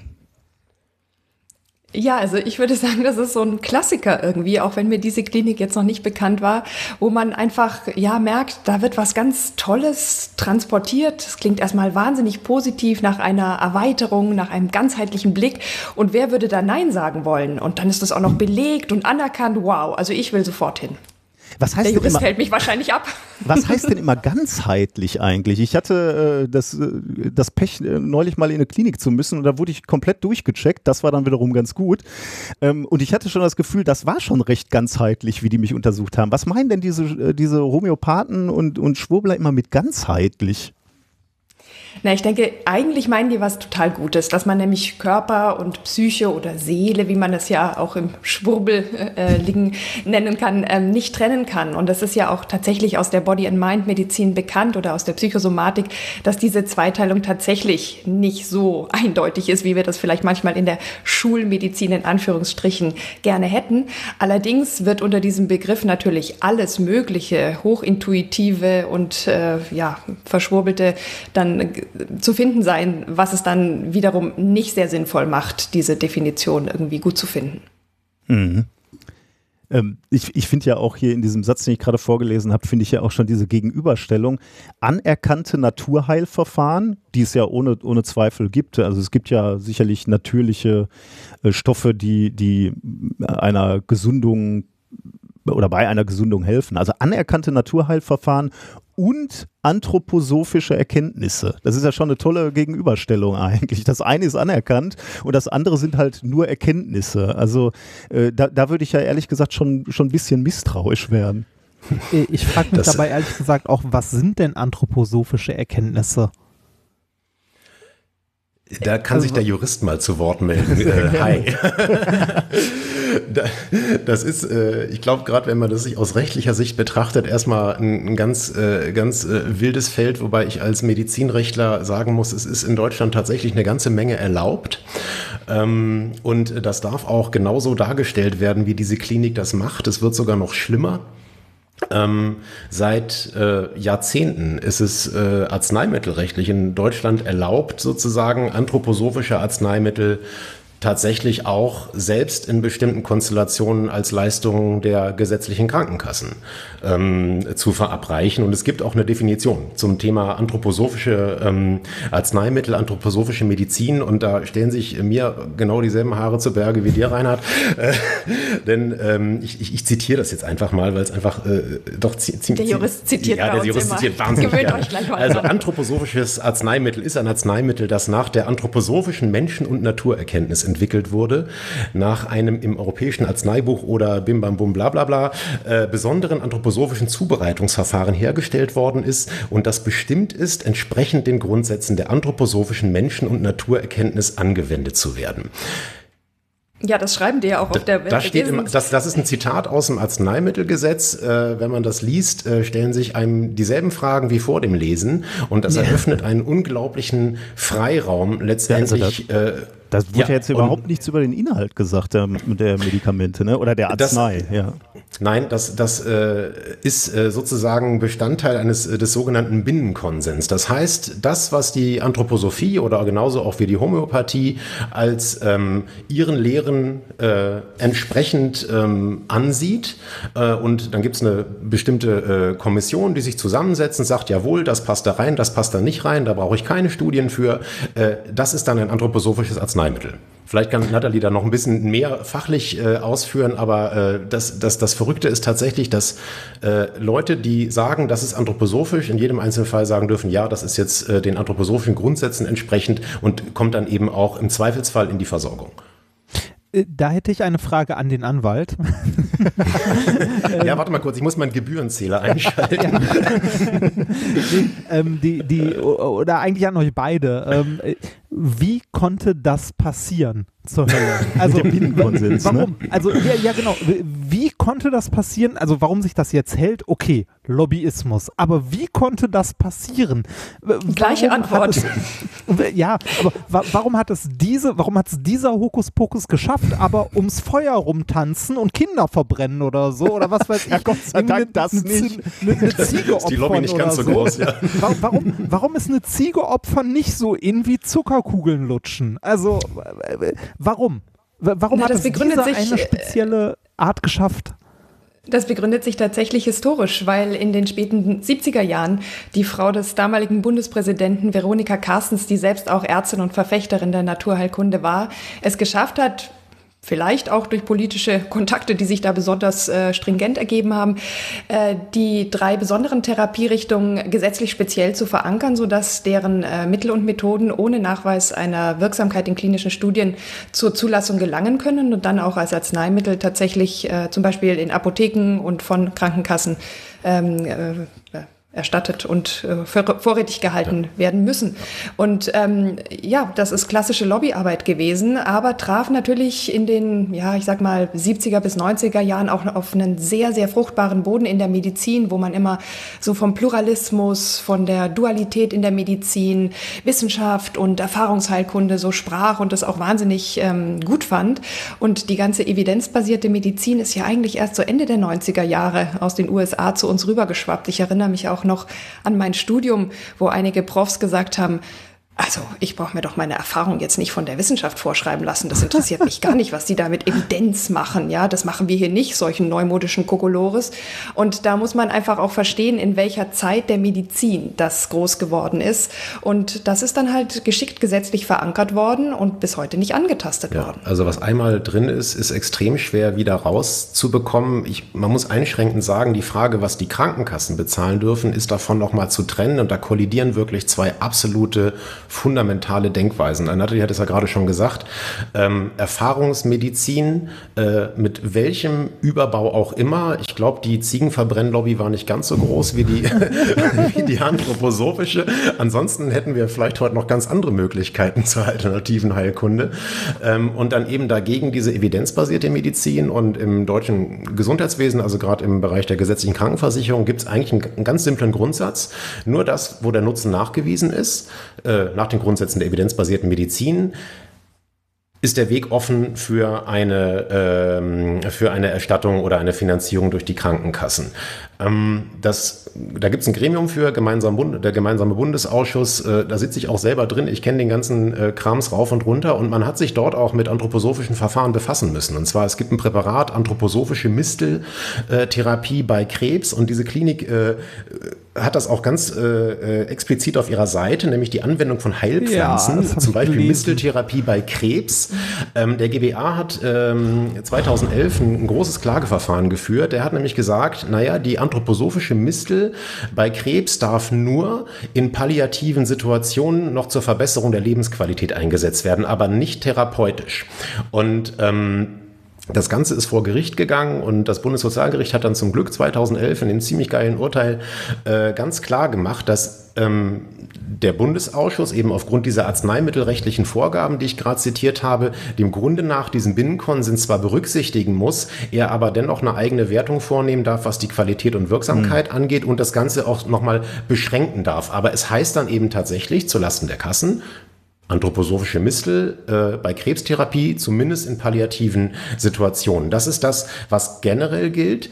Ähm, im Krankenhausbereich ist es noch ein bisschen anders, denn in den Krankenhäusern, man muss immer sich auch vorstellen, also was in der vertragsärztlichen Versorgung passiert, das muss einfach ganz klar evidenzbasiert sein. Nur wenn der GBA positiven Beschluss gefasst hat, das ist Leistung, dann dürfen es die Kassen bezahlen. Im Krankenhaus ist es umgekehrt. Die Krankenhäuser dürfen eine ganze Menge, es sei denn, der GBA hat das ausdrücklich ausgeschlossen, weil man auch einfach ähm, den, äh, ja, den Gedanken da nachverfolgt, den ich auch für richtig halte. Man hat dort ganz andere Qualitäts- äh, und Strukturvorgaben und ist, äh, ist ein bisschen freier in dem, was man in der Therapie tun darf. Das Problem meines Erachtens, und das ist eigentlich eher ein gesundheitspolitisches, sind dann eben genau solche Wildwüchse, wenn eine Klinik sich tatsächlich in einem ganz vollständigen Leistungsbereich hier so drauf fokussiert und solche Behandlungen primär eigentlich in den Mittelpunkt stellt und dann natürlich einen Anschein setzt wie, hey, das ist genauso gut wie äh, die konventionelle in Anführungsstrichen äh, Krebstherapie, Onkologie und das verführt natürlich auch viele verzweifelte Patientinnen und Patienten, die eben in einer ganz lebensbedrohlichen Lage sind, dazu zu sagen, okay, bevor ich eine Chemotherapie mache äh, und sich vielleicht nur über Dr. Google dann informiert haben, dann gehe ich doch lieber dahin, weil das klingt ja alles so, so sanft und gut und hey Mistel, äh, das, äh, und das ist eigentlich die größte Gefahr, die dahinter steckt. Also nur um da nochmal das nochmal einzuordnen, äh, es gibt keine nachgewiesene ähm, Wirkung bei Misteln äh, gegen Krebs oder, oder doch? Also ich äh, kenne ja die Studienlage nicht. Gibt's da, wurde das schon mal untersucht oder warum ist das so populär scheinbar? Ja, die Mistel ist wirklich so eine Art äh, Speerspitze, die die Anthroposophen auch unbedingt als wirksam belegen möchten, weil sie damit auch hoffen, sozusagen sagen zu können, Anthroposophie wirkt gegen Krebs, hallo, wollt ihr uns bitte endlich ernst nehmen? Und da gibt's bei MedWatch einen tollen Artikel drüber, wie da auch getrickst wird und wie diese Studien mit Interessenkonflikten belegt sind. Ähm, und so doll ist der Nachweis dann eben nicht, dass man das tatsächlich so freiweg behaupten könnte. Und wenn man sich mal ähm, überlegt, was Steiner, der Begründer der Anthroposophie, zur Mistel sagt, dann denkt man vielleicht auch noch mal ein bisschen anders drüber. Er sagt nämlich, das ist gar keine Pflanze, sondern das ist ein Pflanzentier.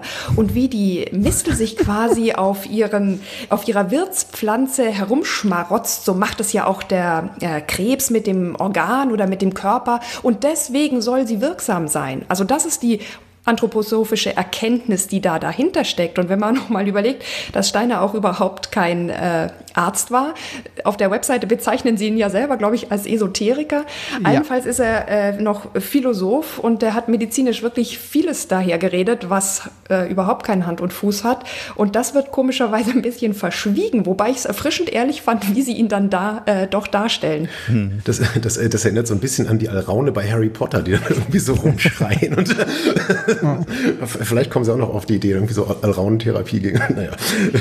Find, Aber zeigt diese glaub, Skurrilität. Ne? Glaubt ihr, die, diese, diese Ideen der Schwurbler oder eben diese Ideen von Steiner resonieren auch so gut mit dem Publikum, weil die so, so einfache Bilder anbieten? Also die, die, die, die Medizin ist ja mitunter auch. Äh, kompliziert. Also da Sachverhalte, der Körper ist kompliziert, alle Vorgänge im Körper sind kompliziert und man kann nicht immer sofort sagen, warum Dinge wirken oder zumindest nicht für Laien leicht erklären, warum Dinge wirken.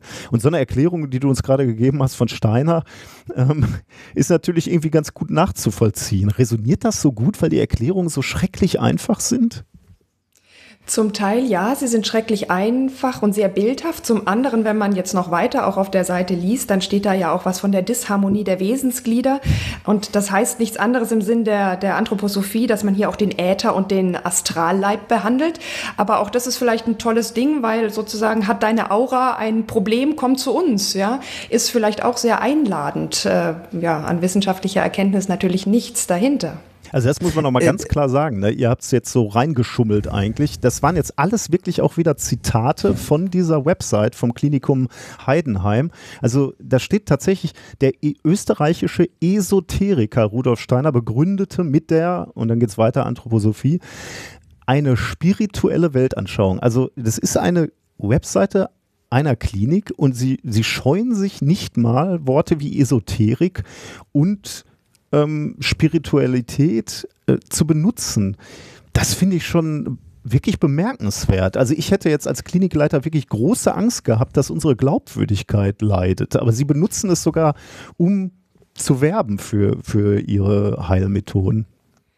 Ja, ich glaube halt, dass die äh, profitieren wollen von diesem positiven Bild. Ich sag mal, die Anthroposophie ähm, schadet ja nicht, malen, tanzen, ein bisschen massieren und den, äh, das auch noch rhythmisch sozusagen. Wem soll das wehtun? Das hat keine Nebenwirkungen. Aber gerade bei der Mistel, da die ja eben auch bei Krebs äh, vorwiegend angewendet wird, da gab es auch schon mal einen gut belegten Todesfall und auch sicherlich viel Schaden, der nicht so gut dokumentiert ist, weil man eben, wie Christian vorher schon gesagt hat, äh, vielleicht zugunsten einer Chemotherapie, einer Operation, einer Bestrahlung, ähm, äh, also dass man darauf verzichtet und stattdessen erstmal die Mistel probiert, dann natürlich auch wertvolle Zeit verliert, der Krebs mitunter vielleicht nicht mehr operabel oder sogar heilbar ist. Und das ist halt irgendwas, da ist dann Schluss mit Heiti-Teiti, finde ich. Mhm. Was ich. Was ich ganz krass finde, wenn man, ähm, also wir zitieren noch mal ein bisschen weiter, äh, weil dann merkt man nämlich auch, was da eigentlich für ein Gedankenbild und für ein Patientenbild ähm, im Hintergrund äh, eigentlich äh, ja, praktiziert wird, nämlich um für sich selbst wieder ein neues Gleichgewicht zu finden, muss der Patient die Krankheit überwinden. Das heißt,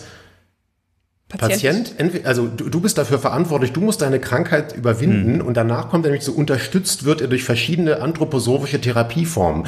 Das heißt, wenn das am Ende alles nichts hilft, hat der Patient sich wohl nicht genügend bemüht, seine Krankheit zu überwinden. Und das ist eigentlich eine komplette Umkehr von dem, was eigentlich Medizin leisten soll. Mhm. Und das, das äh, hat man ja auch in, in, in, anderen Bereichen, auch Homöopathie, wirklich immer wieder, dass man sagt, naja, da hat man sich wohl nicht, nicht genügend mit identifiziert, nicht genügend bemüht, äh, nicht, sich nicht genügend eingebracht. Und das ist eigentlich dann doppelt schlimm. Also es wirkt nicht ähm, und dann ist der Patient auch noch selber schuld. Mhm. Äh, ich hätte, äh, Netta, ich hätte eine Frage an dich. Ähm, du, du hast es ja früher auch gemacht. Ne? Also du hast es ja auch gelernt und den ganzen Kram. Und äh, die, die Homöopathie an sich ist im, Mediz also im Medizinstudium unglaublich verbreitet. Also wenn es nicht als Vorlesung angeboten wird, dann irgendwie hintenrum als Zusatzqualifikation, für die man aber doch noch irgendwie Credits bekommt und so. Ähm, glauben die Leute das selber? Also, ich meine, eine äh, ne medizinische Ausbildung ist jetzt im weitesten Sinne jetzt nicht unbedingt eine naturwissenschaftlich begründete, immer. Äh, Im Kern schon, aber nicht immer. Ähm, äh, aber trotzdem, wie, wie, kriegen die Leute das im Kopf zusammen? Einerseits irgendwie was Evidenzbasiertes zu lernen und zu erfahren, andererseits aber so, so ein Hokuspokus. Also, ja, ich glaube, das, das ja, ich glaube wirklich, dass das an der breiten Akzeptierung in der Medizin und auch in der Gesellschaft liegt. Man, das, das Hinterfragen liegt nicht so nahe wie das Annehmen. Dafür finden es einfach noch viel zu viele Menschen gut, auch unter Ärzten. Und an der Uni ist es eben so, dass das ja oft nicht im Rahmen der Pflichtvorlesungen gelehrt wird, sondern eben im Rahmen von Ringvorlesungen, die dann natürlich auch von überzeugten Homöopathen oder Anthroposophen gestaltet werden. Und natürlich sitzen da Menschen, die sind vielleicht mitunter auch noch charismatisch, die berichten tolle Heilungserlebnisse und das ist irgendwie auch auch ja mir immer so vorgekommen wie so eine Art Zusatzwissen, wie eine Art mhm. Special, das ich sozusagen on top äh, ähm, von meiner wissenschaftlichen Ausbildung eben ja in meiner Behandlungsbox habe. Und das kam mir erstmal nicht widersinnig vor, sondern tatsächlich wie eine gute Ergänzung etwas, das ich mehr anzubieten habe. Und ich glaube, das ist auch die Motivation vieler Medizinstudentinnen und Studenten, zu sagen, ne, ich möchte ja einfach nicht nur Arzt sein, ich möchte ja ein guter Arzt sein. Also orientiere ich mich erstens ja. an dem, was Patienten sich auch wünschen. Aber andererseits möchte ich natürlich alles Mögliche können, damit ich dann auch fit bin für diesen Beruf.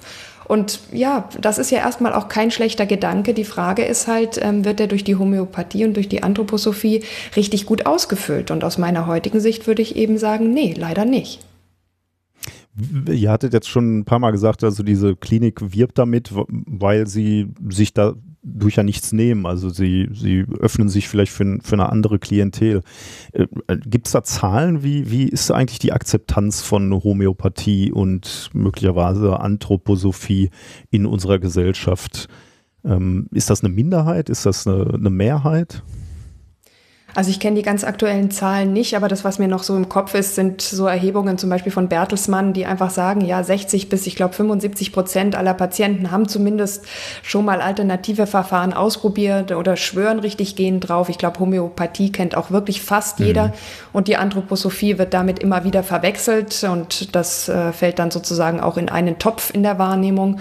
Aber das ist kein Randphänomen und das ist eben auch wirklich, glaube ich, der Punkt, über den wir irgendwann hinweg wegkommen müssen, dass das von dieser großen Beliebtheit in einen kritischen und in einen rationalen äh, Umgang und Blick übergeht.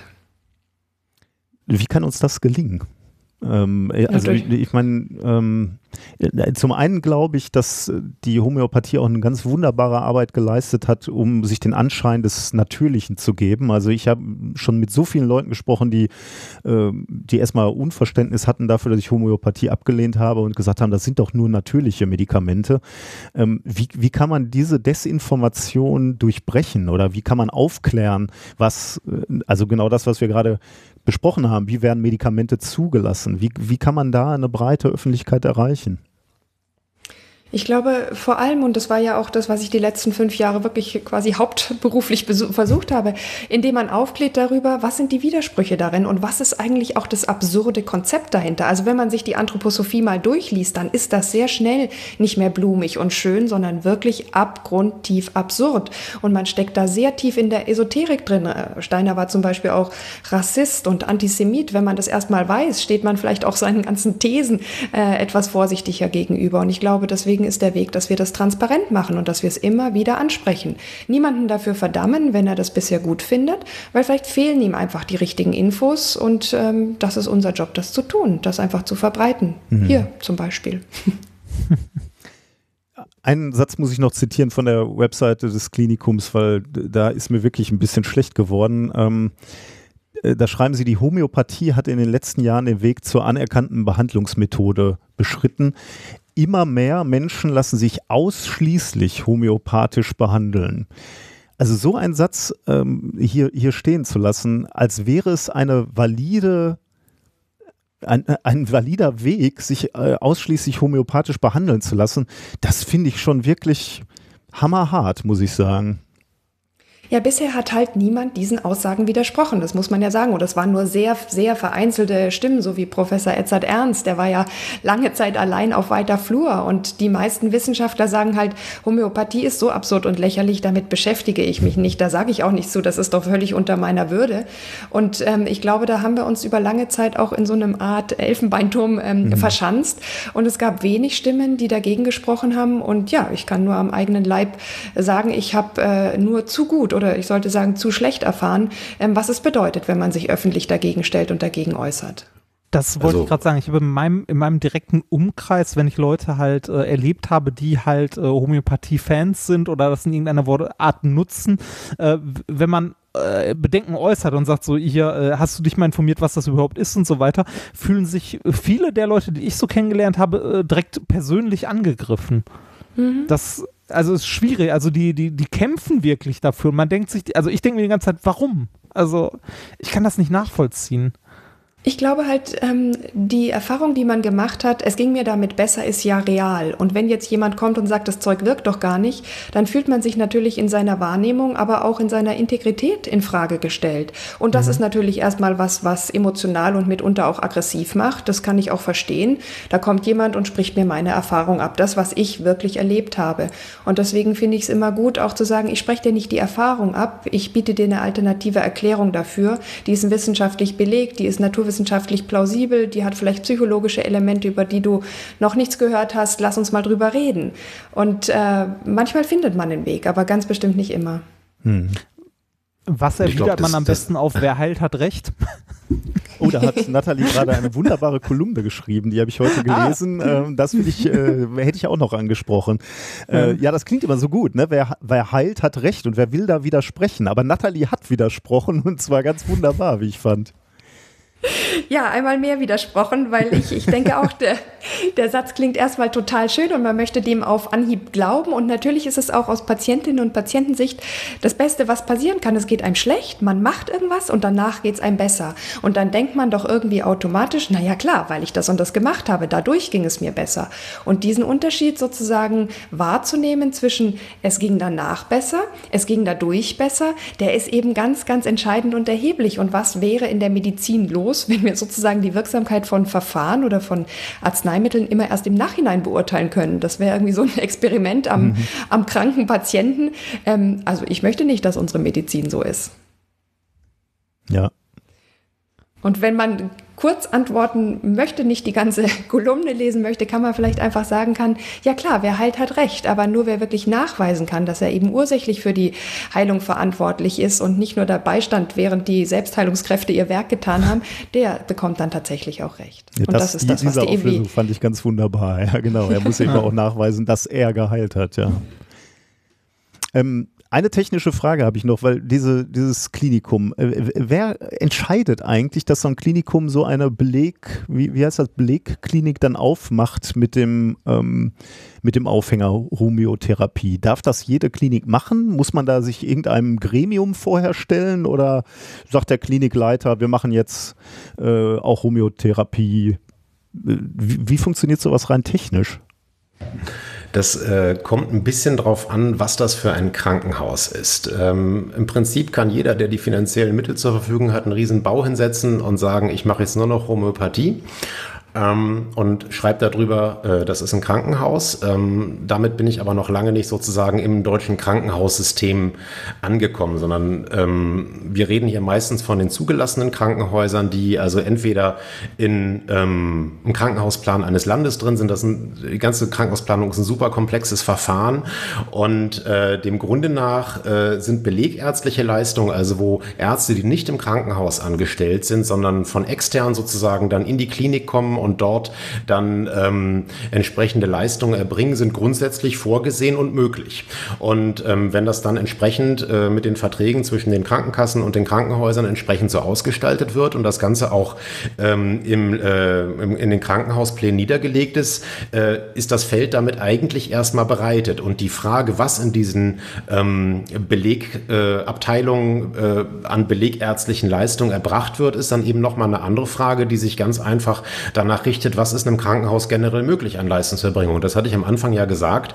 Ähm, die Grenze ist letztendlich die haftungsrechtliche Grenze. Also nur wenn ich tatsächlich so abwegige Therapien anbiete, die äh, wirklich jeglicher medizinischer Grundlage entbehren und ich damit eigentlich auch den, den, den, den ärztlichen Standard vollkommen verlasse, dann bin ich außerhalb des Bereiches dessen, was ich tun darf. Ähm, das ist im Bereich der Homöopathie und auch der Anthroposophie eben nicht der Fall. Die Krankenhäuser dürfen eine ganze Menge und auch dieser Satz, äh, immer mehr Menschen lassen sich ausschließlich homöopathisch behandeln, das, das klingt für uns nach einem Riesenproblem.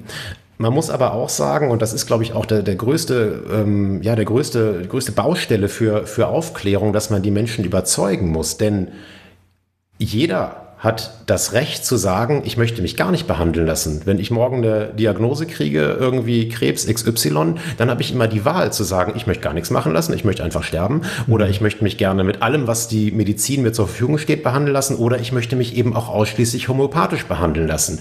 Die interessante Frage, die dahinter liegt, ist aber eigentlich, kann ich diese Entscheidung tatsächlich als aufgeklärter Patient, als aufgeklärte Patientin treffen. Und das geht eben nur mit Wissen und mit Information. Und das ist so ein bisschen dieses Spannungsfeld, weil wie Nathalie sagte, wenn ich jemandem, der wirklich davon überzeugt ist, einfach sage, hey, da gibt's überhaupt keinen Beleg für und dagegen steht aber die persönliche Erfahrung, dann ist das schon mal ein Spannungsfeld. Und wir sagen ja auch immer, äh, bei all der ähm, Kritik an Alternativmedizin, man möchte, wir, wir möchten den Leuten ja nichts wegnehmen. Die Leute können ja machen, was sie wollen. Sie sollen es eben nur aufgeklärt tun. Mhm. Der, der Begriff Und die Krankenkassen- Klinikum ist nicht irgendwie Ja. geschützt, oder? Also ich äh, muss, muss man dafür. Ist eine, also Privatklinik äh, immer möglich mit, äh, ja, also im Prinzip mit Übernachtungs- und Pflegemöglichkeiten und äh, intensiven Eingriffen, die eben nicht ambulant gemacht werden können. Interessant ist dann eben tatsächlich nur, und das ist ja der größte Teil des Gesundheitswesens, tatsächlich, äh, wann ist ein Krankenhaus eben zugelassen. Aber erstmal wird das rein, rein technisch definiert. Ähm, zum Abschied äh, oder am Schluss wollte Reini und ich nochmal, ich weiß jetzt nicht, wie, die, wie wir diesen Bogen hinkriegen, aber wir wo, wollten eigentlich nochmal zu diesen Demos nach Berlin blicken. Ähm, wir, wir sagen hier, Oh Gott, ich war da. Ehrlich, oh, das ist ja super, da Ja. kannst du aus erster Hand berichten. Ähm, weil wenn, wenn wir solche Themen hier, so, solche Fässer aufmachen, dann, dann hören wir ganz, ganz häufig, ähm, jetzt habt euch nicht so, es schadet ja keinem. Kann ja jeder sich therapieren lassen, wie er will, wir nehmen euch ja nichts weg, ähm, äh, Freiheit und und so. Äh, und wir widersprechen dann ganz gerne und sagen dann, ja, aber wer einen Scheiß glaubt, glaubt halt irgendwann auch den nächsten und den nächsten und den nächsten. Es wird immer absurder. Und wenn ich dann, oder wenn wir nach Berlin schauen zu diesen Demos, dann haben wir wirklich Sorge, dass in diesem Land etwas in die falsche Richtung läuft, äh, wo auf einmal eben Meinungen, Ge Gefühle zählen, also nichts gegen Emotionen, aber äh, gefühlte Wahrheiten, so sollte ich sagen. Und da machen wir uns wirklich extreme Sorgen. Und äh, ist so eine Klinik der erste Scheiß, der, der anfängt äh, und, und der uns dann in so eine Richtung wie diese Demos in Berlin bringt. Ähm, Seht ihr diese Gefahr auch? Seht ihr auch diese Entwicklung? Also ich meine, Berlin ist doch jetzt wirklich schon dramatisch, wie viele Leute da stehen. Also Berlin hat mich auch sehr erschreckt. Ähm, ich war an dem Wochenende ähm, zu Hause und habe mir gesagt, okay, wenn das direkt vor meiner Haustür passiert, äh, muss ich A, mir das zumindest anschauen und B, dann auch ähm, eine ganz klare Position beziehen. Und ich war relativ früh, ich glaube um halb elf oder so äh, da. Äh, und das, was man gesehen hat, ist diese unfassbare Mischung aus Esoterikern, wirklich Hardcore-Rechtsradikalen, dann diesen ganzen rechtspopulistischen Bereich, aber eben auch größere Gruppierungen von äh, angeblich aufgeklärten Ärzten, äh, Heilpraktikern. Ähm, das war eine, eine, eine Mische, die sich eigentlich komplett in Teilen wieder äh, äh widersprechen, aber sich dann unter irgendeinem Gedanken zusammengefunden haben. Und das hat mich super erschreckt und muss auch sagen, äh, das waren zwar jetzt nur paar 20.000 Leute, wobei also waren ja mindestens äh, fünf Millionen, habe ich gelesen. ähm, aber das, das zeigt natürlich doch, dass, dass, dass man in der Lage ist, so etwas zu mobilisieren. Und ich glaube auch, ähm, ja, hast ja gerade gefragt, ist so eine Klinik da sozusagen, äh, steht das in irgendeinem Zusammenhang? Und ich glaube, es ist zumindest eine, eine Ausprägung für eine, für eine Haltung und für einen Zeitgeist, was möglich ist und was einfach unwidersprochen hier in der Gesellschaft passieren kann. Und ich habe mir die Reden vom Reichstag angehört, da wurde dann ja behauptet, Trump sei gerade in der, in der amerikanischen Botschaft angekommen, die Polizisten seien übergelaufen. Das war kurz mhm. vor diesem, bevor man da diese äh, Sperrung, äh, diese Polizeisperrung in Richtung Reichstag durch durchbrochen hat. Und da sieht man auch, wie schnell sowas eigentlich auch in einen vollkommen skurrilen Aktionismus überschlagen kann. Da hat keiner hinterfragt, sag mal, äh, nein, Trump kann gar nicht in Berlin sein und nein, die Polizisten werden ganz bestimmt nicht äh, zu uns übergelaufen sein, sondern sowas wird dann einfach geglaubt. Und das ist, glaube ich, wirklich ein, äh, so, ein, so, ein, äh, so ein absolut klares Zeichen dafür. Es wird eben nicht mehr gedacht. Es ist viel gefühlte Wahrheit, viel Emotionsladung da, die sich sehr weit entfernt von dem, was wir eigentlich an einer aufgeklärten Gesellschaft so schätzen. Ja, und ich glaube tatsächlich, wer, die, wer an die Homöopathie glaubt, akzeptiert das Postfaktische als Standpunkt. Und ich kenne viele in meinem Bekanntenkreis, die sagen, ach, es hat angefangen mit so ein paar Globuli bei den Kindern, wenn die mal Bauchweh hatten, aber dann wurde ich schon auch skeptisch gegenüber dem Impfen. Da hört man ja so viel Schlechtes. Dann habe ich mal auf YouTube geguckt und dann kommt man da von einem Video auf das nächste und das sind richtige Verschwörungstheoretiker, darf man ja nicht sagen, hm. Verschwörungsgläubige geworden. Die sind für Argumente nicht mehr zu erreichen. Und deswegen glaube ich schon, dass in gewissem Sinne die Homöopathie, die ja immer so lieb und sanft und nicht schädlich daherkommt, so eine Art Einstieg zum Ausstieg aus dem kritischen, aus dem rationalen Denken anbietet, den viele gerne ergreifen und nicht mehr zurückfinden. Kennst du Studien dazu, die das belegen, dass äh, Homöopathie eine Einstiegsdroge in dieses äh, Postfaktische ist? Es gibt ganz gute Untersuchungen von der Pia Lamberti, die ah. tatsächlich ah. Zu forscht, wie Verschwörungstheorien oder Theoretiker auch zusammenhängen. Und das bestätigt eure Theorie. Wer an den einen Scheiß glaubt, glaubt halt leider auch an den nächsten. Das ist tatsächlich äh, wissenschaftlich nachzuweisen. Pia wird das besser formuliert haben, aber. ich glaube, sie meint es aber genauso. Ja, ich, also was mich dann auch immer überrascht, ähm, genau das, äh, was du gerade auch erzählt hast, äh, vor diesem Reichstag, wo dann gesagt, äh, wo, wo wir haben wir wahrscheinlich alle gehört, diese Rede, wo diese Dame dann ruft, äh, Trump ist in der Stadt, äh, auch rück rückblickend wird das nicht hinterfragt. Ne? Also wenn, wenn ich bei so einer Dynamik dabei gewesen wäre und ich würde dann nachher nach Hause kommen und würde mir die Sachen nochmal durch den Kopf gehen lassen, würde ich mich fragen, ja Moment mal, ich bin da losgelaufen und, und die haben mich mit Informationen versorgt. Das war, das stimmte alles nicht. Das war völlig haltlos. Also man konnte auch nicht ansatzweise glauben, dass Trump da ist. Dass man dann nicht sich überlegt, man steht möglicherweise auf der falschen Seite. Also dass man so der, dass so Fakten dermaßen an mir abperren Perlen, dass ich so immun gegen, gegen, äh, gegen äh, Fakten bin, das überrascht mich schon. Also ich lese in so einem, äh, in so einem Kanal mit, einfach nur um um die Gegenseite zu kennen, wo QAnon-Theorien äh, um, umhergeworfen werden. Und da wird halt auch jedes Mal behauptet, dass jetzt in der nächsten Woche geht der große Umsturz los. Und ich frage mich, wie kann man sich das monatelang äh, versprechen lassen und warum fragt man dann nicht, hinterfragt man nicht diese Redelsführer? Das ist unbegreiflich für mich. Ja, aber das ist ja ein bisschen so, wie man Studie über Studie zur Homöopathie machen kann und es kommt raus, wirkt halt nicht besser als Placebo und das verstärkt aber eher den Glauben, weil man sich dann natürlich auch irgendwie missverstanden fühlt und äh, sozusagen äh, alternative Fakten für sich selbst äh, proklamiert. Und das ist, glaube ich, tatsächlich sehr, sehr schwierig, da den Abstand zu sich selbst, zu seinem Standpunkt zu gewinnen und so, so wie du eben sagst, zu sagen, Moment mal, kann das überhaupt stimmen? Ich glaube, mhm. diese Frage liegt für viele nicht oder nicht mehr nahe. Das ist ja einfach nur wirklich so eine, so eine Binnenlogik, die trägt. Also gerade bei diesen QAnon äh, und, äh, und äh, Umsturzszenarien, also Mecklenburg-Vorpommern ist angeblich neulich auch von den Amerikanern abgeriegelt worden mhm, oder sollte. Ja. Ähm, und dann ist das nicht passiert und die Argumentation ist dann, naja, das ist ja nur deswegen nicht passiert, ähm, weil wir es öffentlich gemacht haben. Und dann mussten sie diese Pläne ändern. Und, und da sieht man einfach, in was für, einem, was für einer skurrilen Binnenlogik sich das alles bewegt und gegen, gegen wirklich sachliche Argumentation sich vollkommen abschotten kann und immunisieren kann. Und wenn was passiert, das ist ja diese irre Auseinandersetzung mit den Querdenkern, dann äh, ist das so Volksfront von Judäa gegen jüdische Volksfront mhm. und die kannibalisieren sich alle gegenseitig, hinterfragen aber überhaupt nicht mal mit so einem Blick von außen. Also mal scheiß, was machen wir eigentlich mhm. gerade? Ne? Mhm. Ich, ich, habe das ich ja. habe es von Leuten mitbekommen, die äh, tatsächlich ähm, auf dieser Demo waren, also mitgegangen sind, äh, mit denen ich mich unterhalten habe und äh, beziehungsweise mit denen Kontakt hatte und dann auch äh, sowas gefragt habe wie, ne, so, äh, ist euch, also ne, ist euch klar, dass ihr da mit, mit Rechten zusammenlauft, ne? Also mit, mit strammen Nazis teilweise, äh, ne, die, also guckt ihr, mit wem ihr da lauft. Wenn du mit den Leuten redest, dann sagst du, nee, das war nicht bei uns, das war eine andere Demo. genau, genau. Oder, also, oder man hat denen die Reichskriegsflaggen aus Versehen in die Hand gedrückt von Leuten, die man nicht kennt, ja.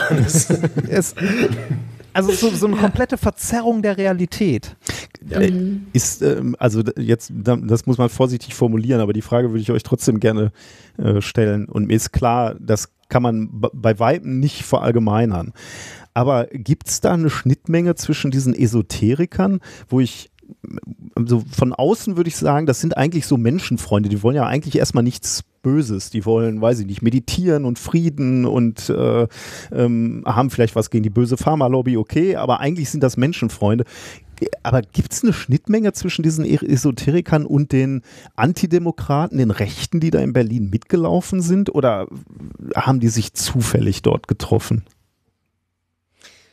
Also ich kann dann natürlich auch nur Vermutungen anstellen, wobei ich auch äh, meine gelesen habe, dass tatsächlich Wissenschaftler sich damit auch beschäftigen. Gibt es diese Schnittmenge?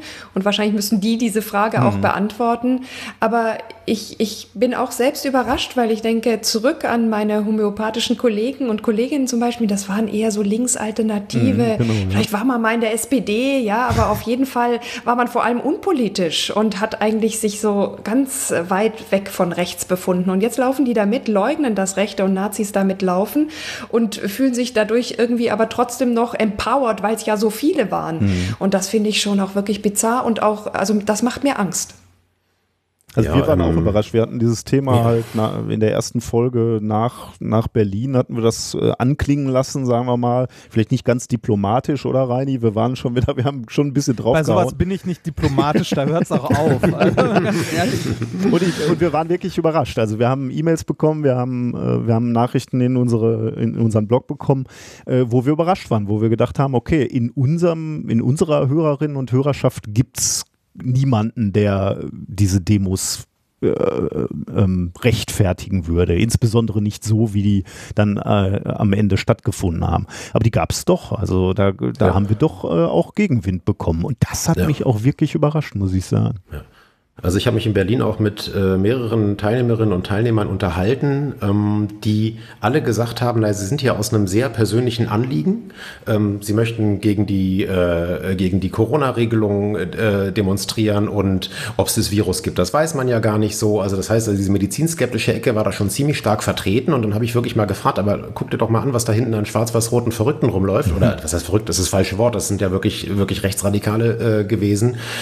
Ähm, das wird ignoriert, weil, und ich glaube, diese Gruppe insgesamt ist so tragfähig gewesen, weil sie einen irgendwie Minimalkonsens mit einer Aussage hatten und alles andere wird eben ausgeblendet. Das hat man ja auch gesehen, zum Beispiel an der Reaktion der Heilpraktikerverbände, nachdem klar war, dass diese Frau, die dann äh, diese Rede am Reichstag gehalten hat, eben eine Heilpraktikerin ist, oh. äh, die sich auch bei Facebook schon in äh, diversen äh, so Reichsbürger-Szenen bewegt hat. Das Einzige, was da passiert, ist eine äh, Distanzierung und ja, das ist ja ein Einzelfall. Mhm. Das mag auch sein, dass äh, es hier keine große Schnittmenge gibt, aber die Gefahr besteht, glaube ich, in der, in der Ähnlichkeit der Denkmuster, dass also die Empfänglichkeit für so etwas, was eben so Verschwörungsmythen angeht, viel, viel größer ist und dann auch einfach mhm. Dinge zusammengeführt werden. Man sieht das in der neuen germanischen Medizin, wo also wirklich Rassismus und nationalsozialistische Weltanschauung eben mit medizinischen Gedanken zusammenkommen. Das, das, das, das äh, hat dann eben so eine Binnenlogik und ich glaube, das war so die große tragfähige Klammer um diese Veranstaltung, auch wenn die sich nicht damit aktiv identifiziert haben. Es gibt die neue germanische Medizin. Ja, das kenne ich sogar auch. um Himmels Willen. Lass uns davon jetzt nicht anfangen. Das ist noch schlimmer als Anthroposophie und Homöopathie zusammen. Genau, das machen wir vielleicht in einem äh, zweiten Gespräch, wenn wir uns äh, mal wiedersehen, weil das interessiert mich auch, aber ich glaube, das Fass machen wir jetzt nicht äh, noch auf.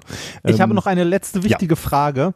Die Schecks von der Pharma-Lobby, kann ich die zusammen einlösen oder muss ich die einzeln an der Bank abgeben? Ähm, die kannst du mittlerweile auf der Anti-Family-Card direkt drauf buchen lassen. ah, das ist cool. Super das, praktisch. Also, ah, cool. Ich habe es neulich ja. ausprobiert, ja. Ah, Soll ich das im Podcast lassen oder? ich habe dazu neulich was getwittert und habe gesagt, da ist mittlerweile ja auch die Bahncard 100 integriert mit Nussecken-Lieferservice in die Bordtoiletten. Und also alle waren, alle waren total begeistert.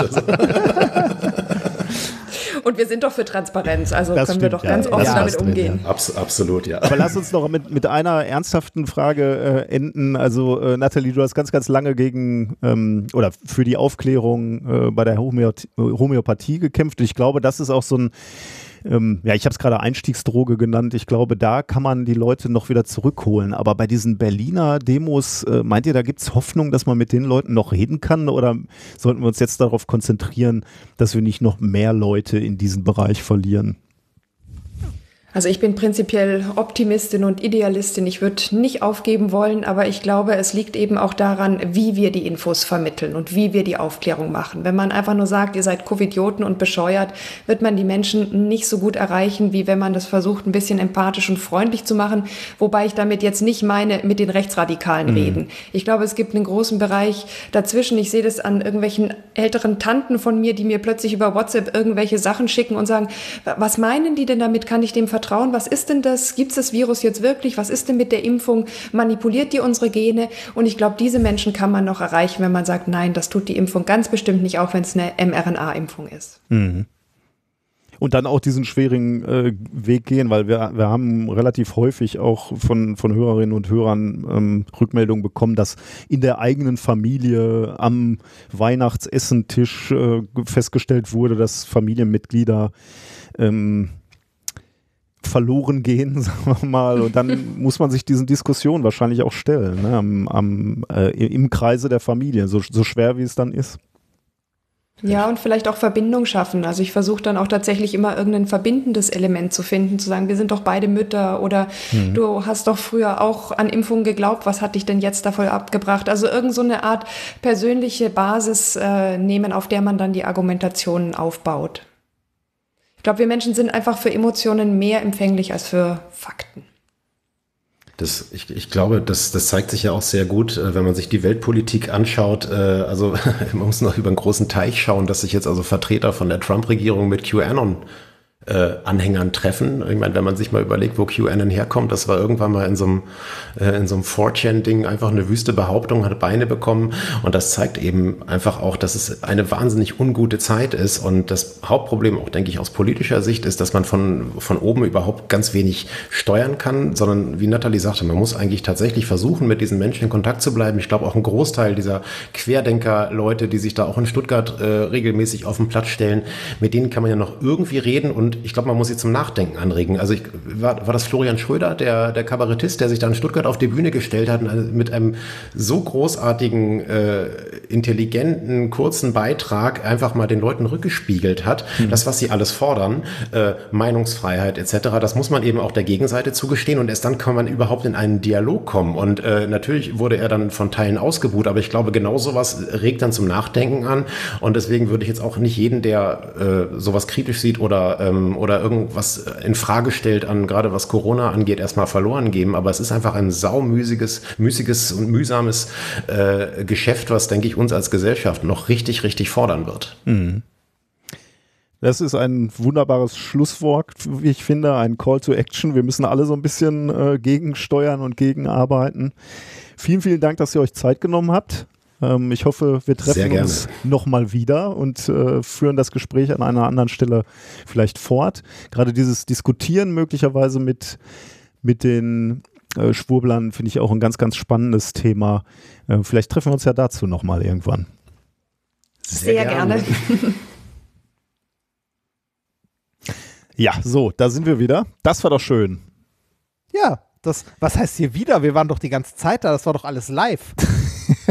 Reinhard spielt darauf an, dass das Gespräch mit äh, Nathalie und Christian voraufgezeichnet war. Ach, was? Ist doch egal, wir kommen doch eh aus der Konserve. Ja, ist ja gut. Reini, das hier ist alles zusammengestückelt. Ja, ja. Wir beide führen auch keine echten Gespräche. Wir können ja gar nicht mehr zusammen. Nee, das, nee, das, das, das, eigentlich ist das so, ne, das wissen die wenigsten. Jeder von uns nimmt eine Stunde einfach mal sinnloses Gebrabbel auf und danach daraus schneiden, dann daraus Team. schneiden dann Gast, also ein, ein Team in Indien schneidet daraus dann alle zwei Wochen. Deshalb dauert das auch immer zwei Wochen. Ja. Das und das Lustige ist, dieses Team in Indien ist der deutschen Sprache nicht mal mächtig und trotzdem. Nein. Trotzdem funktioniert es einigermaßen. So, Hausmeisterei noch ist lange geworden heute, aber ja, wir, ja, hatten, äh, wir hatten diese Gelegenheit, diese zwei Gespräche heute zu führen ähm, und da wollten wir das, äh, wollten wir die Gelegenheit auch nutzen und deswegen ist es etwas länger geworden. Ähm, genau, machen, lass uns schnell Hausmeisterei machen. Ähm, du hattest ja letztens schon mal schon angekündigt, dass sich die Termine für unsere Live-Auftritte in ins nächste Jahr verschoben Genau, das haben, haben wir in, in, den Livestreams ja auch gesagt, dass dieses Jahr keine Minkorrekt-Termine mehr stattfinden aus gegebenen Corona-Umständen. Ähm, aber sowohl wir als auch die Agentur gerade daran arbeiten, die Termine natürlich zu verschieben und die Tour umzuorganisieren. Was aber je nach Ort mal länger und mal kürzer dauert, weil halt entsprechend andere Veranstalter, also in jedem Ort ist es eigentlich ein anderer Veranstalter, ein anderes Haus. Manchmal dauert es, manchmal sind die auch schon weiter ausgebucht und so weiter und so weiter und so weiter. Ähm, lange Rede, kurzer Sinn. Äh, die ersten Termine sind verschoben, also es sind die neuen Termine da und die findet ihr auf der, äh, auf unserer Homepage, da wo ihr sonst auch mal alle Live-Termine findet. Und zwar ist äh, immer der gestrichene Termin durchgestrichen und äh, der neue in einem wunderschönen Orange, damit man es auch sieht, äh, da steht dann dort drunter. Ähm, das ist noch nicht bei allen Terminen so, sondern immer nur nach und nach bei dem einen oder anderen Termin. Es werden auch immer mal wieder welche dazukommen. Also sobald wir bei einem Termin was wissen, wann und wie der verschoben ist, landet das unmittelbar auf der Homepage. Seht also bitte davon ab, uns bei Terminen äh, irgendwie zu fragen, äh, wie es denn mit dem und dem Termin aussieht, weil wir es äh, können euch jetzt schon sagen, wir wissen es wenn es dort noch nicht steht, selber noch nicht. Genau. An dem Tag, wo wir von unserer Agentur äh, die Nachricht kriegen, hier Hannover ist verschoben auf XY, tragen wir das unmittelbar ein ähm, und wir werden das dann in Zukunft auch, wenn neu, also sich weitere Termine verschoben haben, das jeweils immer vertwittern oder so. Genau. Und ähm, wenn ihr wisst ja, wenn ihr zu diesem neuen Termin nicht könnt, dann wird es Möglichkeiten geben, dass ihr die Karten umtauschen könnt. Genau. Ansonsten freuen wir uns äh, umso mehr auf 2021, wenn wir ja. uns wiedersehen. Ja. Der zweite Punkt, äh, in einer Woche sehen wir uns äh, wieder zum Livestream.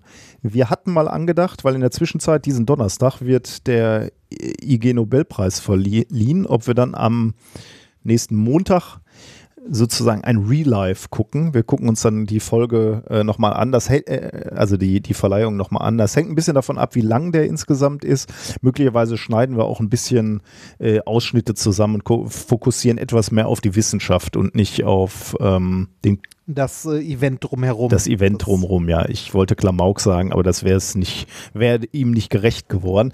Ähm, ich schaue da mal rein nach dem Donnerstag und äh, entscheide dann, wie viel wir zusammenschneiden. Aber wahrscheinlich ähm, werden wir dann am Montag gemeinsam Real Life sozusagen die, Ja, äh, die Ig ich Nobel auch. Preise uns äh, anschauen. Genau, dann war es das, oder?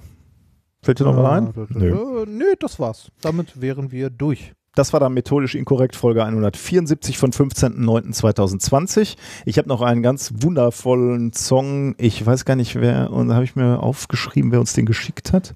Ähm, ich muss mal gerade gucken. Von Julian. Ähm, der ist äh, von Jackpot äh, und heißt Anti-Schwurbler. Der ist echt gut. Der wird dir gefallen. Der ist äh, Punk. Ähm, also er wird dir allein schon musikalisch gefallen, aber der Text ist einfach auch gut. Der, äh, der deutsche Quälgeist ohne Hirn verkauft sich nun als Demokrat. Der Angstschweiß steht, steht ihm auf der Stirn. Er sieht Verschwörungen im Staat. Und dann kommt der Refrain. Hat er irgendwo gelesen, hat er irgendwo gehört, dass die Erde eine Scheibe ist, 5G die Welt zerstört. Politiker sind Echsen, deutsche Quälgeist, denk mal nach. Die NWO ist abgesagt, Vernunft wäre ja angebracht. Da, du wirst dieses, diesen Song lieben, sag ich dir jetzt schon. Ja, klingt, klingt tatsächlich gut. Ich, äh, ich bin gerade auf, äh, ich habe jetzt mal das YouTube-Video angeklickt und bin auf der Facebook-Seite von Anti-Schwurbler gelandet und ich finde sein, äh, se- sein Logo auch großartig. Ähm, es ist ähm, hier äh, von den Muppets, äh, Beaker, Ja. ähm, mit Aluhut auf. finde ich sehr schön. Schönes Ding. Sehr schön. Dann äh, macht's gut. Bis in einer Woche zum Livestream und in zwei Wochen wieder im Podcast. Tschö. Tschüss.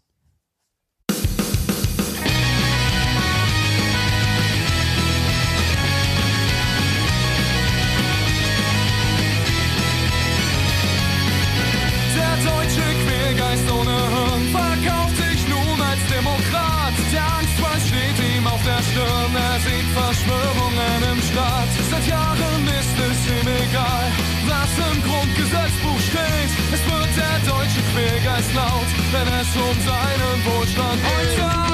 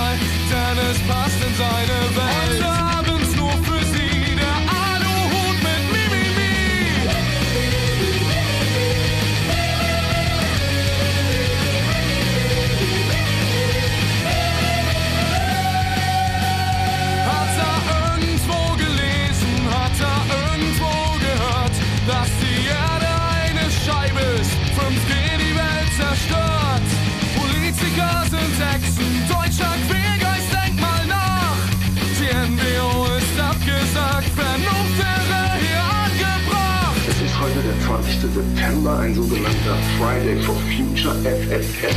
Dreimal F 666. Ihr